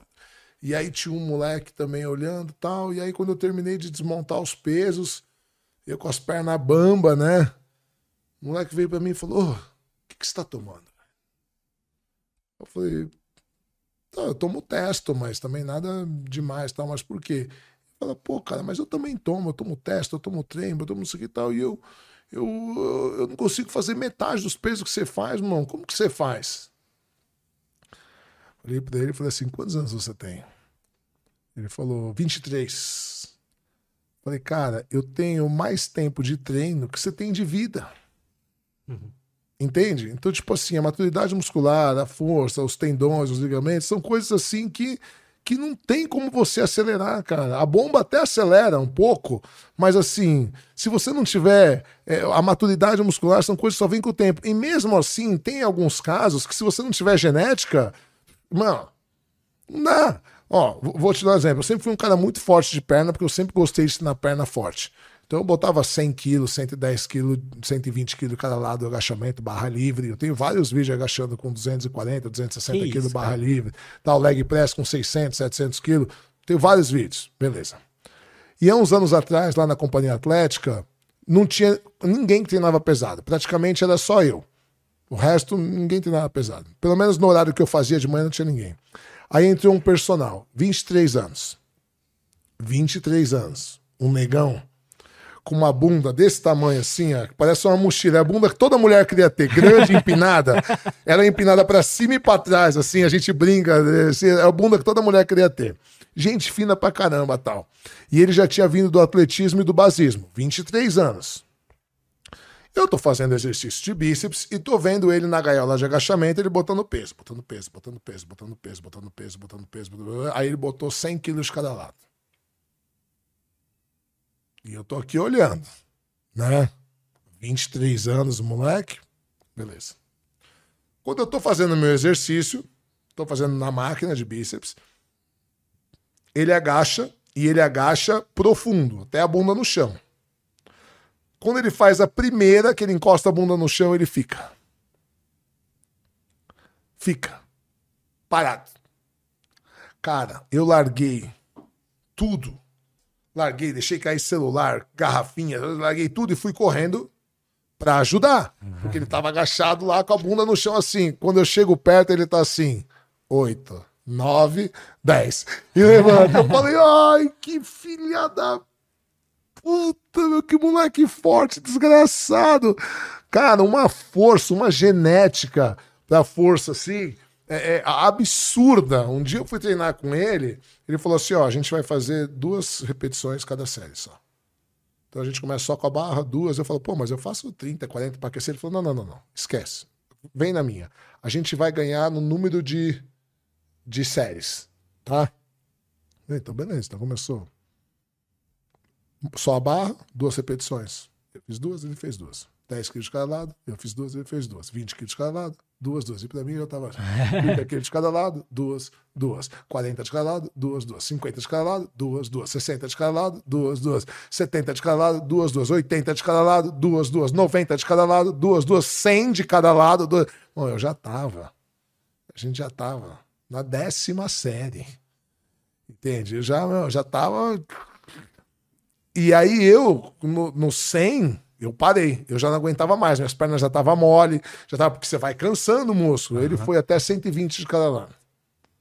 E para mim foi só isso o treino, porque eu não aguentava mais levantar do chão. Ele ainda foi fazer extensora, ele ainda foi, foi fazer cama flexora.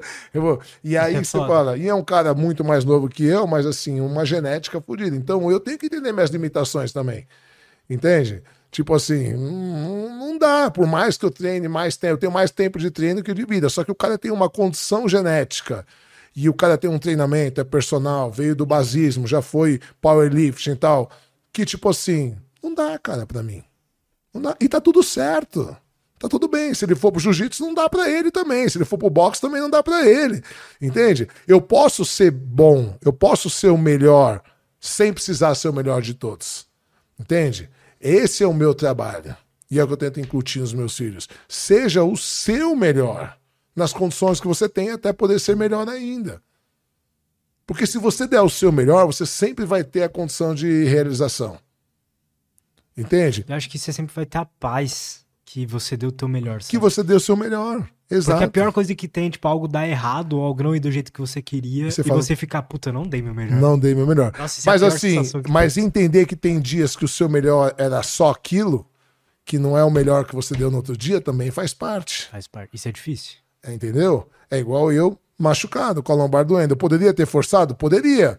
Mas e se eu for da minha lombar de vez? Aí eu vou ficar seis meses sem treinar. Vai ser pior, entende? Então eu faço melhor nas condições que eu tenho agora. Que quais são as condições? Pô, treinar um bíceps e ombro em casa sentadinho e hoje fazer um tríceps e uma panturrilha, tal, sem forçar a lombar. Essa semana pegar mais leve, evitar o jiu-jitsu essa semana, para ver se eu tô bom para final de semana.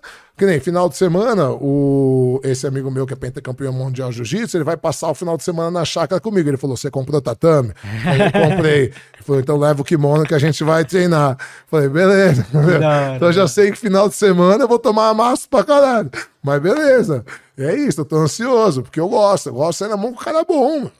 Que graça tem você pegar um mosca morta e bater? Nenhuma. Verdade. Entende?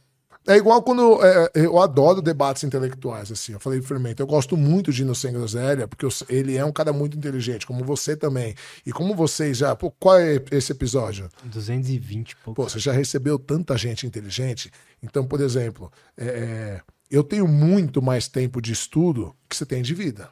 Eu tenho 38 anos de estudo. Comecei a estudar com 5 anos de idade, entendeu? Mas você concorda que você já recebeu 250 e poucas pessoas que, se somar os anos de estudo dela, dá mais de 200 anos de estudo, Sim. e que você já conversou tantos assuntos, tantas perspectivas, que as, algumas eu não faço ideia do que você falou? Entende? Então existe uma troca intelectual e eu gosto disso. Eu gosto de gente que me provoca, eu gosto de gente que, que tragam outras perspectivas. Porque é, é falar o que concordar só comigo não me desafia.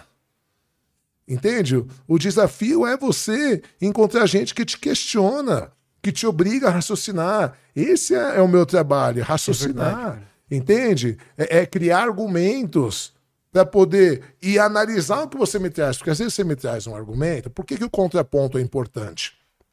As pessoas não querem o contraponto. Por quê? Porque elas têm medo de perder suas certezas. Porque quando você me traz um contraponto, e às vezes eu não analisei isso ainda, às vezes você me traz uma perspectiva totalmente diferente, certo?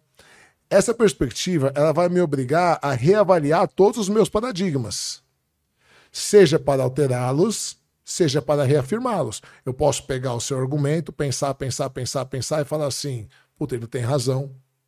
Eu não tinha pensado nisso, eu vou ter que mudar minha forma de pensar. Essa é uma possibilidade. Como eu posso pensar, pensar, pensar e falar: bom, realmente eu nunca tinha pensado nisso, mas agora que eu pensei, pensei, pensei, eu ainda acho que eu tenho razão, os meus argumentos são mais válidos que o dele e tal. Ou seja, o contraponto ele me obriga a revisitar as minhas certezas, seja para reafirmá-las, seja para alterá-las. E isso é muito importante. Por isso que a gente costuma dizer que você aprende de verdade quando você dá aula. Eu tenho um paciente meu que ele é muito seu fã. Ele falava assim pra mim: quando você vai no Lutz, quando você vai no Lutz, quando você vai no Lutz e tal. É, eu vou até mandar um beijo pra ele, André. Não sei se ele tá assistindo beijo, ao André. vivo. André, ele é muito seu fã. Ele falava: meu, quando você vai no Lutz. Aí quando eu contei que eu fui convidado, ele falou: não, e eu vindo pra cá, ele falou: vai ser ao vivo, vai ser ao vivo. Eu falei: vai, vai ser ao vivo. Não. É, e ele fala: Porra, cara, eu te admiro porque é, eu lembro das coisas, mas eu não lembro quem falou, não lembro onde eu li, eu não lembro, só vem a, a, a ideia na minha cabeça. E às vezes dá a impressão que eu que estou falando, e não sou eu, né?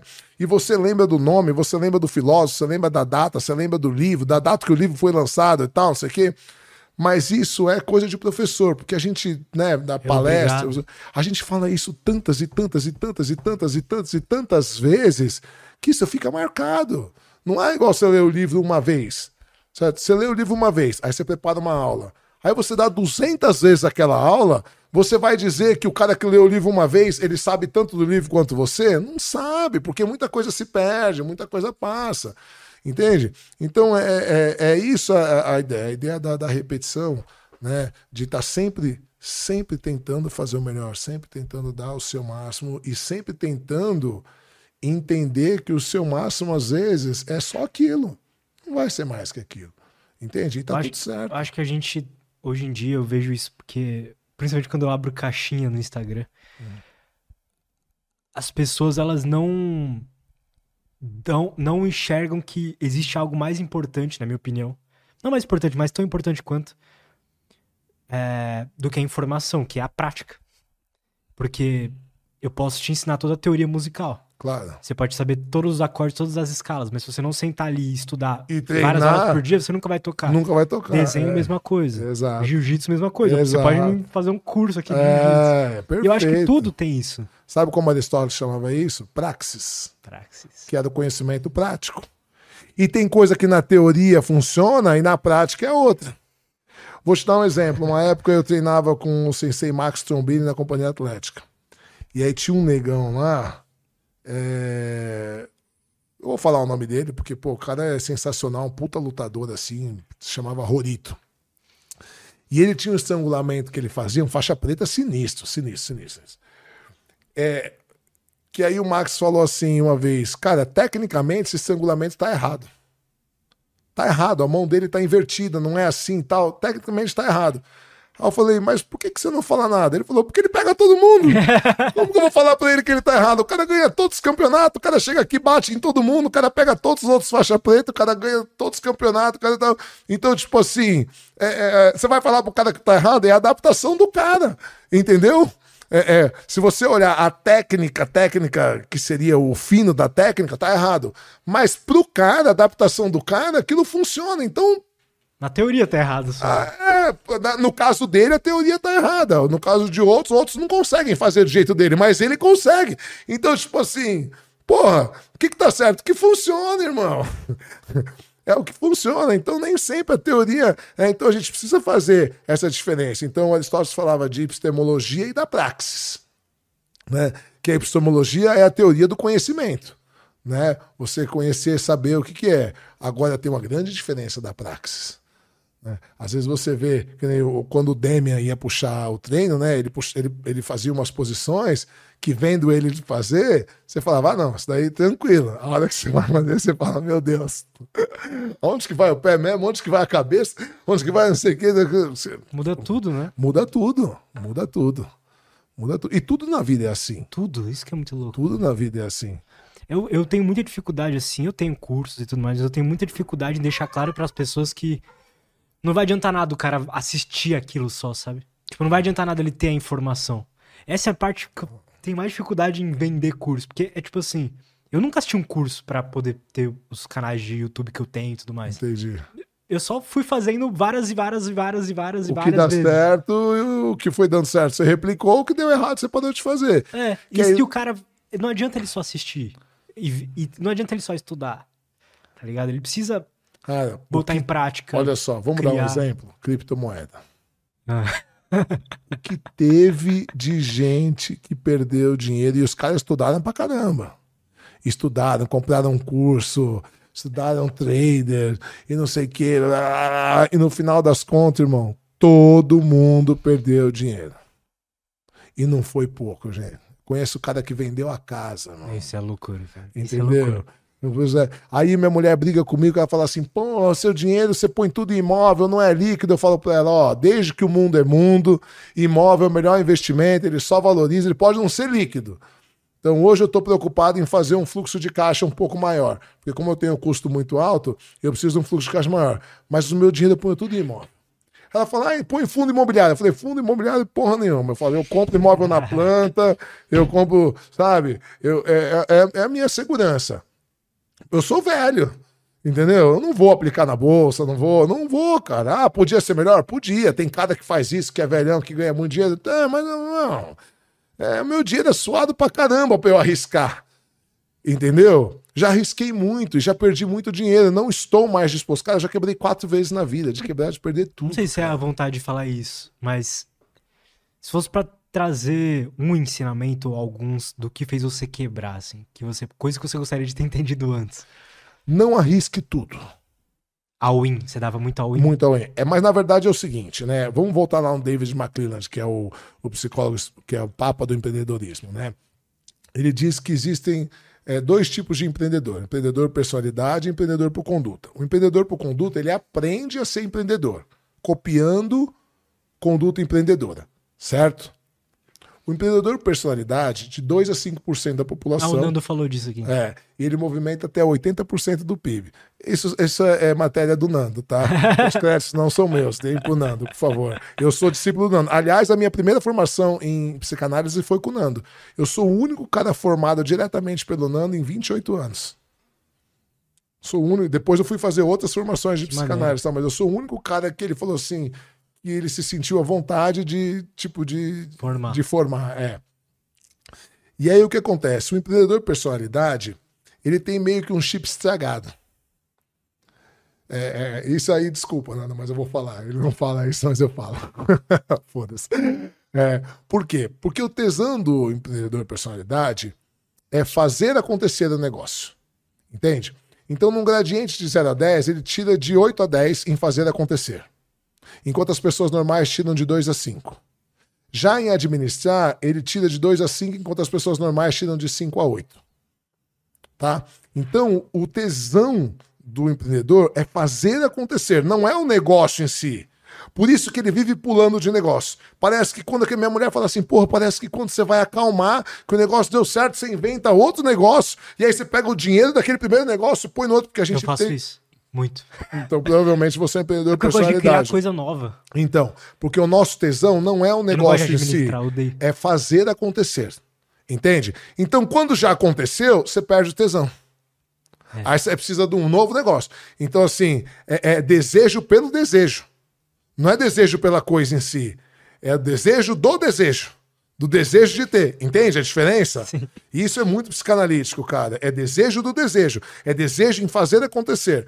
E aí ele fala de arquétipos. Só que os arquétipos de McClelland não são igual aos arquétipos junguianos. Né? O grande pai, o sábio tal. Os arquétipos para McClelland é uma visão futura. Então é um negócio assim, ó. Eu, eu enxergo o negócio, eu enxergo os passos. O, o empreendedor personalidade ele tem uma capacidade de enxergar o- o- os passos para fazer acontecer mais que as outras pessoas. Então, para mim, tá assim, assim, eu nem comecei ainda o negócio, a gente começou a conversar agora, mas para mim parece que já tá assim, ó, tá na ponta do dedo, só falta eu esticar, mas eu já sei exatamente o que eu preciso fazer para chegar lá, entende? E aí eu vou atrás, eu vou atrás, eu vou atrás até eu fazer acontecer do jeito que eu quero. A hora que acontece, esse chip ele estraga, eu invisto em outra coisa, aí eu dou all-in em outra coisa, aí eu pego o dinheiro dessa empresa para investir numa outra, que às vezes eu não entendo porra nenhuma, mas eu gostei da ideia e eu não, não- entende? Então eu fiz muito isso. Muito isso. Uma vez eu comprei um shopping inteiro. Um shopping popular lá na Heliópolis. Meu irmão apareceu, achei um bom negócio, e meu irmão sempre foi enrolado com o dinheiro. Minha mulher ainda falou assim: cara, pode ser o melhor negócio do mundo. Só por ser com seu irmão eu não faria. E eu, não, você não entende nada, não sei o quê. Blá, blá, blá, blá. E aí meu irmão arrumou um sócio investidor, o cara, fui investigar o cara, o pai do cara tinha mais de 200 processos de estelionato, o moleque pulso estelionatário também. Eu falei, não, não, não, tirou fora. Aí ele falou, mas quem vai investir? Eu falei, eu invisto. Comprei o shopping pro meu irmão administrar, meu irmão nunca administrou porra nenhuma, sempre trabalhou com balada, bebendo, promotor, tipo, imagina. Meu, perdi uma puta. Uma semana depois que eu assinei o contrato, eu descobri que a minha mulher estava grávida do meu segundo filho, né? Tipo, eu botando 40, 50 mil por mês, eu quebrei, perdi todo o dinheiro que eu pus, ainda fiquei mais quatro anos pagando 25 mil por mês de dívida do shopping. Aí, dezembro de 2019, eu paguei a última parcela. Aí eu falei pra minha mulher, pô, fechei uns contratos novos aí, eu tinha conseguido fechar uns contratos bons e tal. Eu falei, pô, eu tava pagando 25 pau por mês nos últimos quatro anos, é, dá para guardar 30 agora por mês, né? Então a gente fica mais uns dois, três anos aí vivendo do jeito que a gente tá vivendo, eu guardo 30 pau por mês, eu faço um caixa legal e a gente fica sossegado. Pandemia.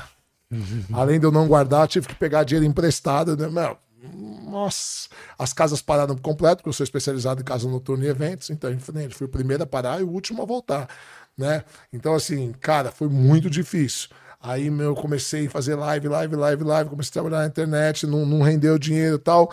Aí o Nando e o Camargo me chamaram para abrir uma empresa. Aí abrimos uma confraria para donos de grandes negócios.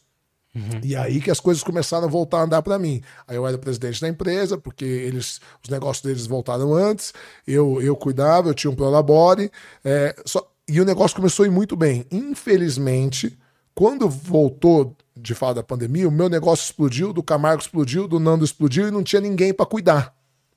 E como a gente não tinha preparado ninguém, porque eu cuidava de tudo, a gente achou melhor descontinuar o negócio, mesmo dando muito certo, porque não tinha ninguém para cuidar.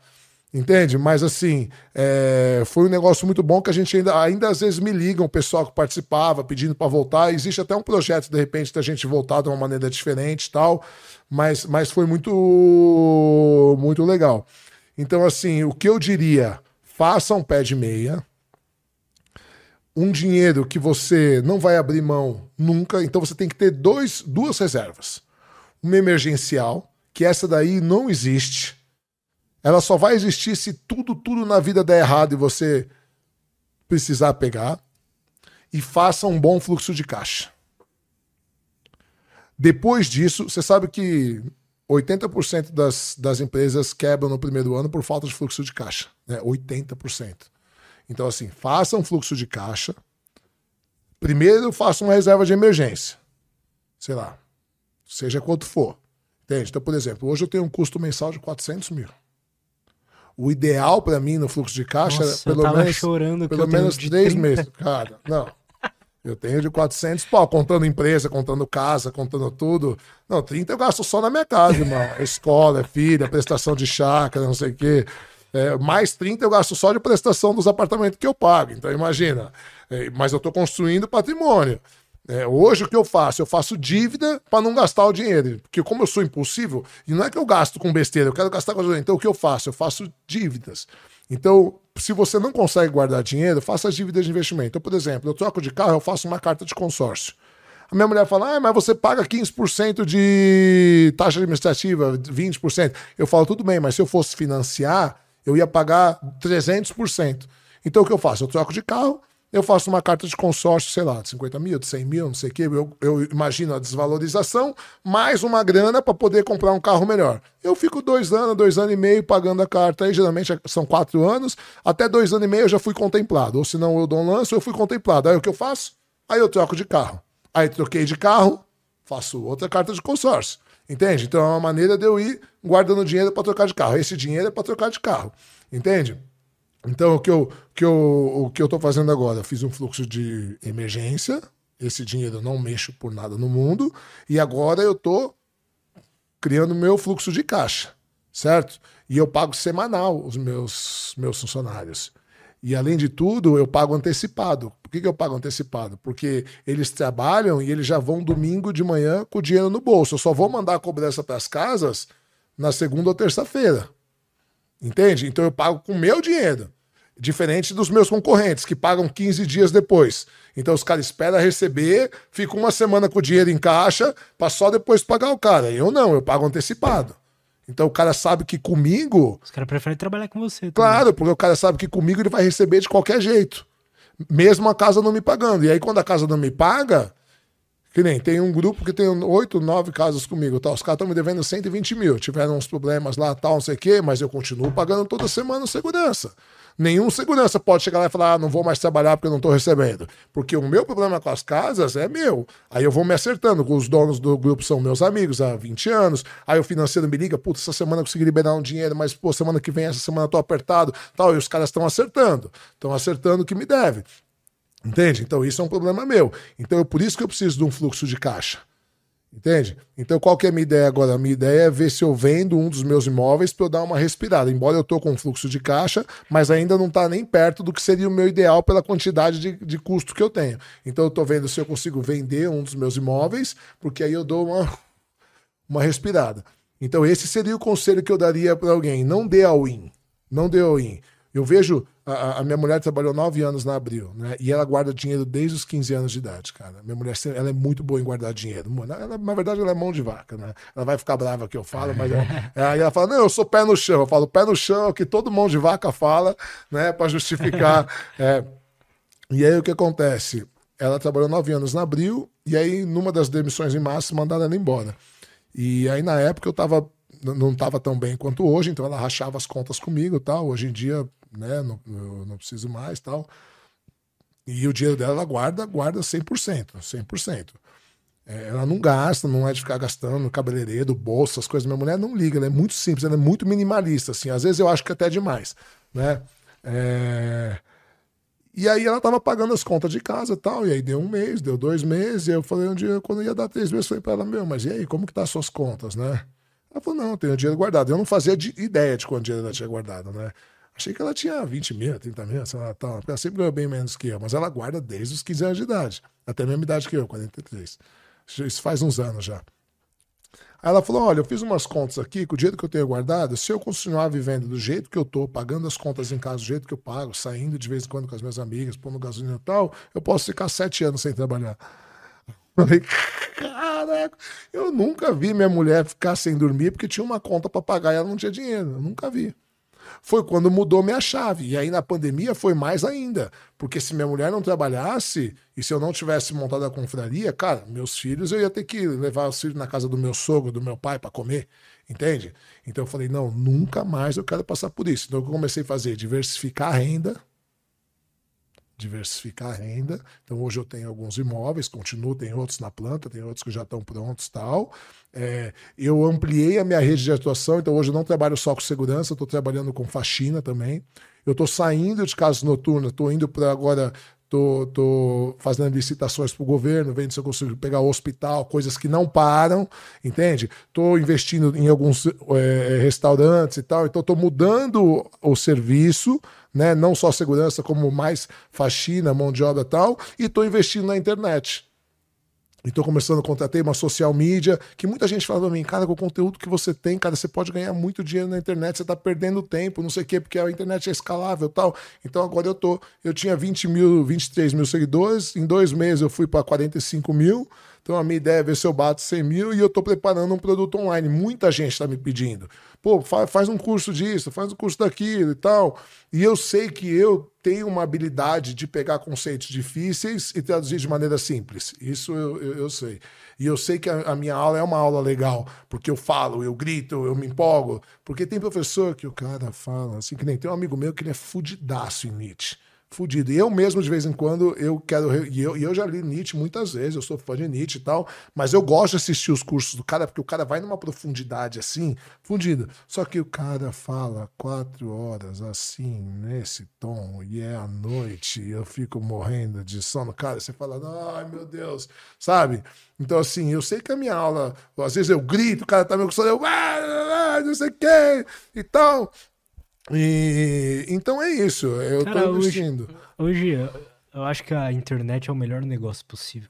Tipo, dá pra você ter um negócio milionário, assim, com, tipo, dois funcionários. Dá pra ter, dá pra ter. Mas olha só, se não tiver a mão de obra que nem eu ofereço, quem que vai limpar as coisas? Quem que vai fazer a segurança? Então, entende? Então, eu também, se todo mundo trabalhar com internet, quem que vai fazer o resto? Exato. Entende? Então, tem. Por isso que eu quero diversificar a minha renda. Né? A minha ideia, na verdade, é vender a minha empresa entre 52 e 55 anos, aplicar o dinheiro. Eu quero ter mais imóveis de aluguel e aí eu quero viver de fazer palestra, de ir em podcast, dar, pegar uma faculdade uma vez por semana para dar aula, que é o que eu gosto, entendeu? E aí eu falei pra minha mulher, vamos viajar o mundo e transar todo dia. aí ela, ela falou, ah, tá, espera. Eu falei, não, eu tô falando que eu vou transar. Se você vai estar tá junto ou não, é uma escolha sua. Brincadeira, gente. é, mas é isso, cara. Se vai dar certo ou não, não sei, mas eu tô trabalhando pra isso. Legal, cara. Tô Maneiro. trabalhando pra isso. É, meu objetivo é esse, fazer o máximo de dinheiro possível e depois ficar só criando coisas. É, diversão. Cara, eu tenho um amigo meu que ele trabalhava desde os seis anos de idade, um chinês. E aí ele tinha uma empresa de TI, de publicidade, tecnologia, sei lá. E a empresa dele começou a explodir, assim. Explodir, ganhar prêmios internacionais e não sei o que e tal. E ele sempre guardou muito dinheiro. Ele sempre foi muito econômico e tal. E ele estava ganhando muito bem. E ele tinha vários imóveis e tal. E aí veio uma empresa gigante do mercado e ofereceu, tipo, três vezes que a empresa dele valia. Ofereceram uns bons milhões para ele, assim. Meu, ele com 45 anos, ele vendeu tudo. Vendeu a empresa, vendeu os imóveis, aplicou uma grana. Eu não faço ideia de quanto ele aplicou, mas deve, eu imagino uns 50 milha, uma coisa assim. E o cara hoje ele vive vive o mundo assim, viajando com a mulher. A mulher faz uns freelas de vez em quando para não ficar entediada. Ele, meu, fica treinando jiu-jitsu. Ele fala: vamos morar seis meses na Europa, pega Airbnb, vamos morar seis meses na Ásia. Mas eles não têm filhos, não tem filhos. Ele foi fazer faculdade de gastronomia, ele faz yoga, ele treina jiu-jitsu. E ele fala: cara, eu não preciso de muito para viver. Tem um outro amigo meu, esses dias, um senhor, 58 anos, ele falou: cara, eu desisti. Eu falei: desistiu do quê? Ele falou: desisti de trabalhar. Eu falei, pô, mas ele falou, cara, eu tô tão estressado. Ele falou, eu ofereceram 30 milhões pela minha empresa. E eu vi que se eu vender meus imóveis todos, eu faço mais 30. Eu só tenho um filho de 28 anos que mora na França, que não depende de mim pra nada, que ganha bem pra caramba. Por que, que eu tô me matando trabalhando? Por que, que eu tô me estressando? Tô quase me infartando. Vou vender tudo e vou viver de renda. Eu falei, porra, demorou. Muito antes já tinha feito isso. Cara, já tinha feito isso muito antes. 60 milha, velho. Dá 600 mil por mês, cara. Ele falou assim: eu com 50 eu vivo. E vivo bem pra caramba, ele falou. Vivo bem assim, esnobando, porque eu sou, não sou gastão. Já em compensação, tem um amigo meu ganha 200 mil por mês me pede dinheiro todo mês. Porque o cara gasta, não tem dó do dinheiro, velho. O cara não tem dó. E eu não consigo ficar devendo. Eu, se eu tiver devendo um real, não durmo, cara. Cara, eu consegui guardar praticamente tudo que eu ganhei no ano passado. Isso foi muito bom. Ai. Só paguei os custos da empresa mesmo, os 30 mil que eu te falei. Tudo que eu ganhava de curso, de tudo, eu guardei tudo. É, eu fiz E, nossa, isso, mas deu com uma paz tão grande, eu fiz velho. isso com imóveis, É. né? Eu fiz isso com É, imóveis. eu investi. A maioria em renda fixa eu estava pagando bem. E Tá. 15% em ações da Nvidia. Deu muito bom, inclusive. É, que bom. A minha mulher tinha colocado uma parte do dinheiro numa corretora que era muito boa, muito grande. De repente a corretora falou que foi hackeada, deu um golpe no mercado. Ela tinha 70 pau lá e 70 pau foi embora. Que isso, sério? Nossa. É, tipo, do dia pra noite. E aí tinha um amigo Preciso meu. comprar terrenos, velho. Você vai me vender um terreno seu. Cara, eu tô, eu tô investindo. Por exemplo, ó, eu tenho uns estúdios em Osasco que eu paguei 260 mil. Ainda não tá pronto. Já estão vendendo a 360. Se eu vender hoje, eu já ganhei 100 mil em cada um. Caraca. Entendeu? A hora que ficar pronto, e a ideia do terreno, ele fica ali entre o Golf Clube, na divisa de São Paulo, e é uma área nobre ali, São Paulo e Osasco. E a Cidade de Deus, que é a base do Bradesco, que é um, meu, é um complexo de prédios gigantesco. Gigantesco. E a ideia do, do estúdio vai ter, além de piscina, academia, vai ter mercado, vai ter pet shop, vai ter barman. Então, então a ideia é que seja realmente um complexo sair de lá. que o empresário não precisa sair. O cara vem para uma reunião, cara... então são dois que, tipo assim, eu comprei para botar no Airbnb ali. E são dois ali que a minha ideia é, quando meus filhos ficarem mais velhos, eu dou um para cada um. Eu, minha mulher até falou, pô, deixa guardado ali, porque são no mesmo prédio, um no andar, outro no outro e tal. Aí ainda falei pra ela, pô, mas estúdio, né? A gente poderia comprar uma coisa. Ela falou, não, ninguém deu nada pra gente, é só um incentivo para começar a vida. E aí eu falei, cara, é verdade, é isso. Então a gente se preocupa muito, tanto eu quanto ela, em ensinar a educação financeira para eles, né? Isso então é eu dou 50 reais por mês de mesada, mas, cara, eles se viram. Eles pegam, eles compram bombom, eles revendem. O meu filho mais velho queria uma guitarra, te falei, né? Aí ele chegou para mim, estava estudando violão na escola e falou: pai, quero uma guitarra. Falei, filho, já passou seu aniversário, né? É, e o Natal só final do ano. Faz o seguinte: continue estudando violão na escola. Quando chegar em dezembro, se você ainda quiser, se você ainda quiser, porque tem isso, né? Ele é TDAH e superdotado, então os, os, os hiperfocos né, variam, né? Ele falou: não, quero agora. Eu falei: agora, eu não vou te dar. Ele falou: posso comprar com meu dinheiro? Falei, se você tiver dinheiro.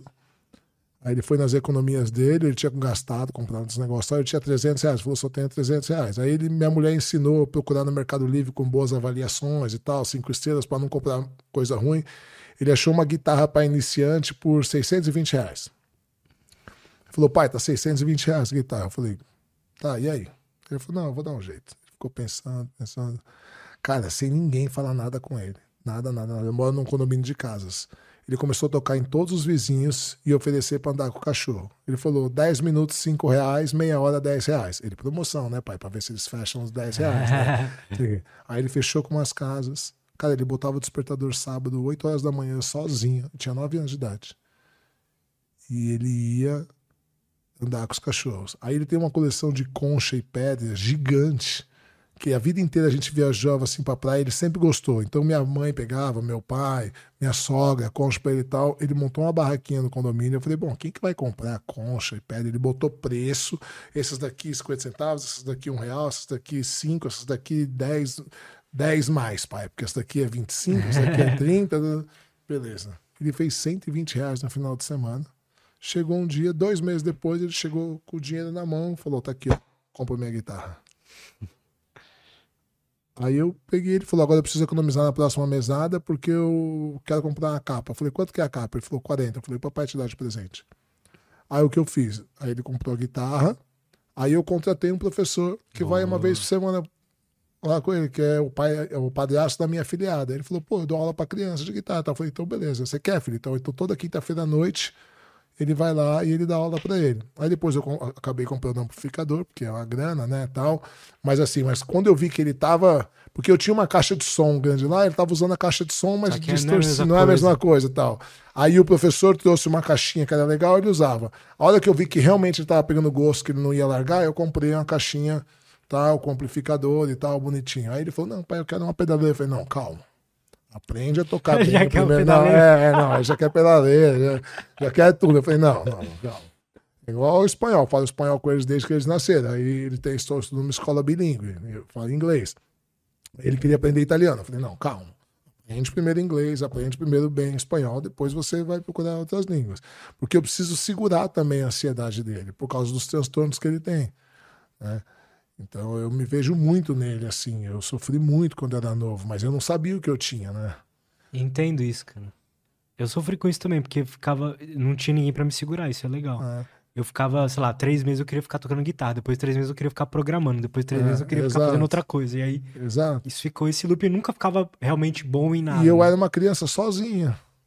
Porque os meus interesses não batiam com as, com as pessoas da minha idade. Então eu tava sempre lendo. Uma coisa que eu sempre gostei foi ler. Eu tava sempre lendo, mas eu, eu sempre fui uma criança, não tive uma infância assim, amigo de infância. Os amigos de infância que eu tenho eram os amigos do meu irmão, que hoje estão um ano, dois anos, hoje em dia não faz diferença, mas na época fazia tal.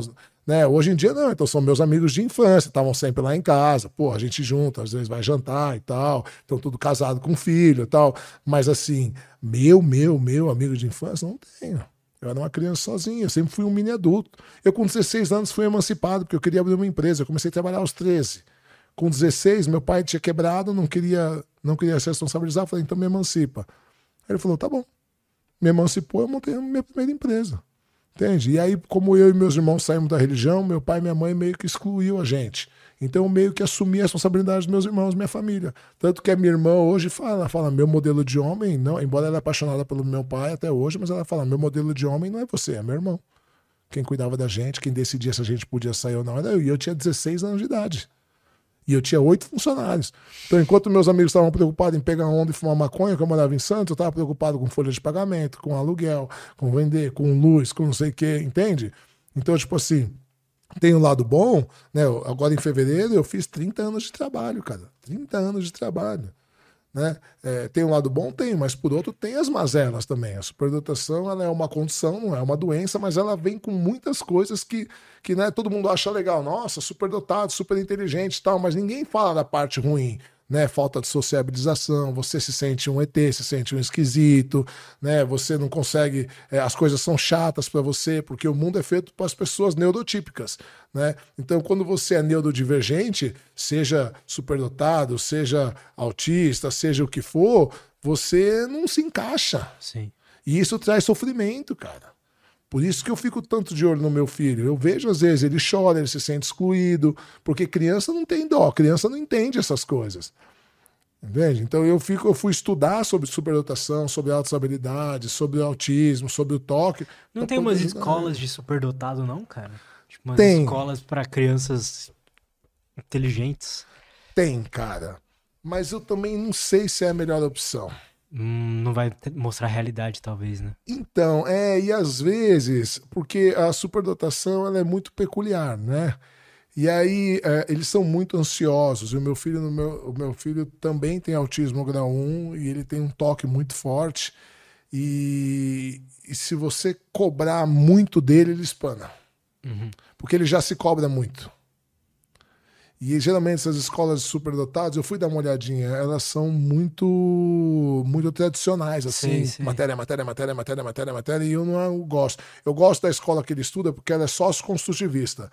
Ela nem é muito paz e amor, Piaget, uhum. Vygotsky, que não, não precisa de prova, tem que se conectar à natureza, cada um nem é tudo isso, e nem é aquela tradicional zona prova, prova, prova, prova, que você cria criança pro vestibular só. Uhum. Entendeu? Ela é sócio-construtivista. Então, pô, a gente tem contato, a gente conhece as donas da escola, a gente tem contato com, com o diretor, com a psicopedagoga, com a psicóloga da escola, a psicóloga tem contato com a psicóloga dele, com a, com a psiquiatra.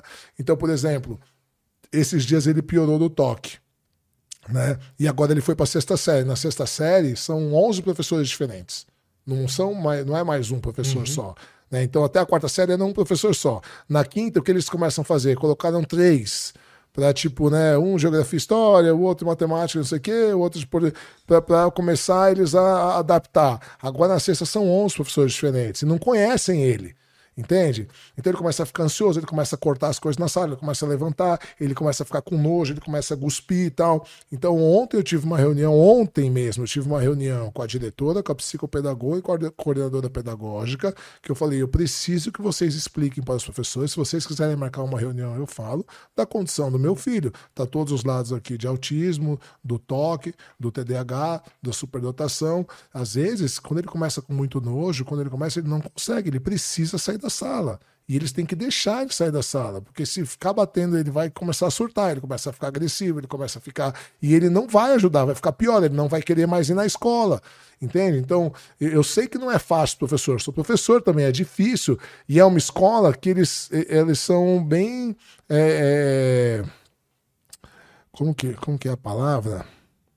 Eles, eles, eles são bem abertos assim a, a, a neurodivergentes. Uhum. Então tem várias crianças com autismo, tem criança com, com graus maiores, tem muita criança com TDAH, com necessidades especiais.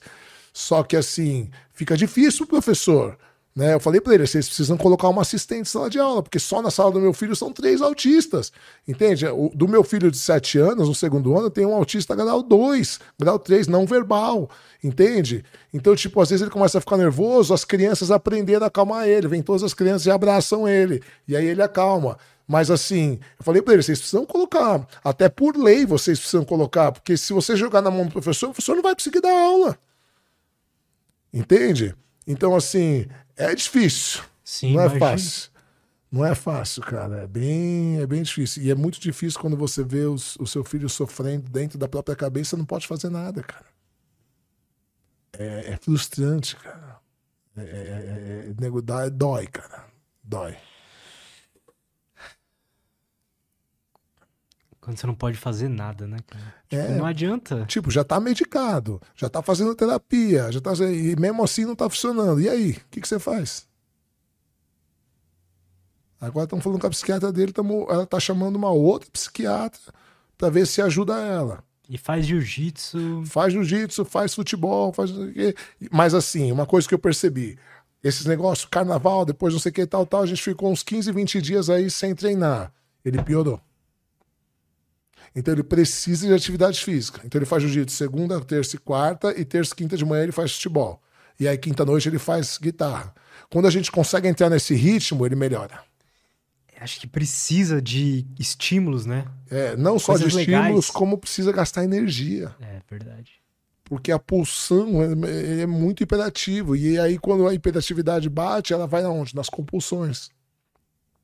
Porque o que, que é o toque? Você é sabe pior o, que... o toque, né? Você sabe o que, que é o toque? Hum, não exatamente. Então, é, as pessoas. É, é, ruim porque as pessoas banalizam. Às vezes a pessoa é metódica fala, ah, eu tenho toque. Aham, verdade. Entende? Ah, sou hiperativo. Ah, fulano é bipolar. Não sabe o que está falando, né? E aí as pessoas às vezes não dão o devido valor porque as pessoas banalizam essas expressões. Então o toque, ele é um pensamento intrusivo, ego distônico que leva à compulsão que, que é isso? Ele é intrusivo porque ele vem na tua mente qualquer hora. Então, por exemplo, o cara que tem toque com, com fechar a porta, ele fica, pô, será que eu fechei a porta? Será que eu fechei a porta? Será que eu fechei a porta? Então ele vai lá e volta. Pô, não fechei a porta. Aí ele dá três passos e volta. Eu fechei a porta. Aí ele entra no carro, tá dirigindo no meio do caminho e fala, será que eu fechei a porta? Aí ele volta. Tem cara que tá no serviço, abandona o serviço e volta para casa ver se fechou a porta. É um pensamento intrusivo. Ele, ele é ego distônico. Por que, que ele é ego distônico? Porque você sabe que tá sendo esquisito. Você sabe, tá todo mundo te olhando, tá todo mundo te achando esquisito. Só que, como ele leva a compulsão, você não consegue não fazer. Ele é compulsivo. Você não consegue não fazer. Então, meu filho, por exemplo, ele tem toque, o toque dele é de nojo. Então, ele fica com vontade de cuspir, para não cuspir no chão, porque ele sabe que é falta de educação, que as pessoas vão brigar. Ele, ele gospe na blusa, aí a blusa vai ficando toda molhada. Então, a gente estava no carnaval a gente saiu em Santos, estávamos na casa do meu pai. E nem estava tão cheia assim a cidade. A gente saiu para tomar um sorvete. Na volta, eu e minha mulher percebemos que ele estava andando, tipo, assim. Aí eu olhei minha mulher, minha mulher já estava chorando. Tava eu, minha mulher, meus dois filhos e a, e a minha irmã. Cara, me dá vontade de chorar também. Só que eu não posso eu começar a chorar também. Eu preciso fazer alguma coisa. Aí eu falei, filho, vem cá está com nojo? Ele falou, tô. Eu falei, você quer atravessar a rua que tem menos gente? E a gente vai lá? Ele falou, quero. Aí peguei ele pela mão, aí veio vindo minha mulher, minha irmã, e ele falou, não, não, vocês ficam aí. Ele falou para aí, aí eu falei, fiquem aí. Quando a gente chegou, meu pai mora na Avenida da Praia. A Avenida da Praia tem uma ilha no meio, só que aquela ilha não dá para andar, porque tem uns coqueiros, tem, tem grama, tem umas pequenas faixas só para atravessar a rua. Aí ele falou, quando a gente chegou no meio, ele viu que tinha pessoas na outra, ele falou, pai, podemos ir andando aqui pelo meio? Falei, podemos, filho. E aí fui andando com ele pelo meio. Só que, cara, me dá uma vontade de chorar, de ver ele com nojo. Isso que ele tá bem melhor hoje, ele me abraça, me beija. Quando ele teve a crise na pandemia, ele tinha nojo de mim. E eu sempre fui mega grudado com ele. Eu era tão grudado com ele que a minha esposa chorava de, de que ela se sentia excluída da família, de tanto que ele era grudado comigo. E ele ficou com nojo de mim. Hoje, pelo menos, ele ainda me beija. Ele fala, papai, eu te amo. Toda hora ele fala, papai, eu te amo. Ele me beija tal. Aí, por isso que eu acho que o jiu-jitsu é importante. Porque esse contato com as pessoas ajuda, é ajuda também a afastar o toque. Entende? Ajuda a afastar o toque. Como ele é autista grau 1, é um autista leve, ele não tem esse negócio de ficarem segurando ele e tal. Então ele consegue desenvolver bem no jiu-jitsu. E ele é forte, quando ele consegue finalizar os nossa, ele fica feliz pra caramba, tal. Então, essa ele faz muita força, porque tem os moleques tudo é maior que ele, ele é mais novo. Então ele faz muita força. Então, ano que vem, quando ele fizer 12 anos, ele vai fazer 11 agora em maio. Quando ele fizer 12 anos, eu vou contratar um personal para ele fazer três vezes por semana na academia, porque ele é louco para fazer musculação. Legal. Só que as academias só deixam a partir de 12 anos. E eu não posso deixar ele fazer sozinho, porque ele quer capor carga igual, ele quer me imitar. Então ele vai se machucar. Então, eu já tenho um amigo meu que é personal que falou: não, quando ele fizer 12 anos, me avisa e eu, eu, eu, eu cuido dele. Tal. Então, assim, é, é, isso. A gente fica tentando fazer o máximo possível, mas ele está sofrendo na cabeça dele. Ele sabe que é esquisito. Entende? E aí ele fica tentando. Apesar que, como a gente conversa, como nós somos esclarecidos, eu e a mãe dele, né, eu e minha esposa, a gente fala abertamente para ele. Então ele fala, quando as pessoas perguntam, ele fala: Não, eu tenho toque, eu tenho tique, ele tem um stick, ele fica assim. Esses dias eu tive que ficar fazendo massagem no pescoço dele porque ele tava doendo. ele sabe que é esquisito. Às vezes as pessoas perguntam: Por que você faz isso? Ele. Ah, eu tenho tique, ele fala, eu tenho toque, eu tenho rinite, sinusite, ele começa a falar tudo, né? celulite, entendeu? tudo. Então agora a gente está procurando uma, uma médica especializada em tique, porque tem a suspeita que ele tem a síndrome de Tourette também. Eu estou morrendo de medo, porque síndrome de Tourette é uma síndrome difícil. Tá? Aí na chácara que a gente tem, no, no condomínio que a gente tem chácara, final de semana passada teve uns food trucks e tal, e um cara lá do food truck tinha síndrome de Tourette. Uhum. E aí minha mulher tava conversando com ele, ele tem 37 anos, hoje ele é casado e tal, e ele fala, cara, na minha época a gente não sabia o que era isso, e o meu pai me batia. Porque falava que eu era sem educação. Então você imagina, cara. Nossa. Então, tipo assim, eu falo, meu filho ainda é privilegiado, porque ele tem pais esclarecidos, a minha sogra é psicóloga, entende? Então, tipo, ela sempre foi uma rede de apoio, embora hoje ela não mora mais em São Paulo, mas sempre foi uma rede de apoio muito grande. Quando a gente está na chácara lá de Tupéva também, ela ajuda, tal, ela entende ele, tal. Agora, é, eu fico imaginando, né? Uma vez uma moça pediu indicação de uma psicóloga, indiquei, e viu que o filho tinha autismo. E o pai não aceita que tem autismo. E aí o pai bate nele porque ele se isola. Pô, cara, sabe? É, é, isso é revoltante para mim, dá vontade de quebrar a cara desse pai. E é muito mais comum do que a gente imagina isso aí ainda. Muito véio. mais comum, cara. Muito mais comum. É que assim, hoje é, me dá. Eu tenho meio medo quando as pessoas dão diagnóstico de autismo, TDAH e de narcisismo. É que também ficou muito. Muito na moda. É. Né? Então, às vezes o pessoal fala, ah, não, sei o quê. Eu fiz uma live com a doutora Elisandra Zanuto, que essa é bem legal de você ter um que ela é uma psicóloga fudidaça lá de Floripa ou de você ir lá quando você for lá visitar o fermento. É, ela é especialista em relacionamentos tal. E a gente fez uma live sobre narcisismo nas relações. E aí todas as mulheres entravam, depois estavam, ah, eu descobri que meu ex é narcisista. mas é Cara, antes de você diagnosticar seu ex com narcisismo, às vezes ele é só um idiota. E todo humano é um pouco narcisista. Todo, exato, a gente fala isso. Todo mundo é um pouco, porque é importante você ter um pouco de narcisismo, porque se você não tiver, você só, só vive pro outro, que é a dependente emocional, que é o par perfeito do narcisista, dependente emocional, né? O narcisista quer tudo para ele e ela só quer, né, fazer o que o outro quer. Entende? Então todos temos traços narcisistas. E depois, não adianta você pegar só o fim do relacionamento que tudo tá ruim e você julgar o outro, seu ex-cônjuge, seja homem ou mulher, pelo fim do relacionamento. Você tem que pegar toda a trajetória, né? Como que era no começo do relacionamento, como que foi a vida de vocês. Às vezes simplesmente o casamento acabou, não dá mais certo, acabou. Não quer dizer que a pessoa é narcisista, porque a pessoa quer viver a vida dela agora e você não tá mais inclusa nos planos dela, cara. E tá tudo certo. E, e, se você não queria, você que chore, desculpa, porque o relacionamento vem de duas pessoas. Se um não quiser, não tem como o outro continuar. Entende? Então, assim, é, eu fico um pouco pé atrás. Eu, uma médica que a gente foi, que deu o diagnóstico de, de, de autismo no meu filho, é que meu filho fez muitos testes, né? Ela olhou para mim e falou assim: a gente estava falando do meu filho, tava e minha mulher. Ela falou assim: você é autista também. Eu falei, eu? Ela falou: é, você é, porque você não sei o quê, porque você tá com a camisa preta. É, é, autista gosta muito de monocromático. Falei, mas eu uso roupa colorida também. Hoje eu tô com uma camisa preta, mas não, porque você tá com as mãos assim, não sei o que. Eu falei, eu sou ansioso. Não, porque não sei o que. Eu falei, tudo bem. Eu tava fazendo a minha avaliação neuropsicológica com a Nathalie Gudaiol. Era a terceira avaliação que eu tava fazendo, porque de tempos em tempos eu gosto de fazer. Falei, tudo bem. Pode ser, eu falei. De repente pode ser, não, não tô negando, né? Pô, sou psicanalista, sou professor de filosofia. Eu falei, eu vou fazer o seguinte, eu estou fazendo uma avaliação neuropsicológica, eu vou pedir para minha neuropsicóloga colocar os testes de autismo. E aí a Nath falou, bom, vou colocar todos então. Mas eu discordo. Aí eu falei com a minha sogra, que é psicóloga a vida inteira, falou, discordo. Aí falei com o Nando Garcia, que é um dos meus melhores amigos, que é um puta psicólogo, ele falou, eu discordo. Eu falei com o meu psicólogo, que é professor na, na faculdade de psiquiatria, falou, discordo. Falei com o meu psiquiatra, ele falou, discordo. Eu falei, gente, todos os caras fudidos que eu conheço discordam, mas beleza, vamos fazer os testes. Fiz todos os testes de autismo, todos deu negativo.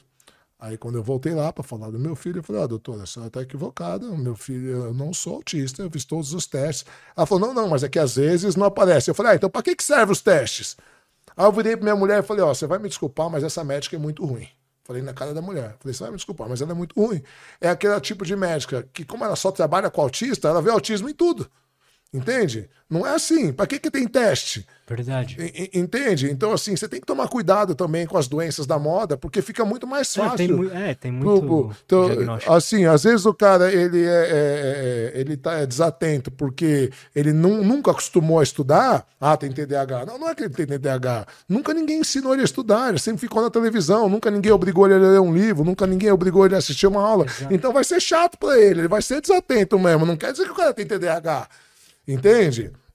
Às vezes o cara tá de saco cheio da mulher, ou, ou, a mulher do cara, e eles não querem mais ver junto, e de repente, sei lá, tal, ai, narcisista, só pensa nele. Não, às vezes viveu a vida inteira para tentar agradar o outro, encher o saco. O outro nunca tá feliz, o cara começa a fazer só o que ele quer. Puta, narcisista. Não, não é. Entende? Então, assim, eu fico meio com o pé atrás quando vem esses diagnósticos. É, mas no caso do meu filho, como a gente fez com avaliação neuropsicológica, fizemos tudo certinho, eu avaliei, eu peguei a avaliação neuropsicológica, eu olhei bem, eu falei, bom, pode ser. Embora eu ainda acho que no caso dele é mais superdotação do que autismo mesmo.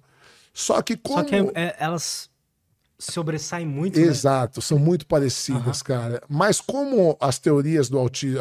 As os tratamentos do autismo ABA, né, o ABA, que são os neuromotores, elas são muito boas, elas não têm contraindicações. Eu falei, bom, então bora fazer que de qualquer jeito vai ajudar ele a sociabilizar, mesmo que ele não seja autista, que ele seja só superdotado, que pode ser também os dois, né? Mas vai ajudar de qualquer jeito. Então, não tem problema. Eu acho que mais importante do que rotular é achar soluções. Perfeito. É. Queria ficar mais tempo, daria. É, é, não. Papo infinito. Eu falo, é, se deixar, eu não cala a boca. Mas aí fica um convite para o nosso segundo, segundo Pô, round. Vai ser um prazer, quando quiser, cara. Obrigado mais uma vez por eu ter vindo agradeço, para mim é uma honra. Como que a galera pode fazer para acompanhar você, consumir mais seus conteúdos?